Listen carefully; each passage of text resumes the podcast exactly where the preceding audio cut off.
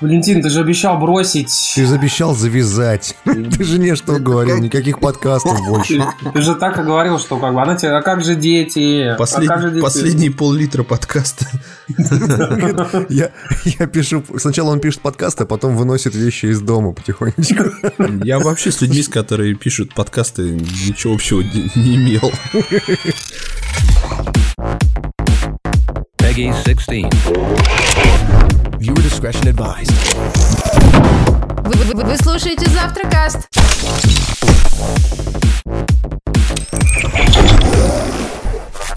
Итак, мы начинаем наш э, 35-й выпуск э, подкаста под названием «Я б***сь». Ну, ай, какое название клево, мне нравится. Кто же его придумал, да? Да, это ж я его придумал, действительно. Да. Это на самом деле была супер тяжелая неделя для нас, для всех. А, Для Валентина особенности, вот, потому что, э, как вы понимаете, у Валентина на этой неделе, это было, знаете, одновременно 14 февраля, 8 марта и 1 сентября, как для цветочников, знаете, только вот для Валентина то же самое. Да, да, Валентин стрижет купоны. Еще тоже чисто. Работает 24 часа в сутки. Да-да-да. Но а, на самом деле для нас, для всех была довольно классная неделя. Вы правы были, когда писали нам в социальных сетях о том, что это будет а, подкаст весь посвященный заебало про Apple, заебало про VR. Нет, конечно же, про Sony. Про Sony. Тут будет сэмпл, я чувствую, да? Вот, поэтому, э, собственно, мы решили а, про, ну, про это и рассказать, как ну, еще там про различные там вторичные темы. ну. А тем, кто нас слышит впервые, мы все-таки представимся. Вот э, у нас с вами сегодня э, Валентин Вилсаком Петухов, Это я. да, Про Sony. Тимур Сефильмлюков Я. Тоже и я. Дмитрий Замбак. Тоже про Sony. Да, все Все, про Sony. все такие стали, продрали глаза и сразу писать подкасты. Естественно. Вот, в общем, э, давайте начнем с нашей... Если вы никогда, никогда нас раньше не слышали, то вот самое время сейчас нажать на стоп и уйти, потому что сейчас, сейчас, сейчас будет да, два часа просто адовейшей, адовейшей аналитики, которые просто невозможно слушать, кровь из ушей. А, Люди несут какую-то херню, постоянно матерятся, а в, в конце уже, будучими бухими в говно, обсуждают какую-то ерунду. С утра. Да. Сегодня день города, сегодня есть уважительная Сегодня причина. можно, да. Да. Сегодня день города, охренеть. Да, поэтому Кстати, города лучше свалить. Я даже не знал, кстати, да. Так, смотрите, я еще хотел сказать интересно, что у нас есть такая рубрика, если вы не знали вдруг, а, называется «Вы слушаете завтракаст». Ладно, на- Тихо. На самом деле, что мы делали на этой неделе, и что мы смотрели и прочее. Как бы. Мы с высоты полета вам рассказываем про все говно, в котором мы играли, чтобы вы это говно не играли. Например, Дмитрий Замбак на этой неделе сделал платину в том говне, который точно вам играть не надо. Это Man's Sky. Дима, как ты ее сделал? А, Понимаете, пацаны, э, дело, дело в том, что в тот, тот момент, когда я делал платину в No Man's Sky, а, какое-то затмение нашло. То есть вот я сидел... Моргнул. Я сидел перед телевизором, потом хоп, уже, уже 4 часа утра, а, и я вообще не помню, что проис- происходит. То есть вообще, то есть просто при- как, как это вырезало. Потому что плохие воспоминания, они всегда пропадают. Их не слышно просто. А Вот. потом такой получил платину, такой, все, отмучился. Знаешь, Да, это как да, да, посттравматический синдром, у тебя вырезала память. Ты просто, всё. просто этого не да, ты не вспоминаешь этого. Тебе говорят, ты, ты играл на Манской. Ты говоришь, я? Вы что, пацаны? Не, да не может. Ты платину там выбил. Вы сказали, Ну, у тебя была короткая юбка, сам виноват. Короче, на самом деле платина в No Man's Sky достаточно простая и легко делается, но проблема в том, что они ее с патчами пытаются как-то усложнить, усложнить. А, причем это единственная игра на моей памяти на PlayStation 4, для которой за две недели с момента ее релиза вышло аж 7 патчей. Восемь. 7, блядь. Уже 8 даже, да. Уже даже, наверное, 8, да, но я уже, слава богу, все, отмучился. Вот. Там Но- прикол просто в том, что есть два очень сложных трофея в No Man's Sky, который один про то, чтобы э, всех еблозавров на планете э, найти, причем таких планет, по-моему, нужно 8, что ли? 8 штук, да, да, да. 8 планет, на которых Но- всех еблозавров найти. Э, Проблем, проблема в том, что ты просто, если ты купил игру на диске, то у тебя как бы не- нет никаких проблем выбить платину, только твое желание. А если ты купил игру в цифре, то у тебя автоматически ставится последний патч, в котором эти, ну, как бы, трофеи очень сложные, их реально сложно сделать. Вот. А так ты просто берешь, удаляешь игру, отключаешь консоль от интернета и ставишь ее заново с диска, у тебя версия 1.0, где все легко и просто делается, и спокойно себе делаешь платину. А, парни, я вот, честно сказать, жалею уже сейчас о том, что я об этом говорю, в принципе. Но, но мне, по большому счету, No Man's Sky понравился даже не, не со своими глюками, не всем таким прочим, а то, что это идеальная для меня игра, когда я прихожу после работы, включаю No Man's Sky и два часа занимаюсь ничего не значащей херней. Ну, то есть вообще. У меня просто отключается мозг в этот момент. Дима, ты в Майнкрафт играл? Э, нет, не хочу. Боюсь подсесть. Ну, я думаю, что там примерно то же Ну, я, уверен, она очень такая медитативная, поэтому вот э, выбивание в платине в ней совершенно абсолютно логично и естественно, по крайней мере, для меня. Вот. Еще и на этой неделе я играл в игру Oxenfree. Про нее, в принципе, рано говорить. Это такая инди-инди, прям совсем-совсем инди. А, но прикол в другом. Она очень хорошо сделана в плане диалогов, то есть там реально очень живые диалоги. Очень живые диалоги. Очень много вариантов отвечания на фразы всякие и прочее. И смысл там какой? Это, ну, двумерная игра, это вид сбоку. И Он довольно красиво некая, некая группа, некая группа подростков, короче, приезжает на остров. А на острове есть пещера, а, в которой, если взять радио, ну, портативный радиоприемник, настроить на определенную частоту, можно услышать а, р- радиотрансляцию из своего собственного будущего или из прошлого. А, И ты не знаешь, а, это Ну, будущее то или есть они, они, они, об этом пока не знают. Короче говоря, сначала начинается пол- полная ебанина, ты приходишь, э, грубо говоря, в эту пещеру, они там разговаривают, ты знакомишься с всеми персонажами, короче, там реально смотришь как молодежный ужастик, только в виде э, дву- двумерного вот, э, дву- двумерной игры, вот как А Супер? Марио, плоский, да. Вот. При этом реально очень, очень смешно написаны диалоги, очень все клево, замечательно. Но дальше, после того, как они приходят в эту пещеру, начинается такая ебанина, которую я в принципе в жизни, наверное, не видел никогда. Там замуты со временем, замуты там с э, призраками, замуты там с хер пойми чем. Короче, сюжет полностью там переделывается по 150 раз. Короче, я, честно сказать, в некотором шоке пребываю, потому что я хотел бы вот именно такую же, точно такую же бы игру, но вот ААА.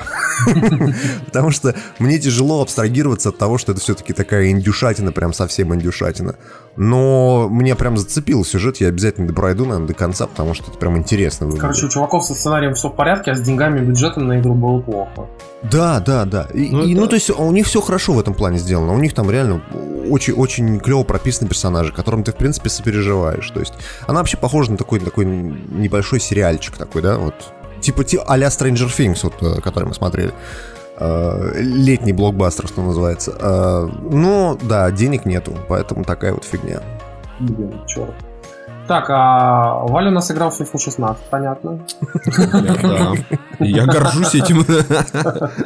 Блин, ну видишь, как бы такая игра, вот, к которой ты возвращаешься и все время играешь, и спокойно. И многих людей тут, кстати, тут раздражает, мне, не надо вообще ничего. Просто в жизни FIFA и донат. Бабло. Донат. Не, я, кстати, там демка выходит, по-моему... и на- донат фифу дальше. да. Выходит на следующей неделе FIFA 17 уже. Вот. А, ну я в Battlefield 1 пытался играть.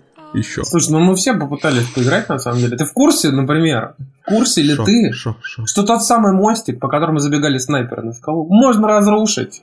А, Levolution такой. Да, я не знал. А, чтобы об эти козлы Это туда не бегали, я понял. Да, да, я только сейчас об этом узнал. Я э, хотел быстренько еще рассказать про следующий момент, что э, я поиграл совершенно случайно в игру Tomorrow's Children, а, которая очень неоднозначна. У нее было не так давно и альфа, там, и бета, и в нее вроде все играли, но как это прям вот очень противоречивое было мнение. Когда мне дали, я такой подумал, блин, что за херня, короче. В общем, я запустил, а, поиграл первые 5 минут и, и выключил сразу же, как бы, потому что у, я, у игры есть очень странный момент. Дело в том, что это такой типа симулятор советской эпохи, только в, в далеком футуристичном представлении- будущем. Я бы сказал, что это в представлении японцев симулятор советской эпохи, потому Да. что это очень смешная игра, на Это, самом деле. это реально симулятор со- советской эпохи, помноженный на японщину. То есть там даже Годзилла есть. Я серьезно. А он как-нибудь вот. стилизован под... э, Очень Он- сильно, да. Он стилизован. очень сильно стилизован под 60-е годы.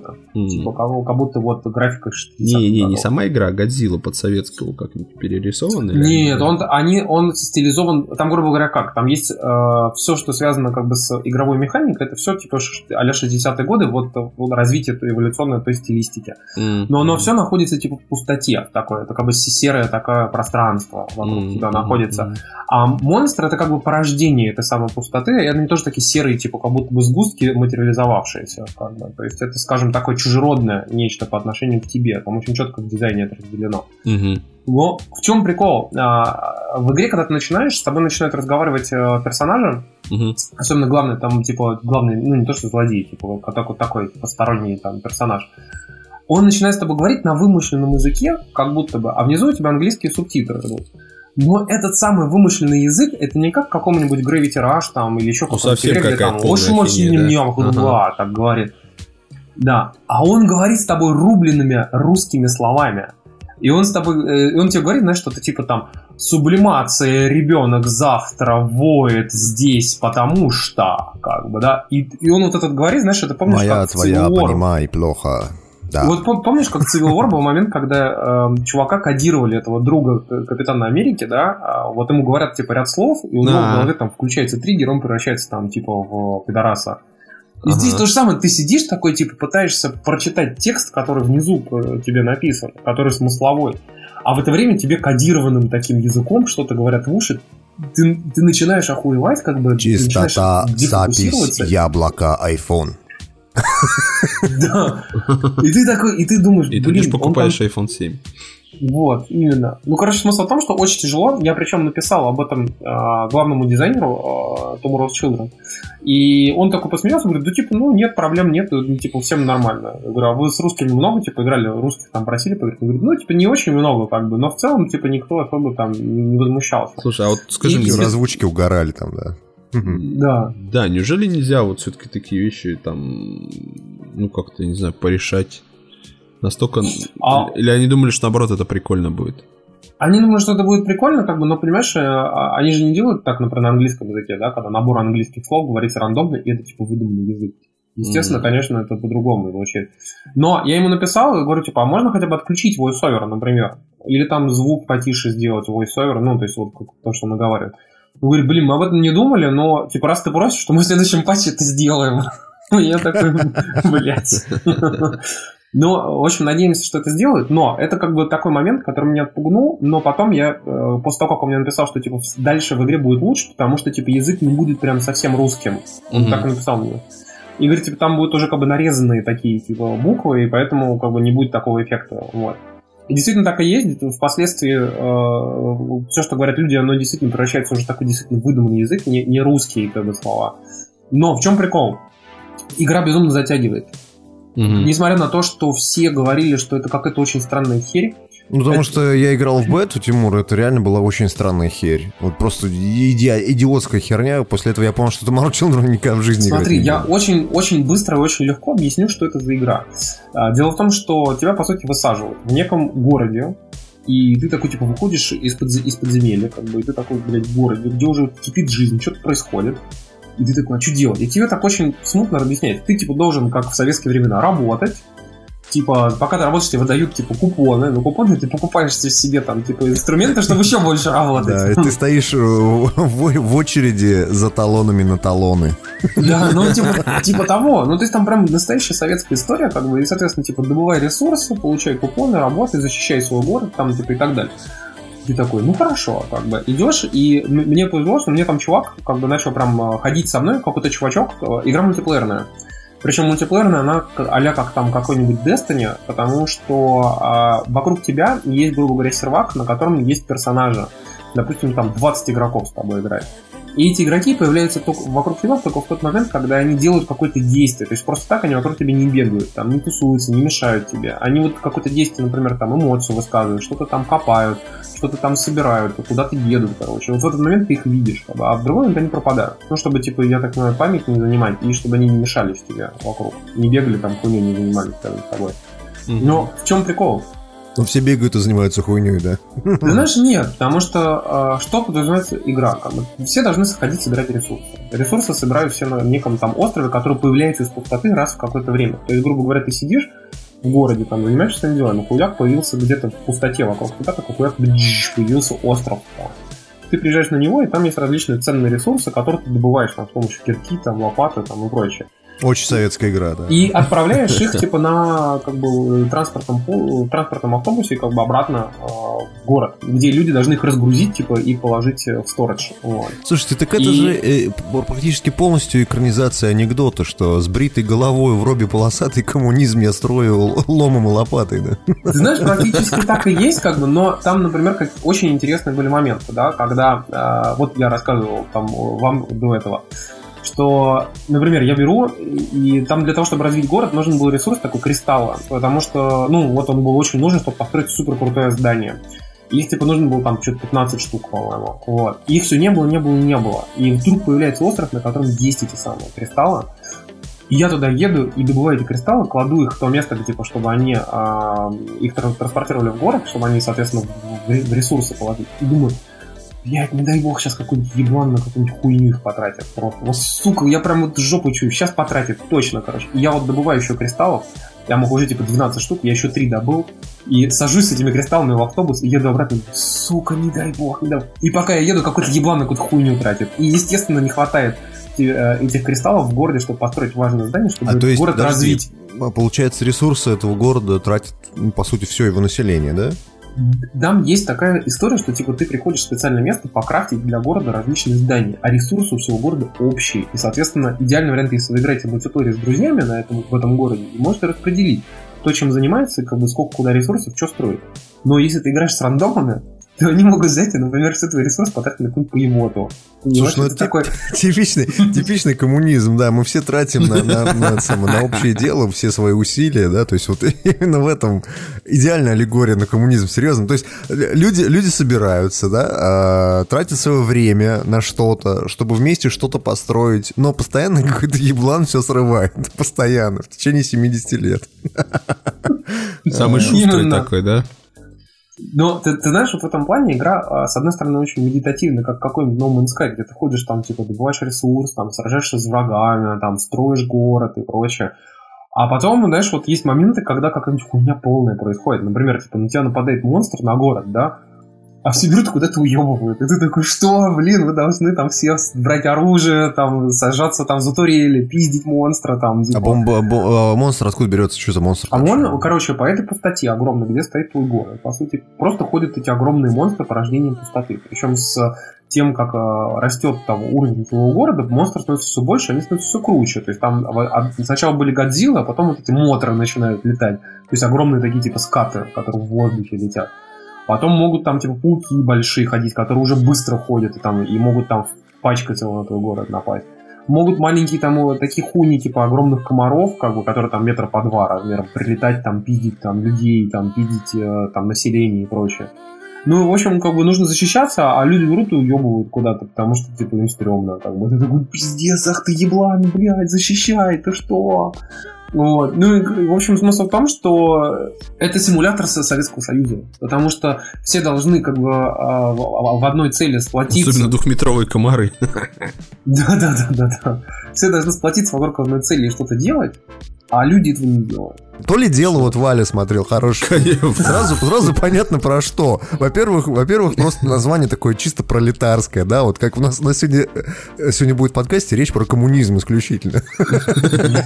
Все так или иначе, да. Да, сра- сразу понятно, чем человек занимается, да, что он делает. Фильм называется Валь. А, Фильм называется «Механик 2». А, При этом Если вы на этом, на этом моменте не выключили подкаст, то вот я- сейчас самое время. не просто «Механик 2», а «Воскрешение». Ой, блин. Окей, хорошо. Так, а что там? Там Кто играет Джессика там в Альба, главной понимаешь? роли? Джессика Альба в главной роли. А она голая. механик, А? Она механик. Она мех... Подожди, Да. голый механик Джессика Альба, я уже побежал Да, качать. ну, конечно. Переби- Перебирает движок, да, полтора часа. Не, она там смешно, она там плавает в этом. Причем вы будете смеяться, но механик воскрешения это как бы оригинальное название, он так называется Механик Resurrection. Эм, э, Она там плавает, там просто очень смешной момент, она там э, плавает под водой, э, в бикини ее снимают. И мне кажется, Джессика Альба в любом фильме, в котором она не играла, ее обязательно надо снять под водой в бикини. Это как бы, знаешь, уже галочка, как вот она сыграла в свое время в том фильме, я ж не помню, как да- дайв, что-то там про, про дайвинг какой-то. Так там с тех пор все и это самое. Я мог не смотреть, но, ви- но увидеть где-то кадры. Ну, ты видел, наверное, если ты напишешь Джессика Альба, я уверен, что в- буквально вторая или третья фотка будет, где она стоит в каком-то оранжевом... э, В купальнике, добро пожаловать в рай. Вот я сейчас набрал Джессика Во, Альба во, в, во, во, в во. гугле, и она стоит в купальнике, да. Добро пожаловать в рай, 2005 год Вот, называется. вот, вот. И с тех пор, я говорю, ее все снимают, но на самом деле там играет Джейсон Стэттем, наш любимый. А, и ты знаешь, фильм нормальный, вот фильм вообще огонь. А, удивительно, но в последнее время я смотрел какие-то все эти, как их называют, э, блокбастеры А класса, и там, конечно, сюжет просто оставлял желать лучшего. А тут вроде совершенно тупой фильм про супер-мега-киллера, все дела, но он намного лучше, чем те же Хитманы. Смешно, что механик чертов э, ближе всего к Хитману. Потому что... Ну, потому что он лысый. Не, не, даже не то, что он образ такой, а понимаешь, а, там такая завязка. Он, значит, ушел на покой, живет в Бразилии, и типа никого не трогает там на, на каком-то яхте такой задрипанной, значит, в порту. И тут его находят и говорят, нам, ты нам нужен, мы хотим взять тебя на работу. Он говорит, я не работаю, вообще обознались, начинается там погоня, бла-бла-бла. В общем, его взрывают, его эту хату. Вернее, он сам, чтобы, значит, э, замести следы. И в итоге его все равно вытаскивают и просят убить трех человек. Причем сделать это надо так, чтобы выглядело как эм, несчастный случай. И показано в фильме вот э, три раза, как он готовится, как он изучает местность, э, как он реально подстраивает, э, значит, э, эти самые смерти. Очень прикольно. А переодевается ли он в Он какого-нибудь повара? Он пере- Не-не, он переодевается в монтажника, значит, в этого еще кого-то. Не, очень прикольно снято, хорошо. То есть, знаешь, картинка такая сочная. Там у него есть э, второе убийство в Сиднее. А, миллиардер, значит, на- оружейный барон, который постоянно с охраной, бла-бла-бла. Единственное, что он делает, то плавает в бассейне, который, знаешь, как а, такая как бы часть над, над, над городом висит, то есть как бы знаешь, как такая доска получается на а, крыше здания, и получается плавает он в стеклянном бассейне над городом. Вот, и это, очень круто, да, и он там подстраивает ему, значит, соответственно, всякие штуки. Не, очень здорово, и фильм, ты знаешь... Слушайте, так это же один в один, как в Хитмане, во втором, что ли, был. А, не, в Бладмане. В Бладмане была похожая Была локация, где бассейном. тоже чувак, чувак плавал в стеклянном бассейне. Да, Можно да, было этот бассейн да, взорвать, и он падает да, вниз. Да, да, да, да. Вот здесь примерно та же логика. Я говорю, то есть... вот Короче, это есть, короче, это есть фильм Хитман нормальный, да? Нормальный фильм Хитман, ты понимаешь, да. И самое забавное, э, что там нормальный злодей. Ну, то есть он как бы под конец немножко скурвился, но в середине он производил впечатление адекватного человека.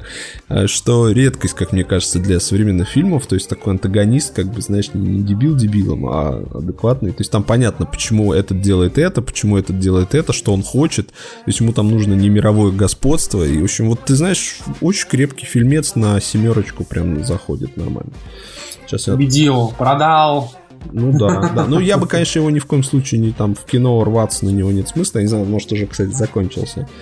Но вот когда он выйдет, скачать его там за недорого, наверное, вполне. Да, Скачать за недорого, мне нравится. Слушай, да что-то, эфемизм. на самом деле, в iTunes же очень просто же теперь можно брать, по сути, фильм э, в прокат, как бы там за 99 там, или 200 рублей, как в кино сходил, как бы, то же самое. На Ну, большом сейчас в кино взял- сходи. Я что-то в кино меньше, чем на 1002 сейчас вообще не хожу.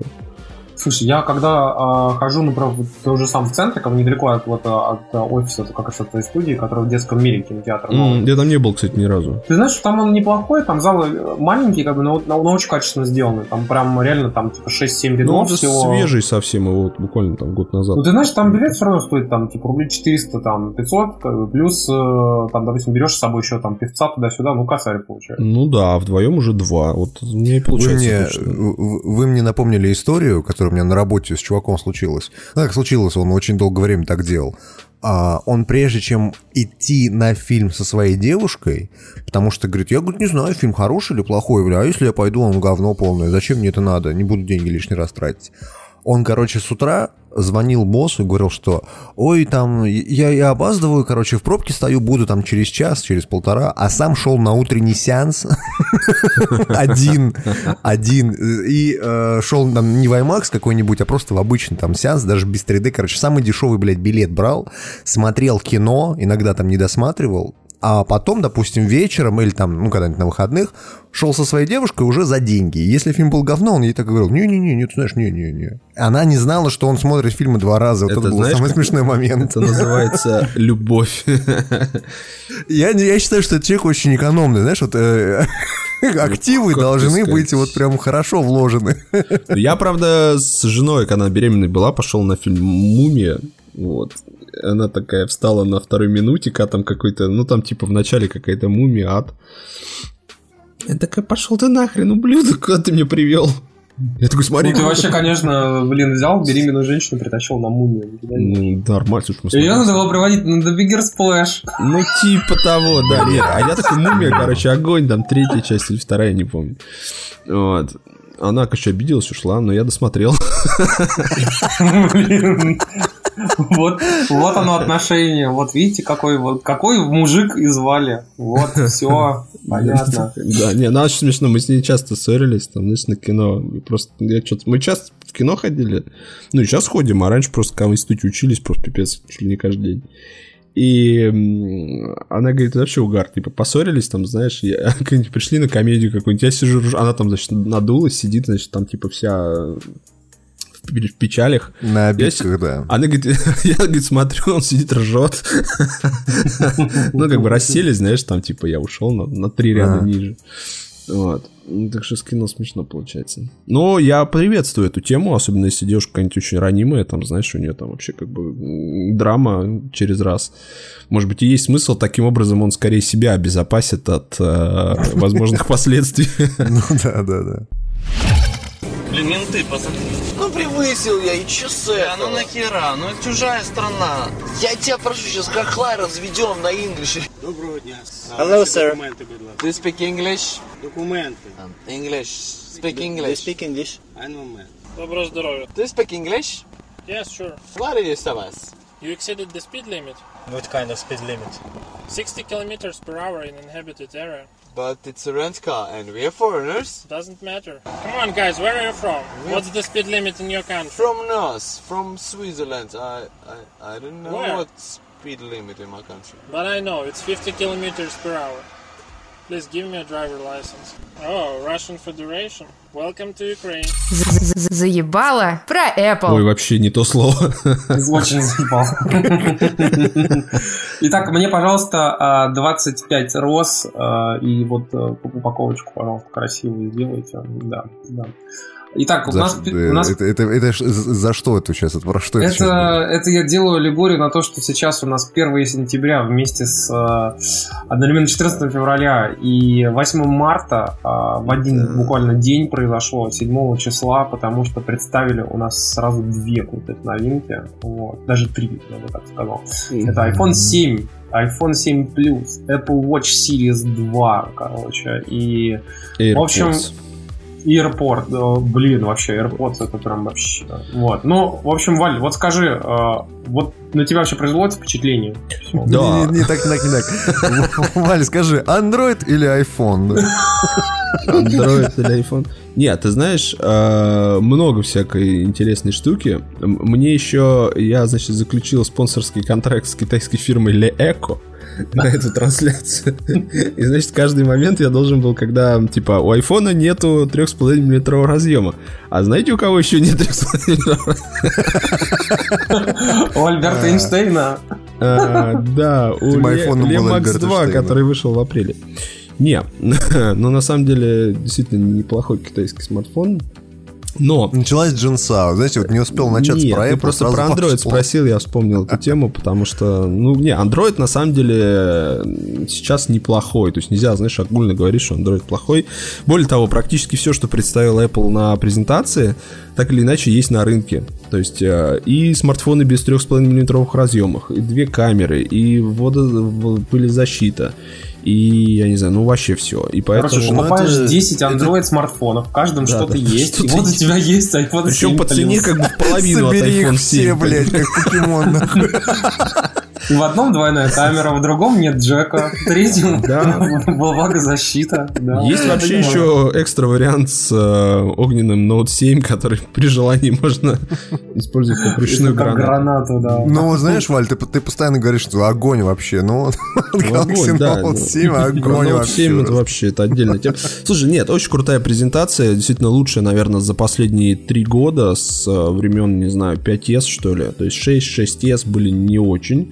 А вот семерка прям, прям хорошо. Прям хорошо. Видно, что сделали классно. Действительно большие технологии. Нужно понимать, вот, э, маленькая ремарка, как бы, да, э, когда Apple только начинала делать iPhone, по сути. Для них это был эксперимент, если вы посмотрите презентацию 2007 года, где Джобс говорит, что это гигантский рынок, и если мы займем вот маленький там процентик, это все равно типа большие деньги, нас это устроит. Сегодня Apple это одна из доминирующих сил на рынке смартфонов, для них это больше половины выручки, прибыли и вообще всего бабла, и вначале они могли экспериментировать, для них это было такое, знаешь, типа, давайте туда вкорячим что-нибудь такое прикольное, давайте. Сегодня они себе этого, к сожалению, позволить не могут. Сегодня должна 8 тысяч раз перестраховаться, чтобы, допустим, пылевлагозащита действительно была пылевлагозащитой, соответствовала стандарту там IP67 заявленному, подумать, как они будут отказываться от гарантии в данном случае, тарапыры. А, пример Samsung, кстати, здесь в полный рост. То есть погнали за Quick Charge и напоролись на миллиарды долларов. Там миллиард прямых убытков, это по отзывной компании и прочее. И еще сейчас акции у них упали еще на 10 ярдов. То есть, как бы вот, вот тебе пример кого, когда компания как бы ну ничего страшного же не произошло. Отзывные компании происходят постоянно. В автомобильном мире это вообще норма. Но поскольку для мобилок это немножко в сторону, то вот компания пострадала. Представьте, что Apple, ну, собственно, Bandgate тот же, да, там, там такого прям ужаса не было, но это вот одного поля, скажем Тут так. просто еще проблема в том, что, понимаешь, э, здесь же, во-первых, Bandgate, ну, это репутационные больше убытки, да? Да, А, извините да. меня, взрывающийся смартфон, это как бы уже угроза жизни, теоретически. Мгм, мгм. И плюс еще вот здесь какой момент-то. А, у Samsung, в принципе, ну, вообще маржа на телефонах, она, конечно, больше, чем в среднем по рынку у андроидов, но все равно не очень большая. Как бы. И поэтому они, они же зарабатывают в каждого смартфона, по сути, впритык. Понимаешь? Там знаешь, в чем проблема у Samsung? Он продает до хрена смартфонов больше всех, но у него средняя стоимость смартфона 200 с хреном баксов. То есть э, флагманы, вот эти все замечательные, S7, Edge, Note, они вообще не делают погоду основному бизнесу Samsung. Продают они всякое, вот, ну, не будем говорить Galaxy говно, A10. г- говно, но всякое вот это А-серия и прочее, J какой-то вообще дешманский, старое какое-то барахло распродают. То есть э, у, у Apple средняя стоимость смартфона под 500 с хреном баксов. То есть это новые смартфоны и там прошлогодние, например, да, но средняя стоимость устройства очень высокая. Слушай, А, это вообще ну- странно, потому что учитывая, что старые устройства у них в среднем продаются, если мы берем контракты, да, то это, допустим, там 500 с чем-то, то, а топовый это 1100, э, и получается, что средняя стоимость там вообще где-то около под 700 должна получиться. Ну, она, 700. она, она вот с SE немножко сейчас у них просела, раньше была повыше. Но, э, как это сказать, как это сказать, э, нужно понимать, что старые устройства типа iPhone SE, они и в производстве сильно дешевеют. То есть маржа Apple там растет, да, когда 5s выходил, он там, их э, баблосик там был не такой большой. Сейчас с учетом оп- оптимизированного производства и так далее, их э, маржа выросла. Ну, в общем, э, к тому, что Apple вот сегодня в сложившейся ситуации э, должна 10 раз подумать, чтобы внедрить какую-то фичу, и я думаю, что выпиливание 3,5 мм коннектора это из этой же серии. То есть это не, знаешь, чисто собрались там Тим Кук, Фил Шиллер, я не знаю, кто там еще отвечает, Крейг Федериги, таки дайте какую-нибудь херню сотворим. Какую? Знаешь, я думаю, что здесь еще вот в чем прикол, что они бы не стали бы никогда выпиливать джек, например, в 6s или в 7s. Я просто как бы объясню с психологической маркетинговой точки зрения. Им нужно было представить настолько как бы крутой смартфон, чтобы его люди захотели, чтобы потеря джека в нем э, была таким, знаешь, трейдофом, да, когда да, ты хочешь купить да. очень пиздатый смартфон, как бы, но, блин, без джека, но пиздатый.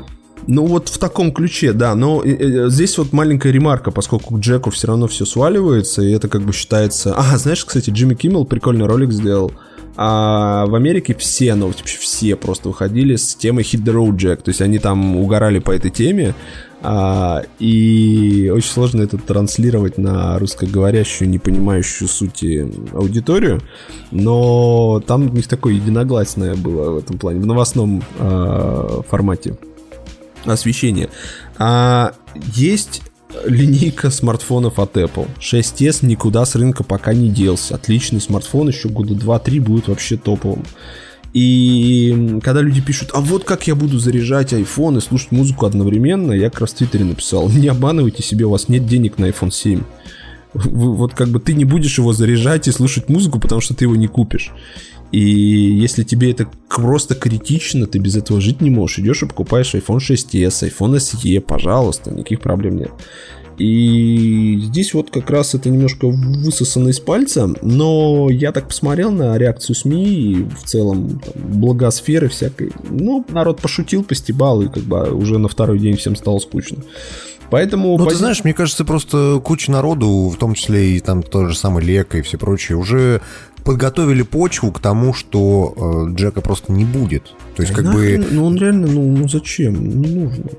Нет, это неправда. Ну, да не, ну, нет, смотри, я посмотрел э, по маркету э, стоимость хороших беспроводных наушников, типа Sony, JBL, э, со временем работы 8 часов, 8 часов, э, 3-4 тысячи рублей.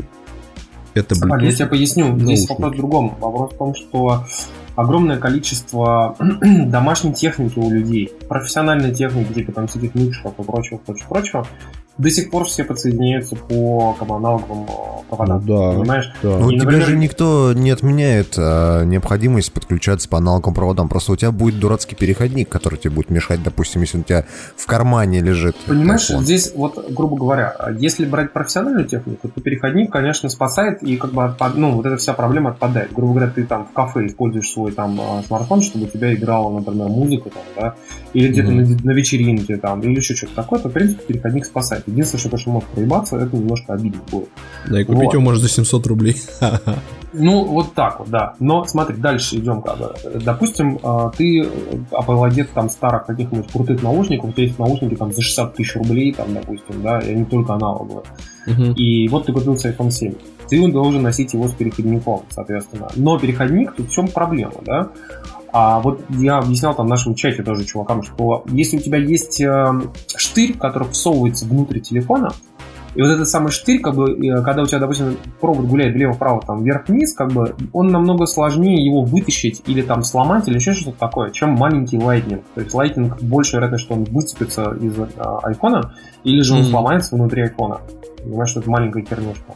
Ты, ты да. знаешь, нет, они делают там достаточно, ты сравниваешь с э, зарядкой ипловской, ну. А я смотрел наушники, их же сейчас достаточно много. И Philips делает, и, по-моему, тот же JBL, еще кто-то. То есть они уже давно есть с Lightning. Эта фигня уже два года как на рынке. Когда они открыли спецификации, ты мог делать э, Lightning. Он там достаточно толстый. У него основание толстое, и да, он может выскочить, но сломать его просто физически там очень сложно, потому что он такой прям массивный. Поэтому не думаю, что это будет проблемой. Но плюс, понимаешь, я как мыслю, iPhone это не, не аудиофильское устройство. Ну, то есть слушать музыку через iPhone с наушниками за 100 косых, Это какой-то очень крутой извращение. Понимаешь, в чем прикол? кажется. Теперь-то как раз это будет, э, ну вот, Вот в текущей теперь парадигме, да. теперь да, потому что Вот теперь теперь, да. он же в цифре передает звук, Теперь у тебя сути- ЦАП может быть, да, в наушниках, теперь у тебя там же шумодав без дополнительной батарейки. Не, я тебе говорю, с точки зрения потребительского устройства, с которым ты ходишь, музыку слушаешь в метро или еще где-то, ЦАП, э, Lightning это просто, это надо целовать Тиму Куку ноги, понимаешь, за вот это все. Это не возмущаться, типа, блин, меня отобрали старое барахло, которому сто лет. Чуваки, ну, э, есть, кстати, ролик, э, я сделаю на канал, я хочу сделать субтитры, перевод. Джобс на All Things Digital, который с Мосбергом, рассказывает как раз про внедрение технологий Apple.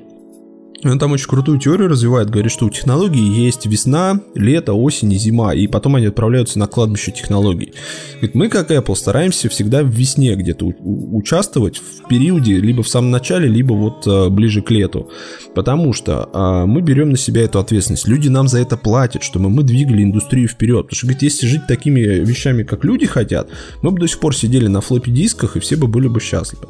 Ну, И- кстати, Apple- тогда же хуесосили Apple, когда у них э, в одном из их компьютеров просто отказались они от флоппи диска. Да А чего тоже, вы, тоже выходили. меня, э, вы, От вы забыли, как они. USB делали, когда ни у кого не было USB Вот, аксессуаров. вот, вот, У всех были USB. PS2 клавиатуры. Он говорит, PS2 у Intel, у Intel еще не было спецификаций готовых по USB, они его уже внедрили в iMac.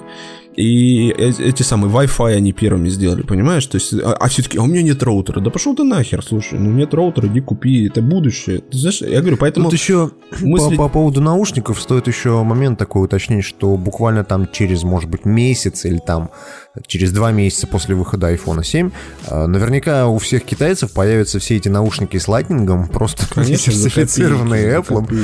Вот, Да нет, а он- за, он- за- за 300 рублей можешь себе купить э, такие же наушники, как ты себе покупаешь аналоги, в общем. Понимаешь, в чем разница между Apple и китайцами, которые сделали через Type-C? А, ну, китайцы как бы молодцы. Я думаю, что Type-C тоже будет достаточно активно развиваться.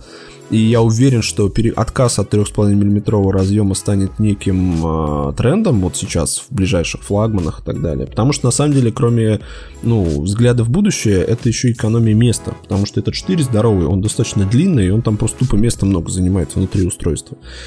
И Apple это компания, которая задает тренд. Они же сказали, 900 миллионов устройств сейчас на с Lightning. Это, то есть iPhone 5 и старше, это не такие старые устройства.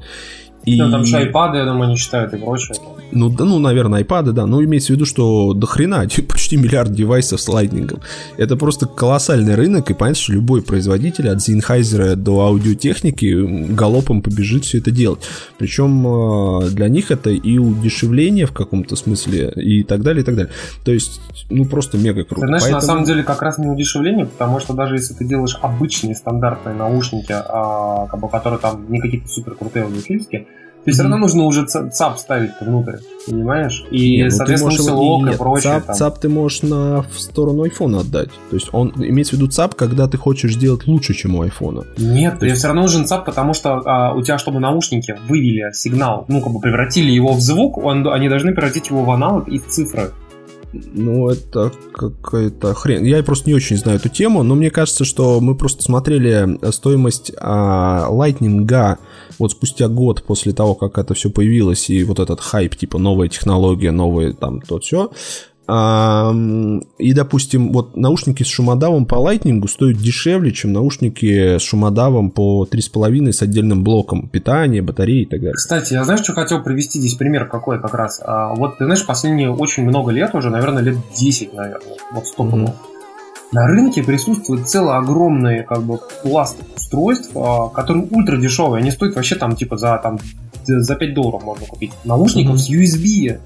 Ну, которые втыкаются вот в компьютер, там, типа колонок USB-шных, там, Ну, э, гарнитуры какие-нибудь, да. ну, гарнитуры. То есть сам факт, что это же, ну, а Ну, тебе какая разница, уже, что да. USB, что Lightning делать? Одна и та же херня. То есть я имею в виду, что технология настолько отработанная, настолько дешевая, что, в принципе, вот ты Да покупал за 5, не-не-не, за 5 китайцы долларов быстро, USB-шные, здесь то же самое. Ты просто за 5 долларов покупаешь Lightning. Ну, Ну, пока... еще такой момент, пацаны. э, Вот NPD, например, в июле опубли- опубликовала отчет, вот у меня сейчас открыт, и там написано, что впервые количество проданных и, и, собственно, и по деньгам тоже э, э, Bluetooth наушников, да, выручки, она обогнала обычные наушники. Это в США, имеется в виду, в долларах. Да? А, да, да, вот. А вот количество потому было что- на 7%, на 7%, да, на 7% Да. больше. Ну и На- там средняя стоимость выше просто этих наушников. Нет, ну, это по прибыли, понимаешь, по прибыли понятно, да, они дороже стоят, это все логично вполне. Но здесь по количеству штук обогнала впервые. И вот это действительно очень интересный момент. То есть получается, что даже несмотря на то, что все вокруг говорят, что да нахера мне нужны эти беспроводные наушники, да нахера нужны, а ведь в США народ покупает и достаточно активно. Естественно, речь идет о брендованных, э, ну, брендовых наушниках, там Beats, LG, Bose, Jaybird и так далее. А, но я думаю, что и китайцы подтянутся, в общем-то. Слушай, ну, я тебе получите вы свои эти Xiaomi там уже давно пилят. Мейзу По- по- по- получите свои э, 150-рублевые наушники к своему 80-тысячному айфону.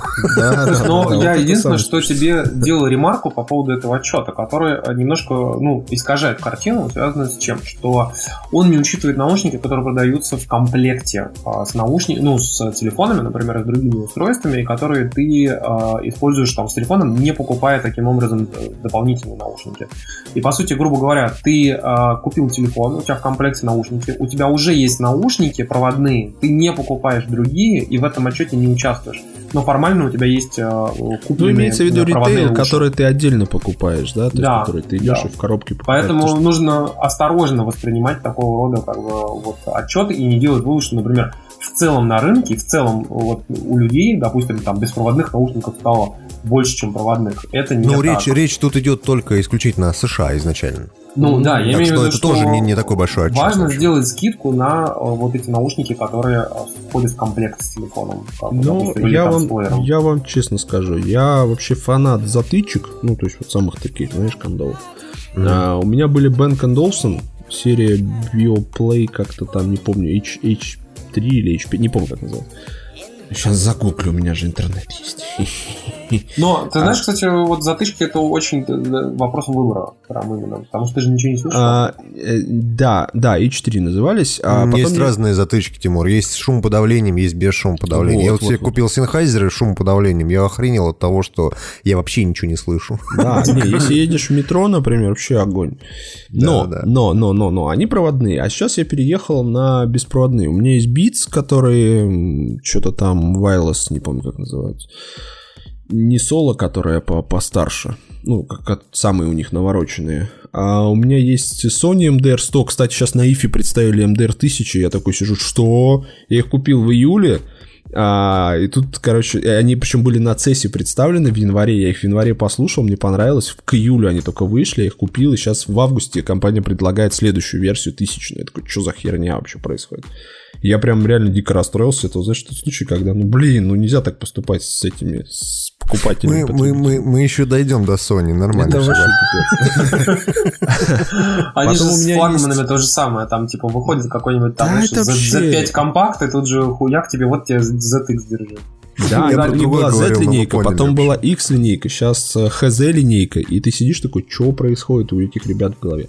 Ну, в общем, у меня есть э, QC35 свежие, э, бодешные, вот они топовые, вообще топовые. У них и дизайн классный, и звук, и шумода, все. И я тебе хочу сказать, что я прям отвык от э, наушников именно вот э, и проводных, и затычных, и считаю, что будущее там. То есть, либо Не, ты ну используешь... понятно, понятно, что будущее там. Просто тут, знаешь, такой вопрос.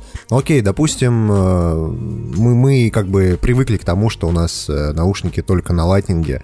Мы привыкли к тому, что там наушники, допустим, беспроводные и прочее, прочее. Но вот ты объясни, что мешало веревочку сделать между двумя наушниками? Которые представили я, я Air- тебе расскажу, потому что есть миллиард китайцев, которым надо что-то делать. Выходит А. AirPods, и через день на кикстартерах и прочих уже 8 стартапов, которые собирают бабло на веревочке. Держатели, миллионы, пластиковые знаешь. ободки, да. Да, да, да, что угодно. Или начнется, начнется вот эта нов- нов- новомодная э, фишка носить золотую цепочку, только цепочка будет держать твои наушники да, да, да, да, да, да, да. Стопудово что-нибудь организует. Но просто тогда бы не стильно было. Плюс у тебя кейс есть. Я не знаю, ну как бы, блин, потерять из ушей, ну можно вообще в жизни много чего потерять, если так относиться к... э, Не, ну здесь прям совсем у тебя Понимаешь, ну это, это наушники. Вылетают даже те, которые с затычками, в общем-то, понимаешь? Слушай, ну он маленький, он упал, условно, даже если он в грязище, в говнище упал, взял, облизал и дальше пошел. Слушайте, ну давайте я вас направлю в правильное русло. Все-таки у нас представили в 7 сторону айфона, да. iPhone 7 Ну Plus. давай, Поскольку за- у нас- заканчивая с, э, с мини-джеком несчастным, если кто не в курсе, сейчас такой слушал, что они вообще говорят. А, В iPhone 7 отказались от 3,5 миллиметрового аналогового мини-джека, которому уже хреново тучи лет, заменили лайтнингом и в комплекте... Поставили по полтора сантиметровых, да, такой здоровый джек. Большой. размером с iPhone. А, в комплекте идут э, AirPods с лайтнингом проводные и переходничок. Мы, кстати, долго спорили у нас там внутри, будет ли переходничок. Я говорю, стопудово положат, чтобы как раз немножко пожар потушить. Положили. В комплекте идет переходник с э, лайтнинга на 3,5 миллиметровый Я разъем. просто, я вот уверен, в 7 мест не будет переходника. Я просто вот даю вот руку Чисто по приколу. Ну, э, да, нет, это переходный такой э, вариант, чисто, знаешь, чтобы действительно не, не пылало, а к семестре они скажут, ну вот, мы же говорили, что будет круто, ну все, соответственно, отказываемся. А, Это все, что касается э, звука. Дальше э, презентация. Ну, во-первых, давай, давай сначала начнем. Что они там Они, он, он же там выжил же наш замечательный товарищ. Как его там э, зовут? Блин, пухлый такой Что? мужик. Ко- Кордон, Кордон Далс. Не, не, Джеймс Кордон его зовут, по-моему. не, я говорю про чувака, который вообще за iPhone у них отвечает. Все время я забываю, как его А. Фил Шиллер это такой. Да, вот. Это этот эм, вице-президент по маркетингу.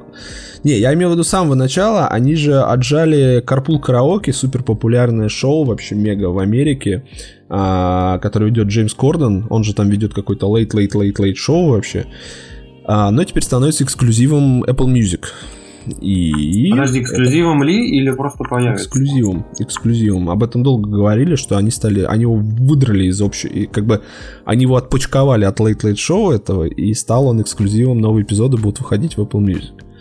Ну, Так, что это, ну, такое. То есть, грубо говоря, Apple сейчас еще фестиваль мутит, э, 10 десятилетний у них anniversary э, в Лондоне, по-моему, он так называется, iTunes Festival. А они, значит, э, из Apple музыки делают, ну, некую платформу, что ли, то есть туда нагоняют контента. Помните, еще был слух про э, Planet of Сериал? the Apps? Да. А, там уже что-то до хрена каких-то амбассадоров нагнали, которые будут там участвовать, консультировать Ну, и так там далее. Винет Пелтроу, насколько я понял, а, и каких-то еще там известных товарищей нагнали. Во, во. Я так понимаю, что это тоже будет в Apple музыку, а возможно они запустят некий аналог. Не, там с не так. Вот сериальчиками, они, смотри, они же как, э, как бы об этом говорили слухи, они сами уже об этом говорят. Короче, они, по сути, iTunes хотят сделать Netflix и Hulu.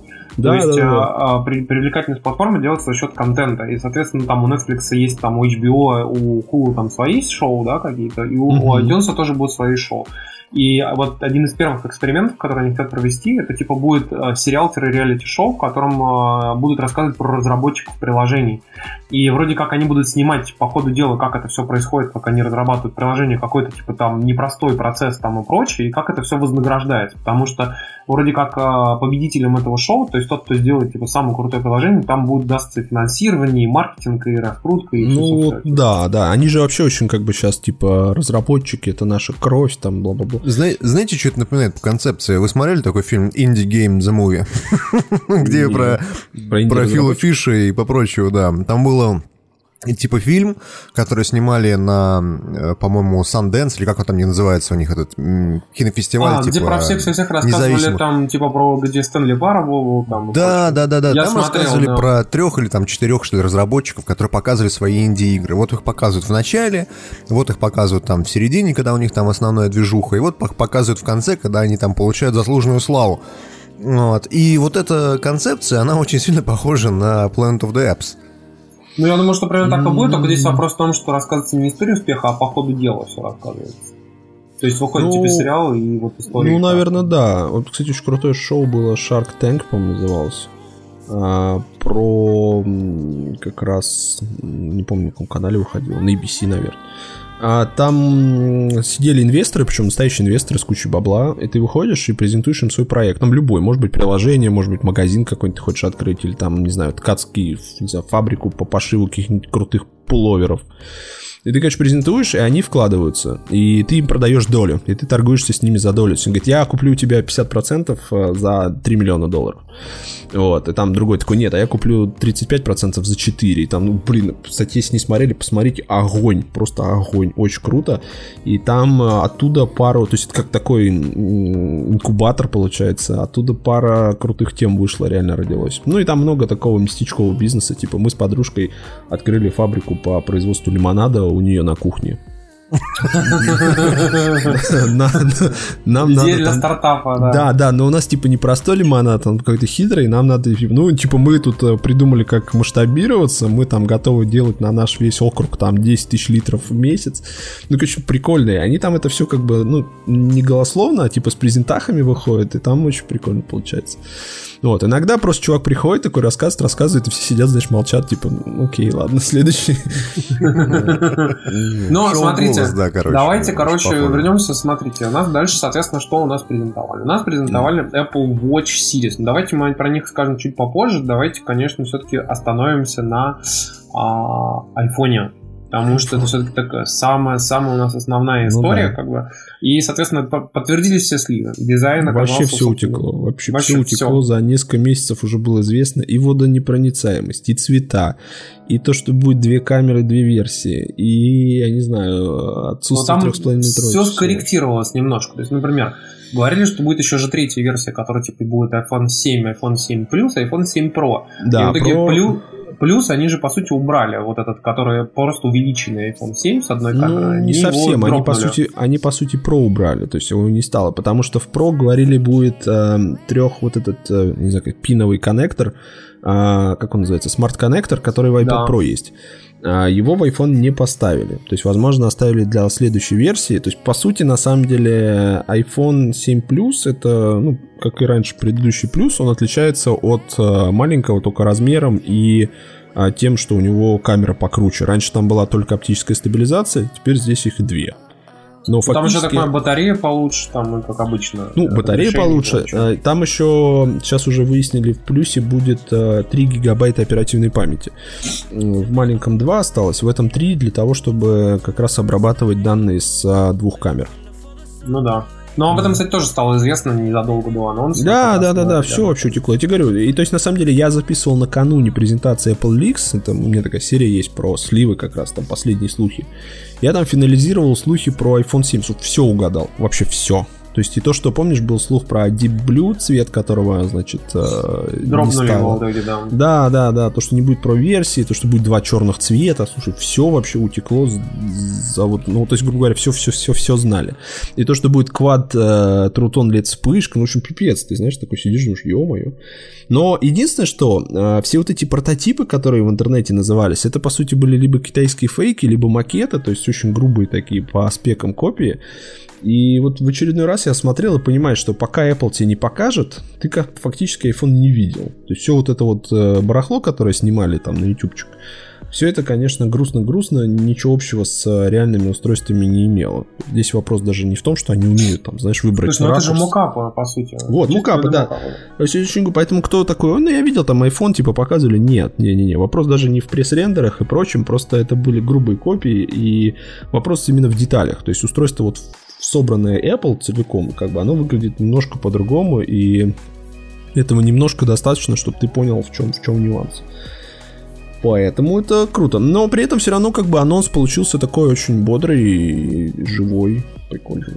Ну вот смотри, допустим, давай э, как Филшиллер. Мы сейчас пройдемся прямо сразу по пункту. Вот дизайн, допустим, мы э, посмотрели там новый вот этот цвет, блестящий цвет черный, который все говорят, что будет ультрасекс э, вообще его прям надо брать. Но действительно, прям мне понравилось. Единственное, что они даже предупреждают на своем собственном сайте, что вот этот типа цвет, он очень э, марки, поэтому обязательно берите аксессуары, типа, иначе поцарапается. Ну, это вообще как бы зашквар, да? Берите классный задник цвета Jet Black, но он царапается, поэтому купите чехол еще. И ты такой, что? Ну, блин, ну, как бы там так написано, типа, если ну, я понимаю, да. царапался. Я думаю, знаешь что, он будет царапаться не больше, чем обычный, просто всякие дебилы побегут его царапать в первый день и начнут орать, что типа, а, он царапается. То есть, знаешь, если уж по чесноку, то я думаю, что царапаться он будет примерно так же, как жопа айпода старого. Помнишь того? Потому что Ну, он же хро- хро- хромированный, который был. Да, такой, да. Он, Да, естественно, да, да, да, да. он через год-два будет просто весь в говне уже как бы. Ну, блин, ну а что делать?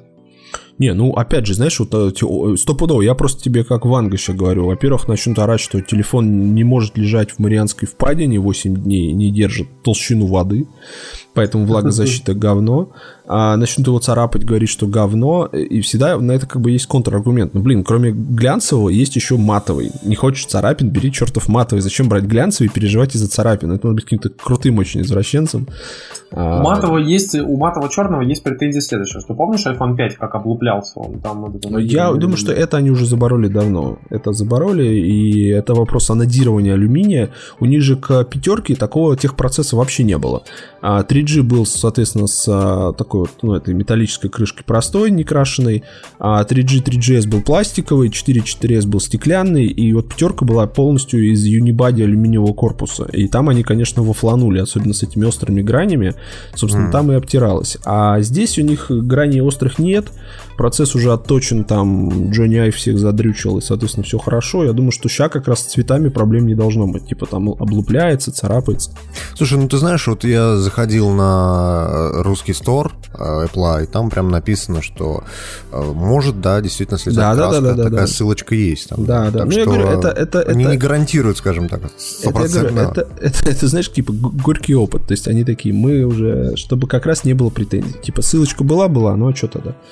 Ну, тут еще такой момент, знаешь, это каждый раз, когда выходит iPhone, каждый раз, когда выходит iPhone, люди начинают его гнуть, там Да, ломать, да, там да, царапать да, и прочее, прочее. И люди просто не понимают, что если вещи ломать, они ломаются. Это Я, удивительно. я выстрелил в iPhone, и пуля его пробила, как там. Да, да. Да, Что это такое, удар битый там или что-нибудь. Или скинуть Да, его и- с 10 этажа, он, он треснет. Или знаешь, вот э, вот водонепроницаемость, опять же, iPhone 7, да? А, Ну, я тебе уверяю, что первое, что э, люди будут делать, это вот э, брать iPhone и, заваривая, но свеженький доширак, э, есть его именно этим айфоном. Потому что он же пиво, в водонепроницаемый. Кока-колу, там, во что Да, угодно. да, да, да, да. Ну, Не, я, уверен, что так и будет. Но, кстати, здесь интересный следующий момент, что наверняка э, появится целая когорта фотографов, которые будут фотографировать под водой. Э, Просто вот я вас уверяю, весь Инстаграм будет в подводных фотографиях обязательно. И вопрос в том, что по-любому кто-нибудь его типа уронит, он упадет на дно, там, на 20 метров куда-нибудь вниз, человек про это там забудет, не сможет его достать, потом его достанут через 4 часа, он не будет работать, он будет говорить, смотрите, через 4 часа на 20 метрах типа не выйду. Да, да, я тебе об этом говорю. То есть это на самом деле стопудово будет, поэтому Apple, а, как бы понимая всю всю всю всю всю печаль ситуации, а, нахреначила ссылок, что типа м, пыль и влага вся эта история не покрывается гарантией.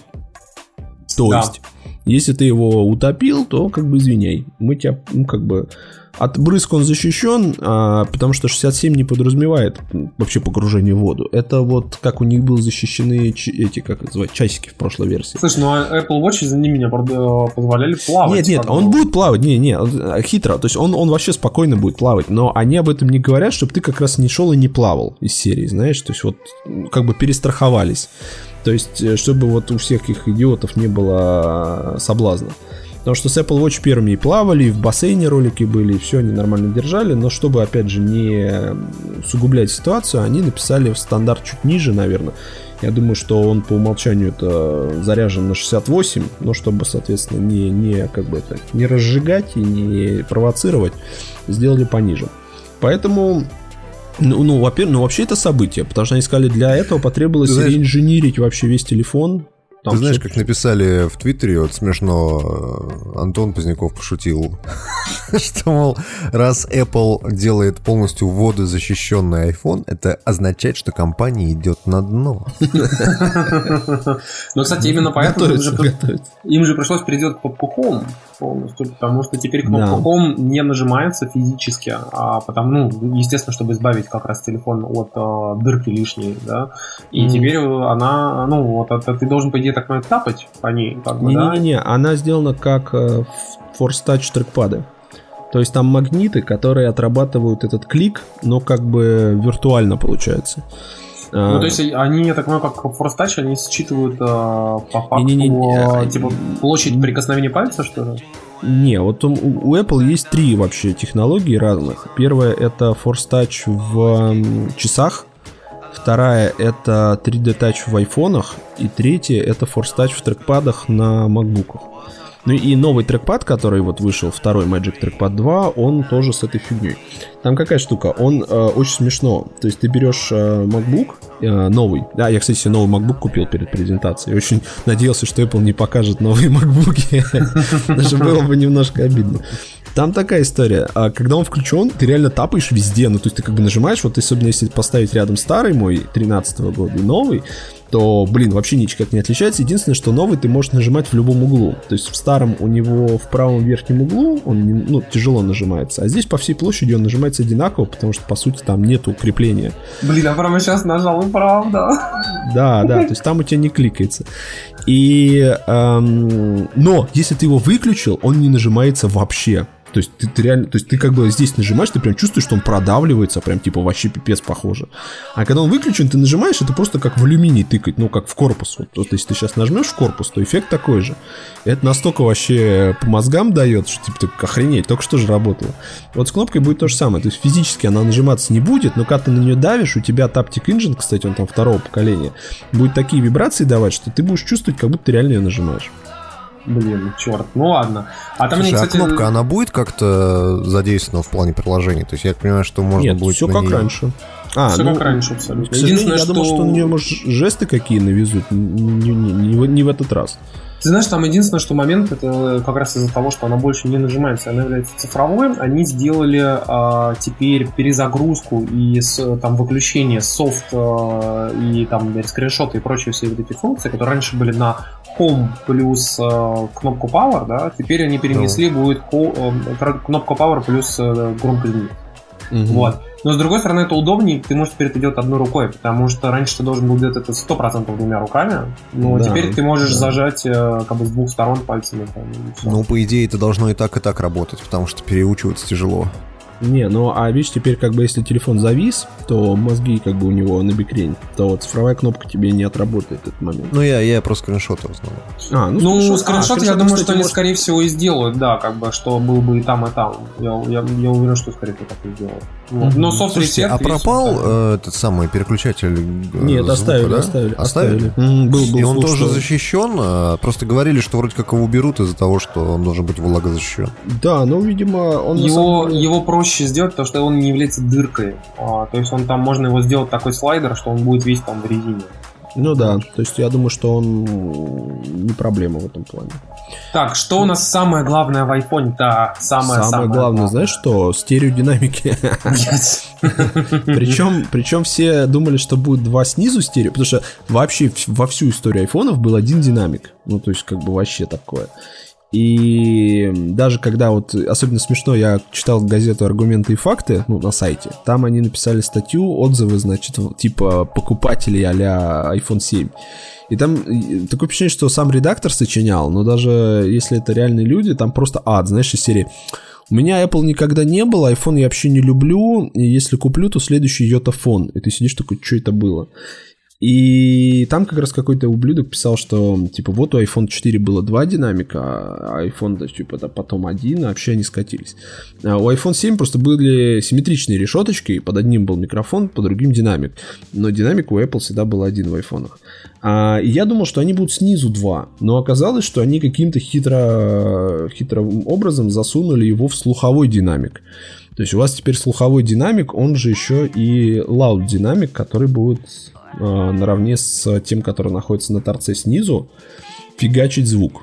Но они еще, видишь, сделали их покруче, помощнее, и, соответственно, динамический диапазон частот, как бы, он теперь лучше, чем... То есть ты теперь можешь прям смотреть кинцо на айфоне и не обламываться.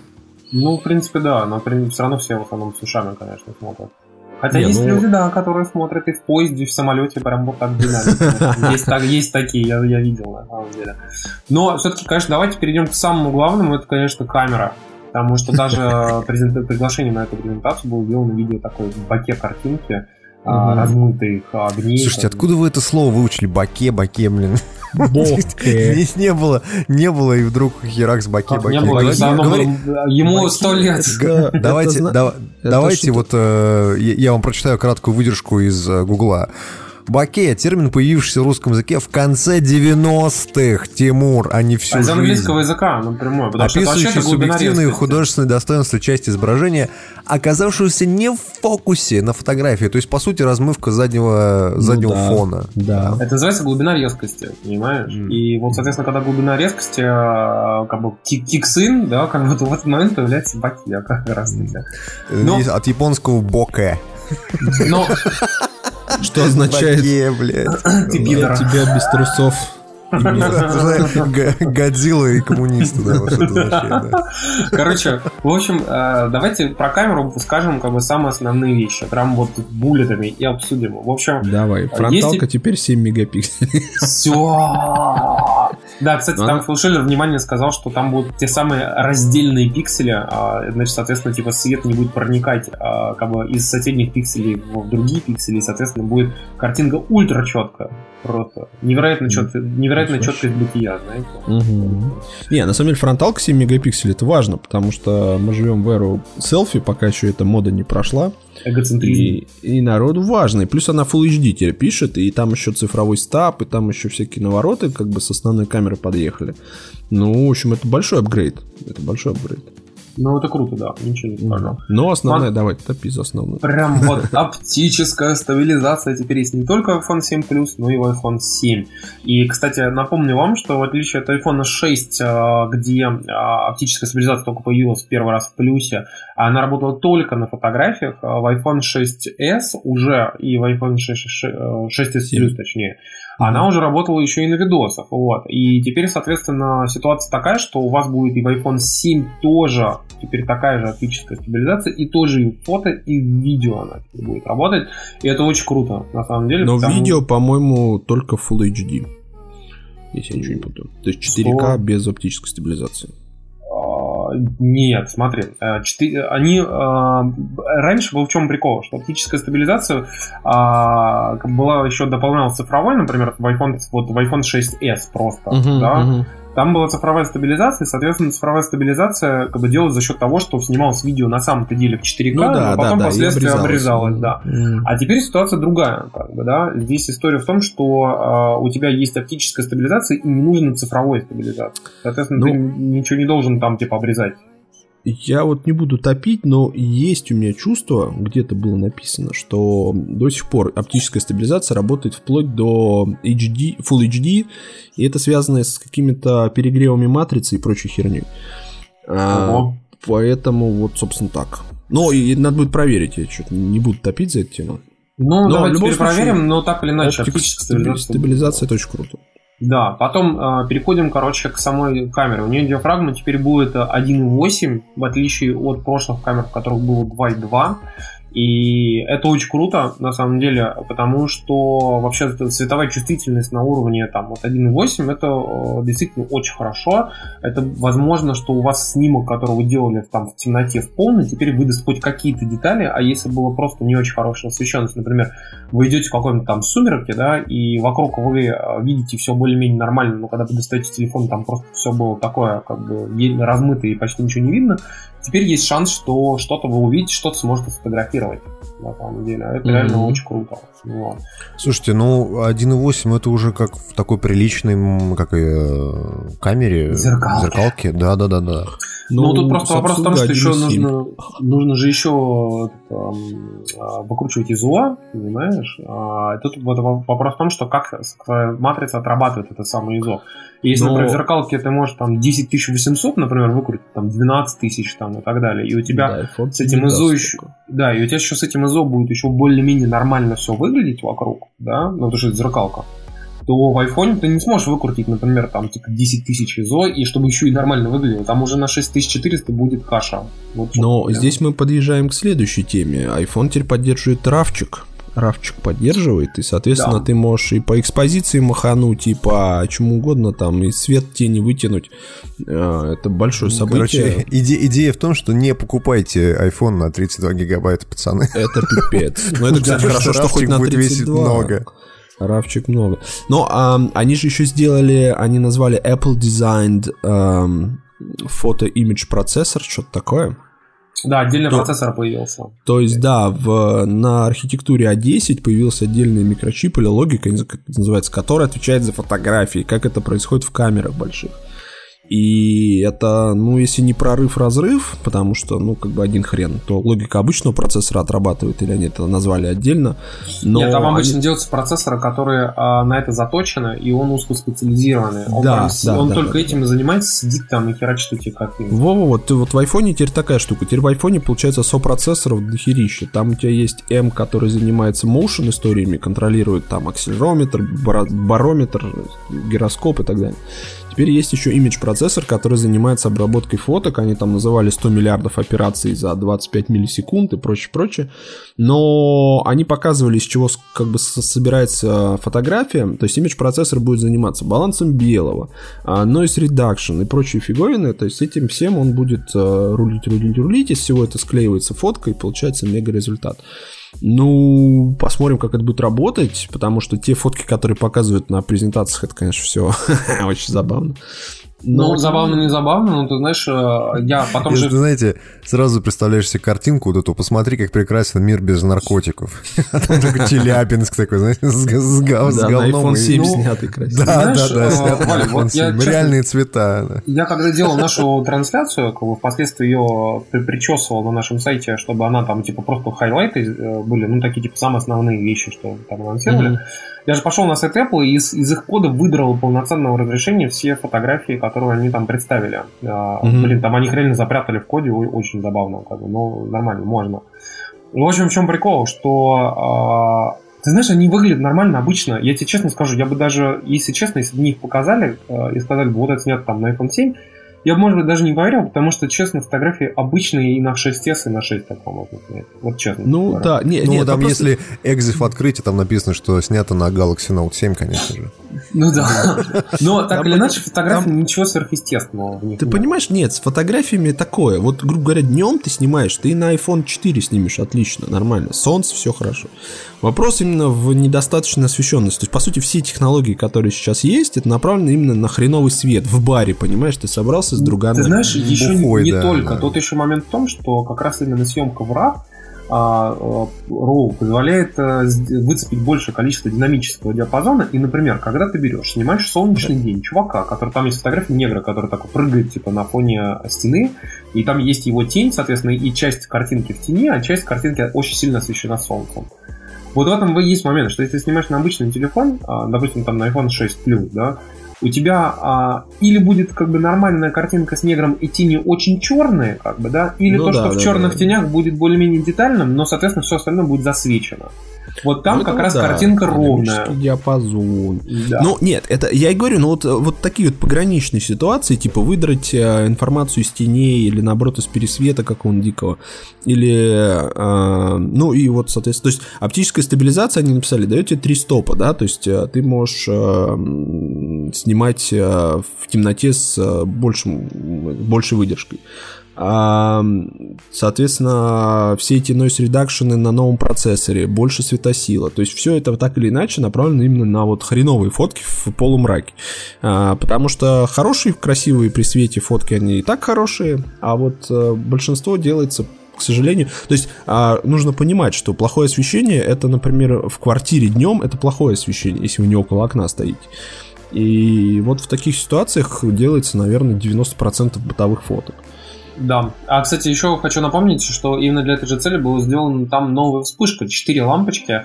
Она Мгм. более яркая, и э, четыре лампочки позволяют э, лучше кастомизировать э, компенсацию именно баланса белого. То есть, грубо говоря, когда вы фотографируете фотографию, она вся ушла в красный цвет, в желтый цвет, в синий цвет, там еще в какой-нибудь зеленый. И Мгм. вот эти самые лампочки, если раньше она могла, по сути, сгореться лампочка там а, как бы желтым там, или там синим, да, цветом, то теперь она может, например, загореться там две желтых, один синий, там, и так далее. Но у них трутон уже был, у них вот как раз он раньше был из двух элементов, типа теплый, Да, а холодный, теперь чет- а теперь четыре а элемента, теперь да. 4, да. И она типа написали еще дальше бьет. То есть мало того, что она стала в принципе светлее, она еще и типа дистанцию чуть подальше стала, что важно. Они, кстати, что- могли сфокусировать, сфокусировать стекло просто, как бы, чтобы свет более фокусирован. Мгм. Я тут подумал, что э, Apple все-таки неправильно свою камеру рекламирует. Надо было вот именно показать такие реальные фотки из бара. Да, да, И сказать, что, знаете, вот, вот, смотрите, вот слева, да, вот, вот ваша пьяная мрожа, вот хари ваших друзей, ужратых в саркотан просто. Вот вы смотрите на них, видите, вот у вас пересвет на морде, да, а красные глаза, да. Рядом фотка Здоровый все такие, знаешь, сидят э, с сырной тарелкой, с э, венцом. Да, да, да, да. Смотрите, какая классная фотка. Ну, э, надо сказать, что iPhone самая популярная камера в мире, причем с каким-то колоссальным отрывом. Нет, Ну, Galaxy S, нет, нет. Поэтому, собственно, это событие в мире именно фотографии. И здесь надо сказать, что они дали API а, самого RAW. Они показали, как в Lightroom сразу на мобилочке ты все этот RAW к- к- крутишь, вертишь. Они дали API э, Live Photo, который, конечно, ну такое, но теперь там появилась стабилизация, его можно редактировать, еще что-то с ним творить. Слушай, ну И- это ответ, знаешь, на историю с этим, с бумерангом и прочими темами, которые потихонечку набирают популярности, и там в Инстаграме, везде, и теперь тебе не нужно Да, там крутая запускать. тема, слушай, я на нее больше всех хейтил в прошлом году, когда, типа, что это за барахло, ла-ла-ла.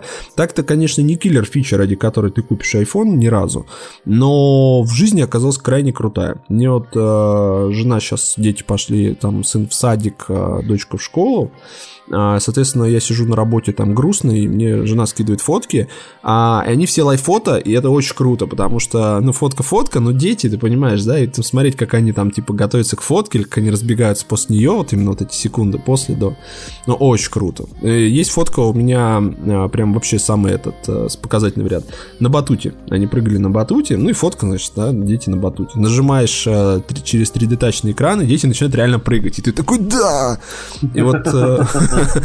и То вот есть, ну, в это этом плане, круто. это кейс, я вспомню старый еще добрый, а, когда только презентовали а, эту всю историю, там, о том, что, вы помните Гарри Поттера, да, там же были эти живые фотографии, которые стояли на стене. Да, это же да, вот так да. и есть, это и есть та самая такая живая фотография. Ну, там смешно было, что в первой версии они это все не пилили, и в итоге телефон, ну, ты знаешь, как ты снимаешь? Ты достаешь телефон там из кармана, не знаю, там запускаешь камеру, поднимаешь телефон, фоткаешь, опускаешь.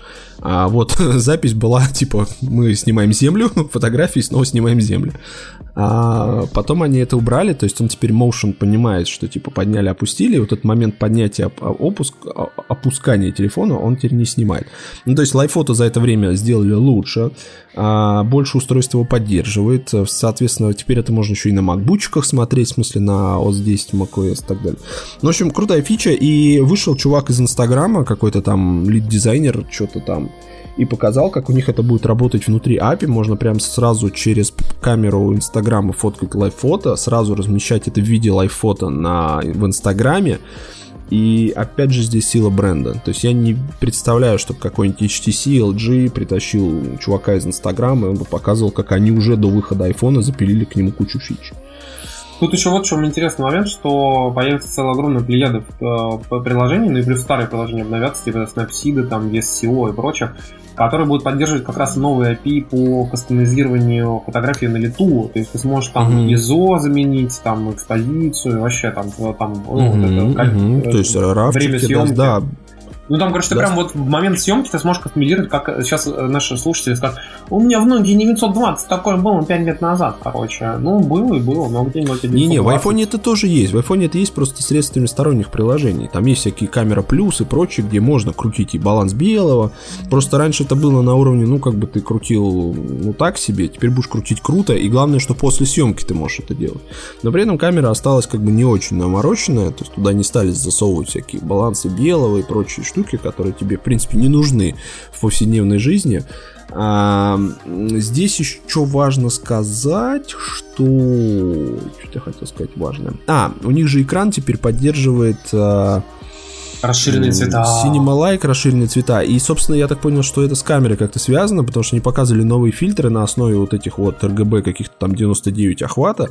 То есть теперь у тебя появится еще и вот в этой стороне больше всяких приколюх. Ты можешь и с цветами там играться как-то более навороченно. Слушай, ну смотри, по поводу цветов мы там стабилизации поняли. Давай теперь перейдем, наверное, к самому интересному. Это двойная камера iPhone 7 Plus. короче. это вообще... Ты знаешь, многие говорили типа о том, что вот у меня там на моем Huawei есть тоже двойная камера, короче, и все, и мне похуй.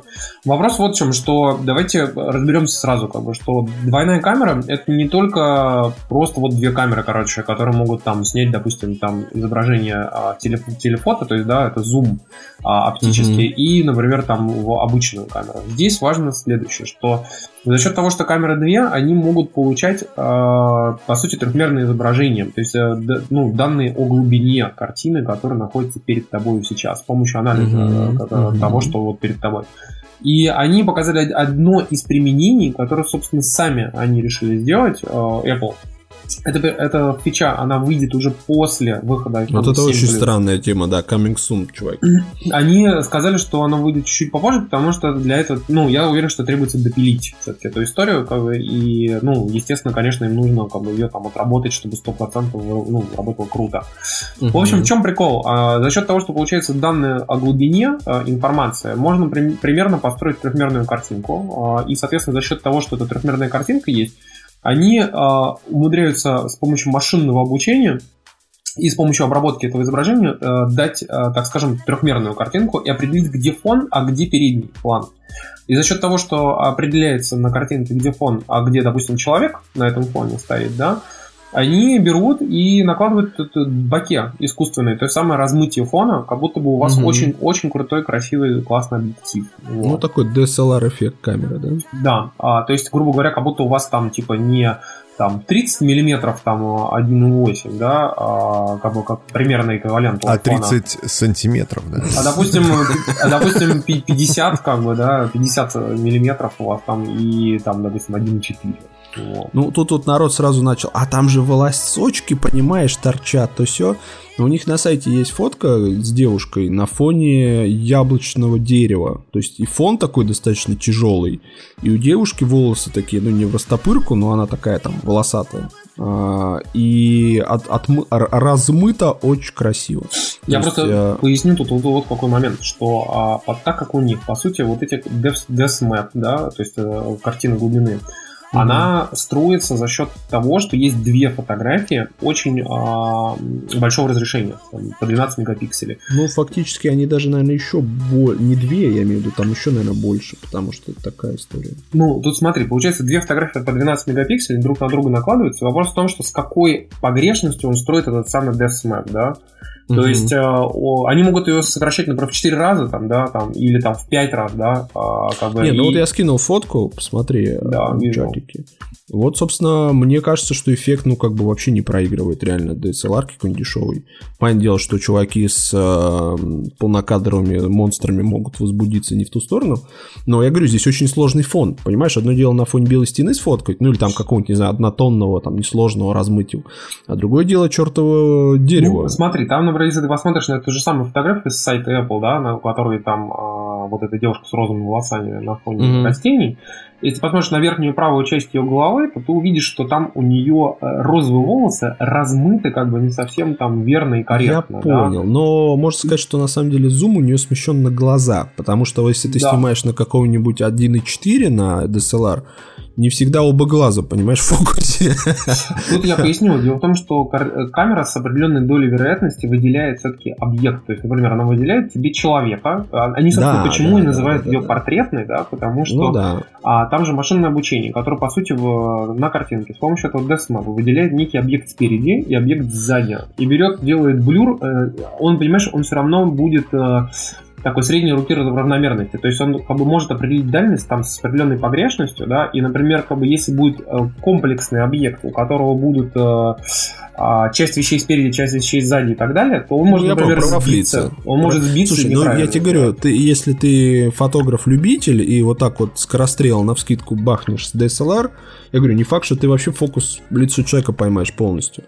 Поэтому здесь это, конечно, не будет работать 100% идеально, но если это будет 10 случаев из 9, когда у тебя... Ой, 9 из 10, когда более-менее, то это в любом случае большое событие. Но я бы на это, на самом деле, особую ставку не делал. Это дополнительный приколюха, как бы, окей, здорово. А больше интересен другой факт. То есть там два 12-мегапиксельных модуля одинаковых. И одна камера у нас, значит, называется Wide Angle, а вторая м, телефото. Я объясню, wide angle на самом деле не стоит э, на нее там как-то делать ставку. Э, Вот сейчас во всех айфонах, начиная с iPhone 5, стоит, по сути, широкоугольная камера.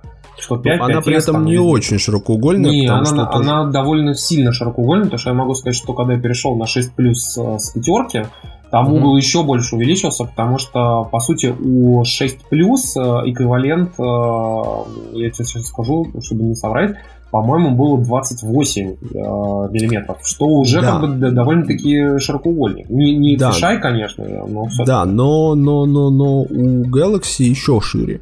И я сравнивал, ты знаешь, мне Galaxy история больше нравится. Может быть, э, там, там были у них проблемы с э, уже искривлением прямых. Слушай, ну я думаю, что у них там может быть эквивалент 24, допустим, миллиметров. Ну, короче, знаю, вот там. ты знаешь, э, ставишь рядом iPhone условно и Galaxy, и ты такой, твою мать, вот реально вот этого чуть-чуть не хватает. Но при этом и не хватает э, того, что iPhone снимает чуть поближе. То есть, как бы ты в двух моментах обламываешься. Но, как показала практика, более широкий угол в жизни, более полезный. Поэтому, на самом деле, у меня возникает вот интересно, насколько будет wide angle в семерке, потому что, имея телефото, вернее, в плюсе, я бы wide angle линзу сделал еще чуть пошире, чем она сейчас у айфонов. Потому что у тебя есть телефото, если что, ты всегда можешь уско- у- у- приблизиться. Вот тут, тут, тут, собственно. Ты знаешь, так. здесь вопрос вот в чем, что если они сделают хотя бы эквивалент, например, там не 20, там 7, 28, там, а допустим эквивалент 20 миллиметров, Ну да. то это уже будет, ну, ну, не то что фишаю, но уже близко к фишаю, понимаешь? Ну, не-не-не, я говорю, там надо вот поймать границу, когда уже дисторсия появляется, да, но при этом ты вот, собственно, еще, еще пока, но широко. Но при этом телефото линза, она там ни хрена не телефото, по сути. А, Она там что... портретник фикс какой-нибудь, то есть Да, тебя эквивалент каких-нибудь фи- 50 миллиметров. Типа, того. Да, то есть ты можешь зумиться от одного до двух, понимаешь? И ты не можешь как бы плавно при, призумиться. Ты можешь именно сделать один-два. Ты знаешь, если И- 1.2, то я бы сравнил следующее, что скорее всего, скорее всего, там а, один wide angle где-то в районе, допустим, там э, эквивалент там 20, э, 25 Они, миллиметров, а знаешь, второй что 50. там... 50. Я сп- вспоминаю, что там, по-моему, была цифра 58, значит, соответственно, white angle у нас будет 24. То есть Ну, э, я 24 и допускаю, 58. А, Вот. и- Или, ну, где-то... э, х- Хотя нет, тоже не матч. Ну, хрен знает. Короче, 50 с чем-то, по-моему, телефон. Слушай, ну ты же сам понимаешь, что 50 это портретник, а уже все, что выше, это уже зум, по сути. Уже Там хороший. 60, 70 уже и прочее, это уже, это уже сторону. Не-не-не, портреты на полтосик будут сниматься вообще шикардос. Вот это очень круто. И главное, что за счет двух линз они туда навернули еще и Digital Zoom до 10. И говорят, что он очень крутой, потому что... Ну, потому что... Ну, потому что он может сопоставлять две картинки сразу а, и как бы Да, них, по сути, да. собирать одну. То есть это впервые нормальный Digital Zoom до 10-кратного увеличения. Ну, даже двухкратное увеличение это уже круто. Я тут вел э, твиттер сборной России, когда они играли в м, товарищеском матче России-Гана. Мгм. И я там бегал по кромке, то есть я стоял прям за воротами. Ну, там, или, или я, короче, к этому, к Черчесову подошел и стоял у него за спиной. И я пытался фоткать на iPhone, и вот реально чуть-чуть не хватало. Вот знаешь, ты стоишь и такой, твою мать. Я постоянно подзумывал, потому что, ну, вот как бы экшен, он там в нескольких метрах от меня происходил. И Ну, вот если меня... хорошо, что в самом Твиттере, например, если ты постишь, ты можешь же взять там и быстренько подрезать фоточку. Не-не-не, в этом плане и подрезать, ну, одно дело, когда ты его кропишь, а другое дело, когда у тебя эта оптика организована. И вот этот 2X, я тебе говорю, он вот в куче кейсов он будет очень-очень востребован. Когда вот чуть-чуть надо подъехать, чтобы прям вот хорошо было. Да, ну окей, допустим, мы сказали уже про камеру. Давайте-ка остановимся на том, что камера действительно крутая. И я вот могу сказать, что у меня все мои знакомые там фотографы, включая там типа очень известных и крутых, все, естественно, только с айфонами ходят. А, То есть я не знаю ни одного а, крутого фотографа там, или там берем даже какого-то инстаграмера, ну или чтобы не смеяться, там чувака, который там делает там в National Geographic там и там прочие всякие. Никто Мгм. не ходит там с Samsung или еще чем-то. Все только с А iPhone знаешь ходят. почему? Я тебе скажу почему. Потому что iPhone, в отличие от того же Galaxy, у Galaxy фотография может очень хорошо смотреться на экране Galaxy. Вот если ты делаешь фотку на iPhone и на Galaxy, смотришь прямо вот сейчас, Galaxy будет просто в разы ярче, сочнее, прям вообще кра- красота. iPhone в этом плане делает более нейтральную картинку, которую ты можешь потом в редакторе чуть-чуть подкрасить, чуть-чуть там что-то сделать с ней. Фотография с других, особенно с китайцев и прочих там азиатов, они любят, чтобы было вот прям ярко здесь и сейчас. А, то для них это ок. Поэтому, если вы, например, снимаете и фотки никуда не отправляете, не редактируете и смотрите с друзьями у себя же на собственном телефоне, то вам вообще пофигу, какая камера. А если Ну да. вы заморачиваетесь чуть больше, чуть-чуть замороченнее, то все, там кроме айфона дальше уже, ну, реально никто ничего не делает. Потому что используются алгоритмы, которые как бы фотографию вроде как улучшают, но на самом деле говнякают, из нее уже что-то другое сделать будет крайне сложно. Ну да. А, ну, в общем, смысл в том, что я уверен, что iPhone 7 станет теперь спутником вообще, блин, всех фотографов, особенно 7 плюс. со Ну, всей- плюсы, я думаю, что плюсы будут. Станет спутниковым, да. Так, а тогда быстренько походе скажем еще про дисплей, о том, что он у нас теперь на 25% ярче, на 95% безопасней. Вот. И... Блин. а, Законом не запрещен пока. Про аудио мы уже, собственно, все сказали. А, Давайте-ка остановимся теперь на процессоре. В общем, а, очень интересную штуку решил тут Apple сделать. Они сделали новый процессор A10 Fusion с четырьмя ядрами, но по факту можно так сказать, что это с двумя с половинами ядра, потому что они сделали два ядра очень мощных ведущих, которые на все любые ресурсоемкие задачи включаются, там типа игра какая-нибудь, там обработка видоса или, и так далее. А два ядра очень э, простенькие, они по, по, по, по одной пятой мощности, то есть 20% мощности вот этих ведущих ядер имеют. И, собственно, они потребляют, естественно, намного меньше энергии. И вот на них как раз iPhone работает, когда нужно сделать что-нибудь, типа там, просмотреть почту там, или с заметками поработать. Вот. Я считаю, что это какой-то вообще, э, учитывая, что Apple всегда делает свои кастомные чипы очень странными и необычными, так же самое, как было, например, с A9, там они сделали графическую подсистему, которая э, работает примерно по тому же принципу, как, например, работает там Xbox One и Xbox 360. Там тоже супер быстрая память, маленький пул памяти, между которым там все гоняется. И э, вот здесь они тоже решили сделать что-то совершенно супер необычное. Слушай, ну эта тема на самом деле уже несколько лет на рынке. Ее, по-моему, Samsung внедрил. Называлась она Big Little технология. Это вот это высокопроизводительные и высокоэффективные ядра. А, но а, вопрос в оптимизации. Вопрос в оптимизации как самой Apple, так и софта под эту историю. И здесь, конечно, ни один производитель на Android не может похвастаться такой поддержкой именно разработчиков. Поэтому здесь это, это как бы не супер инновация, но я думаю, что это первое устройство, в котором это будет реально работать именно на уровне... Потому что ты условно, когда пишешь какой-нибудь Инстаграм, например, а ты можешь, видимо, API же это все, доступ к этой фигне, он открыт, я думаю, будет, ну, логика, по крайней мере, там, в Xcode. Ты, соответственно, можешь прописывать какие-то вещи, когда ядра должны подключаться, когда они нам не нужны и так далее. То есть, если ты листаешь ленту, то не нужны, если ты перешел в редактирование фото, наверное, нужны. Ну и так далее, и так далее. То есть, здесь, скорее всего, это будет прописано глубже. А, Apple, скорее всего, будет это требовать и дрючить, как они сейчас всех переводили анально-принудительно на нашу всех 4-битную архитектуру. Ну и все. И, соответственно, это, это реально даст прирост в чем? Во времени работы. Потому что высокопроизводительные ядра, когда они не нужны, не будут использоваться. Ну, кстати, интересно то, что я так понимаю, что если ты берешь, например, на этом процессоре, ну, вообще на этом вот iPhone, только, например, слушаешь музыку, и интернет Да. ничего не делаешь, то он там будет Да. вообще очень мало потреблять в этот момент. Да, по идее должен мало потреблять, но правда, по забегая вперед, батарейкам, что-то они нарисовали 2 часа для семерки, больше, чем у 6s. И на час больше у 7 чем у 6s что как бы вообще не результат. Ну, то есть, как бы, так у тебя разряжалось к обеду, а так будет Ты же разряжаться. помнишь, что они всегда делали обеда. так. Они, например, на MacBook Air писали типа 9 часов, а по факту было 11. например. Может А, быть, и ну, здесь тоже они решили вот- перестраховаться. Приятно. Я думаю, что с учетом вот этой вот истории, скорее всего, реальный результат, потому что у меня iPhone не работает сколько заявлено у Apple, он работает там в разы меньше. А, Они сейчас, по-моему, пишут, что 12 часов LTE, там, тыры-пыры, но у меня реально телефон за 6-7 часов выжирается просто в зюзю. Если он будет выжираться за 8, я буду рад. Ты знаешь, у меня, кстати, 6 плюс за, до сих пор, а, даже как бы учитывая, что я там могу пользовать по-разному, если прям не уль- супер-ультра что-то делаешь, там про постоянно видосы снимаешь, там еще что-то такое, а потом про там плеер, что-то посмотрел в сети, там едешь на велике или еще что-нибудь такое, может вообще там часов 12 продержаться спокойно. Не-не-не, может, но я, я использую телефон достаточно э, активно, и у меня, конечно, он не живет. То есть я думаю, что у меня и ни один Android не проживет долго. Поэтому, ну, но то, что они как бы вот этим вопросом озаботились, и в мире, где, собственно, батареи не менялись ближайшие, там, в смысле, последние лет 15, и не будут меняться еще столько же, ну, приходится вот заморачиваться с э, высокопроизводительными, низкопроизводительными, быстрые зарядки, на чем, Можно было бы сделать просто чуть-чуть потолще телефон на миллиметр. Нет, ну тут нет, Джонни, Джонни так и не поймет.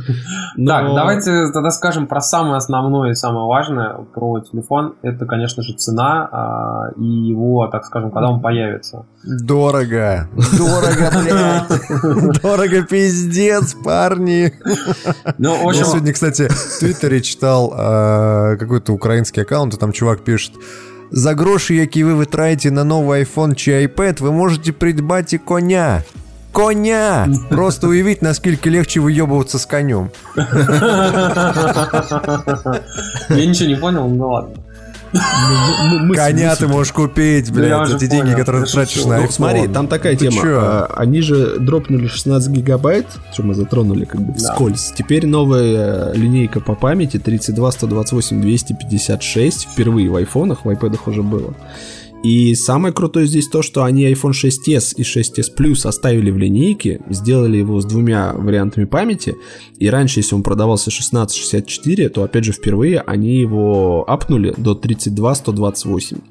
То есть ты реально покупаешь iPhone 6s Plus, например, сегодня с 128 гигабайт по цене 64 э, гигабайтного чуть, как это он продавался чуть ранее, плюс и вообще там еще прайскат случился. И ты как бы вообще в дамках. То есть э, многие, знаешь, воспринимают анонсы новых айфонов, типа, сейчас старенькие подешевеют. Восстановленные затарить. пятерки, да. Да, я сейчас затарю себе, короче, 6 там. Слушай, уже год, годы идут, и народ не понимает, что айфоны, они как, в принципе, как квартира, они только дорожать умеют. Не падают в цене. Не, ну просто А, на iPhone технику Apple, кстати, самая всегда неэластичная цена вообще. То есть цена всегда бы очень падает слушай, у меня все знакомые, все знакомые сейчас скинули айфоны. У меня Саша, который редактор сайта, а, побыванец, а, я что-то к нему обращаюсь, я говорю, а ты 10 джем накатил? Он такой, а у меня нет айфона. Я такой, чё, выйди вон. Не показывайте люмию. Нет, а, а он ходил с а, ш- 6 плюс, и он такой, ну я его типа продал задорого и жду семерочку, сейчас она выйдет, я куплю семерку. А, то есть реально ты ходил как бы с 6 плюс 2 года, ты его сейчас скидываешь, ну, за достаточно разумные деньги, докидываешь и получаешь новый телефон. Ни с одним Android смартфоном, ни с Samsung, ну, понятно, кроме Samsung там вообще тлен, а, такого нет. Ты не можешь продать двухгодичный а, телефон за разумные деньги и, ну, как бы неплохо. А, парень Амель- Дима Амелянка, это розетка. Наверное, Лебедев. знаете. Ле- Лебедев, да, который. А, он вообще там посчитал, он купил типа iPhone за что-то 800 долларов, продал за 600, он посчитал, что ему стоимость владения айфона за 11 месяцев была 20 долларов, и типа он вообще там не обломался ни разу.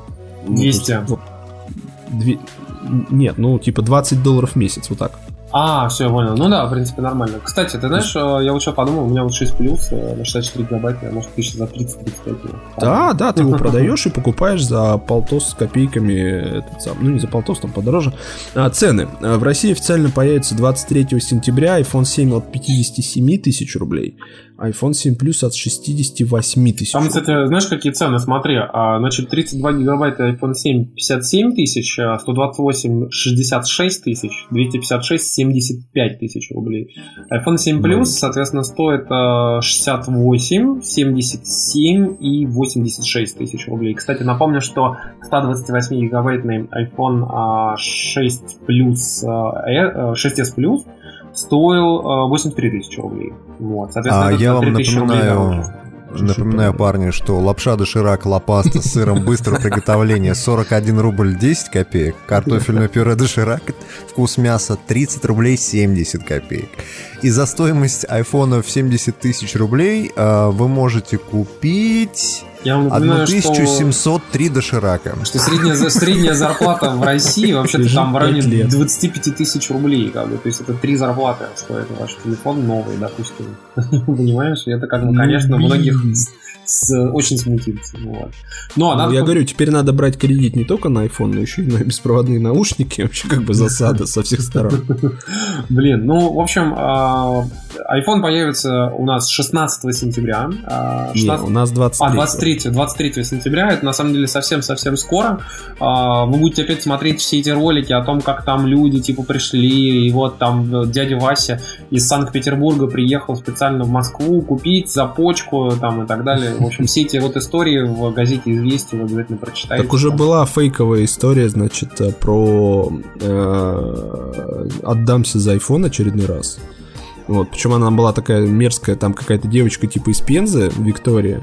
А в итоге это был фейковый аккаунт, взяли настоящие фотки девочки Алены из какого-то другого города, ей уже начали там в какой-то момент э, друзья писать.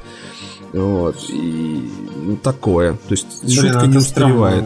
Да, Не устаревает. Ну, а она говорит, прикинь, то кто-то постеп- ну, как бы стебанулся, а мне, типа, пятно репутацию, теперь еще отма- отмазывайся, потому что фотка разлетелась по всем этим ублюдским пабликам, типа МДК и прочего.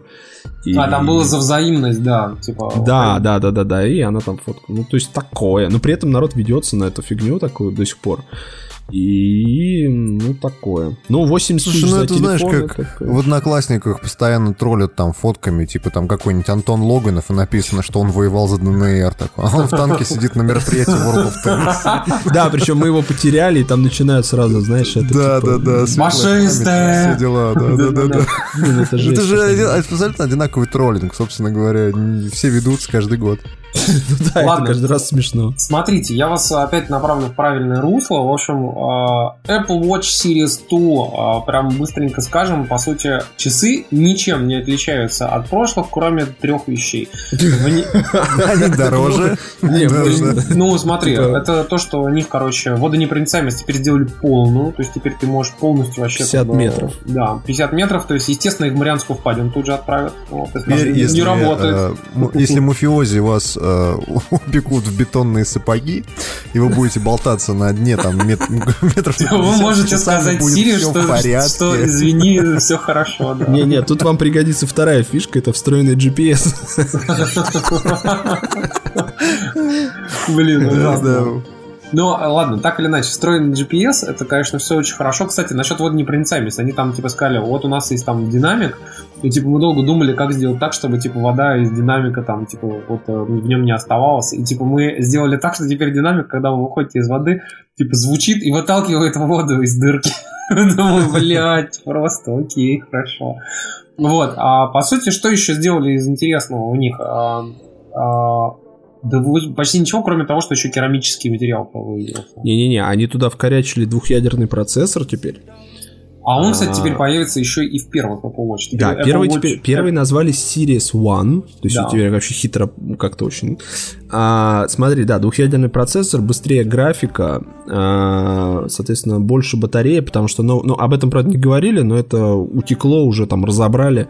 Новая технология экрана, он стал тоньше, вот этот бутерброд, и появилось пространство для большей батареи. Но, скорее всего, а, вот эту разницу сожрет встроенный GPS, соответственно, вы не получите какого-то там серьезного прироста во времени работы, но тем не менее. И что-то еще сделали. А, не сказали про Taptic Engine, но я думаю, что он тоже обновится, как и в айфоне. То есть э, Taptic Engine в айфоне, кстати, новый, второго поколения, теперь сможет вам отвибрировать э, разные уведомления. Вы можете настроить эту штуку более глобально, и вы будете по вибрации понимать, что это там уведомление из Телеграма, iMessage или просто какое-нибудь там третье. А, Я думаю, что в часах это тоже будет, потому что это очень важно. Представляете, вы вибрации на руке теперь будете понимать, какого типа уведомления вам прилетело. М, ну, это, кстати, круто, да. Надо посмотреть, будет, как это все будет реализовано Мгм. еще. Потому что Taptic Engine на Apple Watch это, ну, просто топовая фишка. Ни одни умные часы на рынке просто рядом не валялись. Потому что весь вибромоторчик старого образца это просто говнище говнистое. Особенно, когда это на руке все вибрирует. Тебе хочется их снять, выкинуть и, и- и плакать. А Taptic Engine это очень круто, это реально здорово. А, кстати, они, что сказали, это самые продаваемые умные часы в мире за 2015 год. И вторые по популярности часы по продажам вообще а проигрывают только Rolex. Ну, ты знаешь, там тоже как бы картина такая, не самая... э, Ну, как- понятно, что там 8 сносок, но выглядит очень ко- козырно. Ну, Да, э, Как же, это- как же часы Монтана, вы чё, пацаны, 16 мелодий. Но, ты знаешь, кстати, стоит сказать здесь еще следующее, что в целом а, поговаривают как бы по всем последним аналитическим данным, что А продажи умных часов и браслетов в целом сократились а, Ну, там, на что 27% в го- за год. Вот. Это А- потому что просто китайцы с ума сошли и делали эти браслеты как, как, как, как реально бешеные. И это была нормальная ситуация. Здесь просто рынок, знаешь, как от- отрыгивает всякое вот непереваренное. Может быть. Здесь, э, как бы, кстати, вот очень интересная тенденция, что особенно как раз цены, ну, вообще снизилась продажи, точнее, даже не продажи, а shipments, да, то есть, грубо говоря, какое количество было там, типа, отправлено в магазины, да, отгрузок. У Apple Watch на 58% снизились. Но, возможно, это связано с тем, что последние три месяца, например, они переставали их э, там отправлять, потому что э, им нужно теперь ну, новые готовили часы новые, отправлять. да, потому что, видишь, первые они тоже заменили, то есть они остались как бы, ну, примерно тем, том же уровне, но с новым процессором, то есть, по сути, ну, как бы новое устройство. Это, так скажем, этот 1S, вот. Так сказать, это, типа Apple, Apple Watch 1, 1S, как бы, и вот вторые да. Ну да, да, но они туда же, вот у них этот Silicon чип впервые S1, теперь у них S2, ну, то есть там все очень наворочено, но, к сожалению, я, например, ждал новых сенсоров, у них я дав- давно рассказываю про всякие патенты, просвечивание там крови, а, сахар, вся фигня, я очень жду, что вот что-то появится крутое в эту сторону, потому что, ну, GPS, очень много было сказано, как с ними круто бегать, там теперь есть всякие софтины, которые позволяют вам бегать, и ты такой, типа, ну, блин, Плавать. вот да, плавать. Я как бы понимаю, что это хорошо, этим надо заниматься. Я по-хорошему вообще должен бегать и плавать. Но, ну как бы, блин, а, а- а кроме? А, что еще? И я вот как-то вот в эту сторону не, не, не получил. И они, видишь, э, выпустили, да, белую керамику. Стоит, кстати, конский вообще 120 тысяч рублей, 42 миллиметра. То есть как бы не бюджетно. Но при этом отказались от Edition вообще полностью. Больше нету ни золота, ни розового золота. То Ну, есть То, это что вообще не продавалось. Да, да, но мне кажется, они, знаешь, э, вообще их изначально выпускали так чисто по угару, чтобы раздать звездам, чтобы все хайпели на цену этих часов, они свою задачу сделали и как бы могут удалиться. Вот я, я так это мыслю. То есть ставки на то, что реально Apple Watch будут покупать как э, люксовые часы, никогда не было. Ну, это, кстати, А. да, правда. Но ты знаешь, они еще показали кучу разных приложений там на этих часах новых под Apple, ну, под Watch OS, э, которые тебе, они, естественно, теперь будут поставляться, этой самой Watch OS.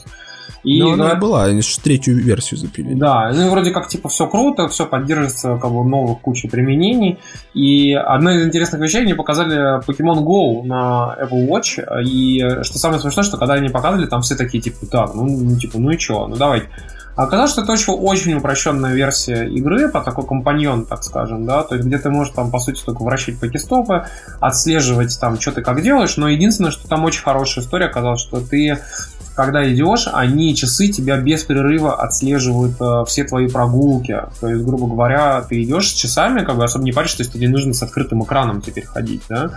А, и типа сколько ты прошел, сколько ты калорий, там яйца вот эти высидел с Ну покемонами. да, там, ближайших ну, покемонов он тебе дзинзинкает, то есть ты не должен, опять же, это... На самом деле, они Мне же интересно, выпускают- момент, э, Nintendo же выпускает какой-то свой собственный браслет. во, во, за да. 30 баксов. По сути, это в чем-то вот этот браслет только в часах. То есть он теперь тебе будет говорить о том, что ближ... рядом покестоп, рядом покемон, а ты находил на яйцо 10 километров. Ну, как бы, ну, на самом деле это ну, Ну, прикольно. если ты э, заядлый игрок, а таких, как, как мы понимаем, уже сейчас все меньше и меньше Проблема меньше. в том, что ну, да, покемоны нахер никому не нужны. Ну да, у них, ну не нахер, там, конечно, в два раза снизилась а, пользовательская база. Ну, грубо говоря, их, их было много, сейчас тоже много, но не так много, как было, да. Но я думаю, что через месяца 3-4 там еще хуже все станет, конечно. Но при этом они вытащили этого чувака из Niantic главного, который там руками махал, все. Я не понимаю, чем, кстати, занимаются парни. Я бы на их месте не спал, не ел. И просто как на галерах хреначил обновления и выпускал всякие возможности соревноваться с друг с другом, там еще что-нибудь. Ну, Ну, они обещали все но ты же знаешь, как это работает. Вот, например, там No Man's Sky, да? Чуваки, чуваки две недели, как нет ни одного твита, ни одной вообще информации. Только две недели? Пошел, пошел 23-й день, Тимур. Потому что там в офисе этого Hello Games уже пахнет, Да, понимаешь? уже пахнет трупом, да. Там да, там уже всего просто. Может, он застрелился там просто, не выходит на связь. Увидел, что его игру ху- хуесосит и решил, что все, до Да, свидания. ну что, Нет, ну, типа, no, no, этот no, man refund, да, типа, 10 из 10 would refund again. Понимаешь? Да, да, да, да. Ну, и здесь то же самое, да. У тебя есть какое-то количество времени для того, чтобы отправить, например, патч в тот же самый Apple на, на этих покемонов. Слушай, ну они уже выпустили что-то пройти. два или три патча, но да, как бы я бы на их месте выпустил уже 20 патчей, вот честно. Да, да, я тебе говорю, надо было просто как из пулемета херачить, ну как бы все. Причем а, реально не упал бы интерес к игре, если бы они допилили механику игры игрок с игроком, чатик какой-нибудь туда вкорячить, из-за чего Слушайте, за- за- заебало про ваших покемонов. Ну хуй бы с ним. Серьезно. ну, А то, то ты гораздо- Марио. Тут, тут гораздо интереснее то, что Марио, впервые во время э, во время презентации Apple на сцену вышел Шигеру Миямото, э, который глава Nintendo. И Ну, сказал, не глава, что, он такой, ой, типа, ой, креативный а, глава, Один, да. один, один из вице-президентов Nintendo, окей. А, один из создателей Марио. И, собственно говоря, они представили Марио не на Wii U, не на новый Nintendo NX, не на там еще на 3DS, ни на чем, а на iOS. Ну, это, кстати, закрепляет мнение и вообще, вообще политику Nintendo о том, что они действительно серьезно решили подойти к э, мобильному рынку. И, естественно, конечно, им нужно выпускать крутую игру, крутую франшизу в данном Да, и случае. при этом э, крутую игру они выпускают обыкновенный раннер, да? Ну, Нет, не, не совсем. Я тебе поясню. Смотри, они делают упрощенную версию игры для телефона, потому что, ну, Nintendo все-таки, конечно, не совсем идиоты. А, и в плане геймплея, как бы, если ты посмотришь все их последние игры, как бы их, ну, сами игры, да, которые они сами лепят, они могут быть простые, они могут быть там для детей, еще что-нибудь, но они все в плане э, геймдизайна сделаны вот в рамках своей парадигмы, например, там, платформеры, они сделаны хорошо. И, понимаешь, здесь в данном случае тоже они делают игру, как бы, которую, я уверен, что они разрабатывают там последний год. Раннер, Тимур, раннер, раннер. однокнопочный. Я тебе поясню, там просто... Марио сам бежит, ты нажимаешь кнопочку, он прыгает. Это- Все, это вот- весь смысл игры. Смотри, как пробегались, допустим, Супер Марио Bros., да, всегда. Как бы ты, по сути, бежал вперед, там спидран, как бы быстрее, быстрее, быстрее, быстрее вперед, то есть там, по сути, все то же самое, ты просто бежишь и прыгаешь. Здесь все то же самое сделано, то есть, как бы, ну, обычный игрок еще возвращается, там, вперед, вверх, там, секретные уровни и прочее. Здесь, как бы, что-то среднее между спидраном, как бы, и вот этой историей. Да что Ну, там- объяснять? Слово раннер, оно объясняет полностью все про эту игру, абсолютно Не, все. ну эм, они же сказали, что она очень быстро запускается, и как бы это вот, это на самом деле, это, не, это неплохо, я бы так сказал, это хорошо. Потому что, ну, у тебя есть там 3 минуты, я говорю, у меня кейс, я стою в очереди, у меня есть магазин пятерочка, в котором не ловит интернет. Если там очередь, то я очень грущу. И, понимаешь, запускать какую-то серьезную мобильную игру, просто типа, ну, времени нет, ты больше заморачиваться будешь, плюс у тебя одна рука занята. А тут у тебя вертикальный геймплей, тебе не надо даже переворачивать телефон. Ты запустил и побежал в Марио, и ты, короче, один и тот же уровень надрачиваешь э, просто на скорость. Вчера ты его бегал за полторы минуты, а сегодня за минуту 48. И я, короче, блин, вообще орал, потому что это очень круто. Ну, вот, в общем, Не на самом знаю. деле здесь вопрос в том, что это хорошая, интересная игра, и самое главное другое, что они объявили впервые, как бы, и это очень важный момент, на что стоит обратить внимание. Они сказали, что это не будет F2P игрой, это не free-to-play, это сразу же в декабре, в декабре, она, кажется, выходит. Они- То ли в ноябре, то ли в декабре. уже встроенные покупки. Ну, это понятно, естественно, они не стали бы этого не делать, как бы, да, а, но а, эта игра Ну, будет типа как бы премиумная. И, и, и, пользуешь. Причем в App Store появилась новая фишка. а, Игра уже есть в магазе. И ты можешь нажать кнопочку «Сообщить», и тебе всплывает окошко, которое говорит «Окей, как только она выйдет, мы тебе пушек пришлем».